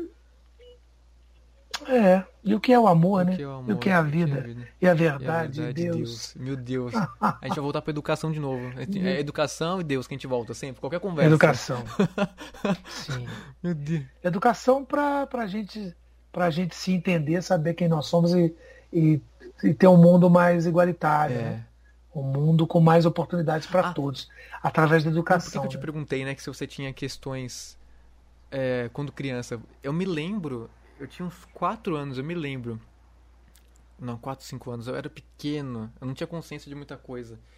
É, foi mais que eu me lembro. Mas é, eu lembro de duas coisas. Uma que minha mãe fala, ah, você vai, você vai ter que pôr aparelho no dente. Eu falei, mãe, pra, pra, que, pra que, que eu vou pôr? Quando eu morrer eu não vou levar nada disso aqui? Olha só. Eu lembro, eu lembro disso. Já tinha uma ideia de morte, né? Eu, e era, de espírito. E era muito forte. Quando, quando eu tentava. E, e a segunda coisa, eu tentava entender por que, que eu tava aqui, por que, que isso funcionava. Eu tentava voltar. Tipo, a minha mãe nasceu, eu tentava. Eu não conseguia. E no, no final desse pensamento ficava tudo preto. Eu não conseguia chegar numa conclusão. E eu tinha esses pensamentos quando criança. Isso é normal? Ou eu tenho uma esquizofrenia, tem alguma coisa errada aqui? Não, eu acho que é normal. Acho que é uma consciência espiritual. O que você ficava tentando fazer como criança sem não ter nenhuma informação a respeito disso era uma regressão, né? É. Uma regressão. Voltar para o útero, útero, depois a sua mãe voltar também à infância dela, e voltar é. para o útero da mãe dela. E qual é o começo disso? Eu, eu, eu não consigo enxergar lógica nas coisas. Mas por que, que eu vou comer chocolate se depois eu vou. Sei lá, comi pra sua vontade, por que, que eu vou fazer isso? Eu, eu, eu, eu não entendi. Eu não enxergava Você lógica. questionava? É, no mundo. Você buscava lógica. Ainda busca, né? Ainda busco muito, né? Demais. É, busca lógica. Mas eu tive que parar de pensar nisso para conseguir viver, assim. Claro, não me dando nenhum problema, mas Sim. eu tive que parar, porque senão vai ficar parado, vai ficar aqui. Porque se, porque se, é, porque esse pensamento vai encadeando com o outro, com o outro, como a nossa conversa. Como a nossa conversa. Olha quantas coisas nós falamos. E todas elas estão encadeadas. Uma coisa leva a outra. Dessa lógica a gente pode ir voltando para o assunto anterior, anterior, anterior, anterior. Caramba. Que é um exercício Como também. Uma criança tem um tipo de pensamento desse sem nada. Acabou de chegar aqui. Mas ué, você não veio do nada, né? Você também não veio do vazio. É. É, você veio da nave, da nave. Você veio de algum lugar. É. Você não criou você, agora, a partir agora é Roberto. A, a, ah, quem sou as eu? nossas células não têm né? código genético dos nossos ancestrais? Tem memórias, memórias, DNA. Instintos? Memórias? Claro. É isso aí, né? Por que que às vezes você, você vira ator e vai descobrir que cinco antepassados para trás tinha um ator na família? Um avô. Uma predisposição genética? Não tem doenças ah, genéticas? Claro. Doenças então, hereditárias, que, né? Então. Ele dá doença sacanagem, né? Eu acho que devem ter, devem ter. Sim, mas herdamos. herdamos. Deve ter essa predisposição filosófica. Predisposição. Espiritual. Eu tenho muito. Nossa, eu, não consigo parar de pensar. Mas ninguém para de pensar. É, é que tem gente que, Todo tem mundo pensa nem, o tempo inteiro. pensa, tem gente... mas tem gente que não, não presta atenção no próprio pensamento. É. Experimenta você observar o seu pensamento. Ah, eu medito. Quando é você terrível. observa o seu pensamento, ele, ele de repente desaparece. É, né? é eu não faço, eu não faço a meditação certa, eu faço errado. Eu, eu, não, aí eu começo a pensar. Você embarca oh, pelo caceta, pensamento. volta. Ah, o inferno, vai. eu, vou, eu, eu alimento o pensamento. Sim, todo mundo é. É. Porque, e quando a gente pensa que o pensamento é uma. É uma. É químico, né? Fisicamente é químico. São elementos químicos que se unem é que e criam. É? O pensamento é químico? o pensamento se dá através de um processo químico dentro do cérebro. Já li isso em algum lugar, posso estar falando bobagem. Mas procure saber. Fisicamente. Os deuses só são deuses porque não se pensam. Ai, meu Deus. Não, pior. A gente pensa sobre o nosso pensamento. A gente pensa sobre o nosso. Como assim? A gente pensa. Tô pensando. Eu estou pensando sobre o que eu estou pensando. Sim. Você pensa sobre o pensamento. E, eu, e você tem que, eu acho que trans, você tem que não, mas uma, uma maneira também é de transformar todos esses pensamentos e, e materializar isso de uma forma produtiva, artística, hum, sabe? Escrever sobre acho, isso, é. é.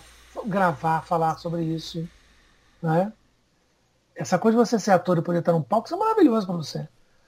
É. Você tem uma, uma, uma cabeça tão rica, com tantas coisas, tantos questionamentos, né? e presta atenção nisso e acha muito curioso ah, eu, tantas ideias surgirem, é fascinante. E poder ser um ator e, e, e interpretar pensamentos de outros, você solta os bichos no palco. Eu tenho que saber Não é? aproveitar, é? é, tem que saber aproveitar isso a meu favor, né? Claro. Eu só encontrei podcast para fazer isso. Que eu trocar de ideia com outras Mas pessoas. Tá ótimo. Mas é um, é um modo que... Mas isso já é maravilhoso. É, né? É. Isso é maravilhoso, porque você tem cruzado com gente tão diferente, com pensamentos tão diferentes verdade. dos teus, que te excita mais e te provoca. É verdade. É um provocador, né? Isso provoca em você vários pensamentos. Falta ainda uma, umas ladeiras oh, muito. Mas muito. e outros por descer. Ele é um gênio. É. é. De repente você vira o espelho da Rainha Má. Meu Deus. Hum. é. Meu Deus do céu. É louco. Mas, né? Roberto, a gente, enquanto a gente questiona, a gente também não pode esquecer e deixar de viver. Uhum. Sabe? O resultado de tantos questionamentos, tantos pensamentos incríveis, tem que ser também é, conseguir chegar a algumas conclusões e reter essas conclusões da sua vida. Por um tempo, sabe? Diz, pelo menos para eu sair do lugar? Enquanto te servir. Como a história que a gente falou aqui ainda há pouco, que não é nenhum pensamento original, mas você, por exemplo, nunca tinha ouvido, como eu também quando ouvi a primeira vez. O mundo funciona por ele só. Os acontecimentos se dão. Isso, é independente é de sorte e tudo mais. O que você vai fazer com isso tudo é, é, é, que, é que dá o contorno da sua vida e da sua escolha, do seu arbítrio. O pior é que quando você faz uma escolha, você abre mão de milhares de outras, né? Isso me dói. Mas não tem outro jeito. Ah, mas não há o que fazer. e a vida é feita de escolhas. Mas olha, o tarô. a gente, a gente, não, a gente está indo para outro lugar. Mas o tarô diz, tem uma carta, uma carta que, é por acaso é a carta do diabo, né? Oh, meu Deus. E lá diz, é, lá diz o seguinte, já, é engraçado já, já, diabo, já, já, já chama um Deus é, rápido. É para equilibrar. É. Claro, mas a carta fala. Não, não é o diabo, não. Não é o diabo, não. São os enamorados. A carta é um, um cara com uma garota, uma jovem na sua direita, uma senhora na sua esquerda e um caminho. É uma carta que tem a ver com escolhas. E tem uma, um pensamento sobre essa carta que eu vou te dizer agora, vai te ajudar. Oh, meu Deus. É preferível uma má escolha do que a inércia escolha nenhuma. Hum.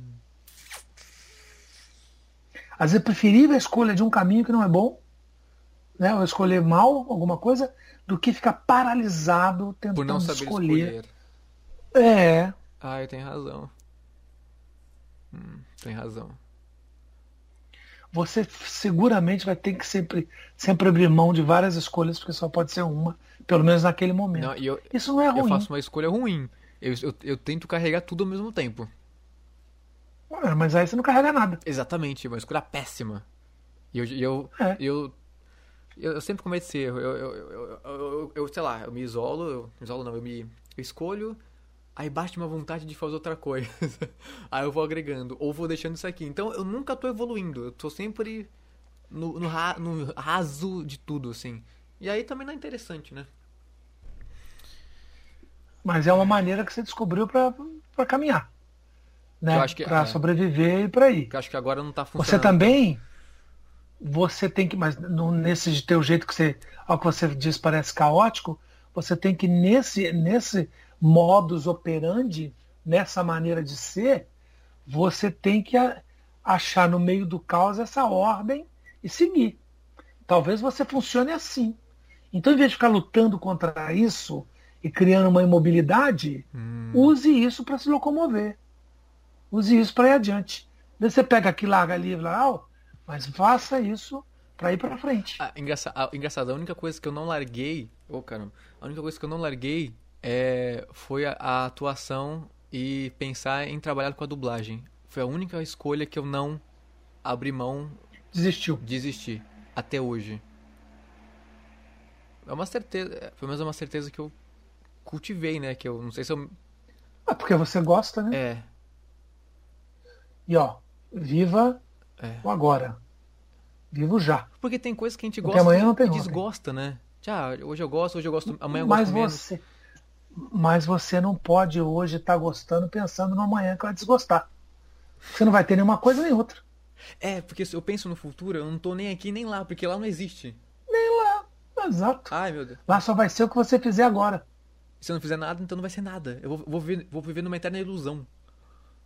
Eu vou ficar estático. Você, po você pode. É. Não, mas você tem caminhado, né? Mesmo com todos os questionamentos, você já. Do, do, do, do zigoto da sua mãe e do seu pai, Tá aí um ser humano cheio de ideias, de óculos, é. preocupado com a calvície e aonde põe o fone. Que, olha, olha, que idiotice, de tanta ideia. O mundo morrendo, 100 mil pessoas por dia, preocupados, está faltando cabelo aí, é ridículo. Não, não é, é ridículo, patético. é uma preocupação. É patético, é patético. Uai, tem gente preocupada, por exemplo, em matar mais gente. É. Tem gente preocupada que a Terra é plana, tem gente preocupada que vai virar jacaré. É, é. Então, meu filho, cada um preocupa com aquilo que acha que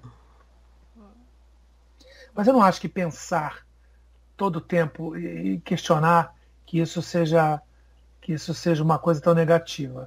Eu acho que é. as grandes invenções da humanidade caminhou justamente porque tinha gente que fazia como você. Só que você deve seguir adiante. É negativo Você não deve ponto... ficar paralisado. É, é, exatamente. É. Quando você paralisa, não cria nada e, e fica só nessa, nessa coisa do pensamento sem criar, sem transformar esse pensamento ou em caminho ou em coisas concretas, aí os pensamentos não te servem muito, a não ser para criar uma certa angústia dentro de você, né? por não ter resposta de muitos deles. E nunca vou ter, provavelmente. Não, já tivemos algumas respostas aqui nesse bate-papo. É, né? é, bem é bem interessante, aliás. Não já? Muitas coisas, é... essa conversa me mudou bastante. Sobre, é, sobre o mundo, sobre a verdade, sobre é, Deus. Pode ser que nada seja definitivo, mas já é uma, mas já ajudou já é uma seta apontando para algum lugar. Pô, não, foi, né? foi sensacional. É porque tem, tem pessoas. Não, não é todo mundo que consegue é, entender o que eu falo. Eu não consigo. Não sei se eu não me expresso direito ou a pessoa não entende minha linha de raciocínio. Eu acho que você, acho que você se expressa perfeitamente bem. A, a conversa não flui, e sabe? Acho que seu raciocínio é bem claro. Você, você, foi alimentando o que eu tava jogando. Isso, isso, é isso que, que é Sim. legal. Você joga. Eu... Mas, o que vo... né? Mas o que você estava falando estava me alimentando. As coisas, suas dúvidas, esses questionamentos são sensacionais. O nosso jogo deu certo. E se, vivesse... é, e se vivêssemos num mundo sem sentimentos, como seria? Eu nunca parei para pensar nisso. E acho importante parar para pensar. Né? Um mundo de lógica, é. Um mundo ordenado. Chegamos à conclusão que seria um mundo perfeito. E, e um mundo perfeito não precisa existir. Porque ele é um mundo paralisante. É. Portanto, não é perfeito. Falta o contrário, falta a idiosincrasia, falta o oposto, falta a treva, falta a luz. Esse... Falta hum. os opostos, né? Os opostos. Então, se existe o nosso mundo, até essa Terra, será que existe o oposto para a gente poder existir?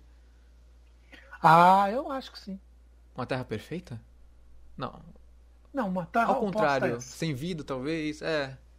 Faz sentido uma, uma terra, como tem lá no filme, uma terra só com verdades, então talvez uma terra só com mentira. É. E aqui, que, aqui que é. acaba sendo a, que acaba sendo a verdade, né? E a gente é o meio termo? Será? hum, é, ih, rapaz. Mas será que tem a Terra só de verdade, só de mentiras e a gente? Meio a meio? Ih, caramba. Pode ser que não tenha só dois lados. Não, aí já não sei.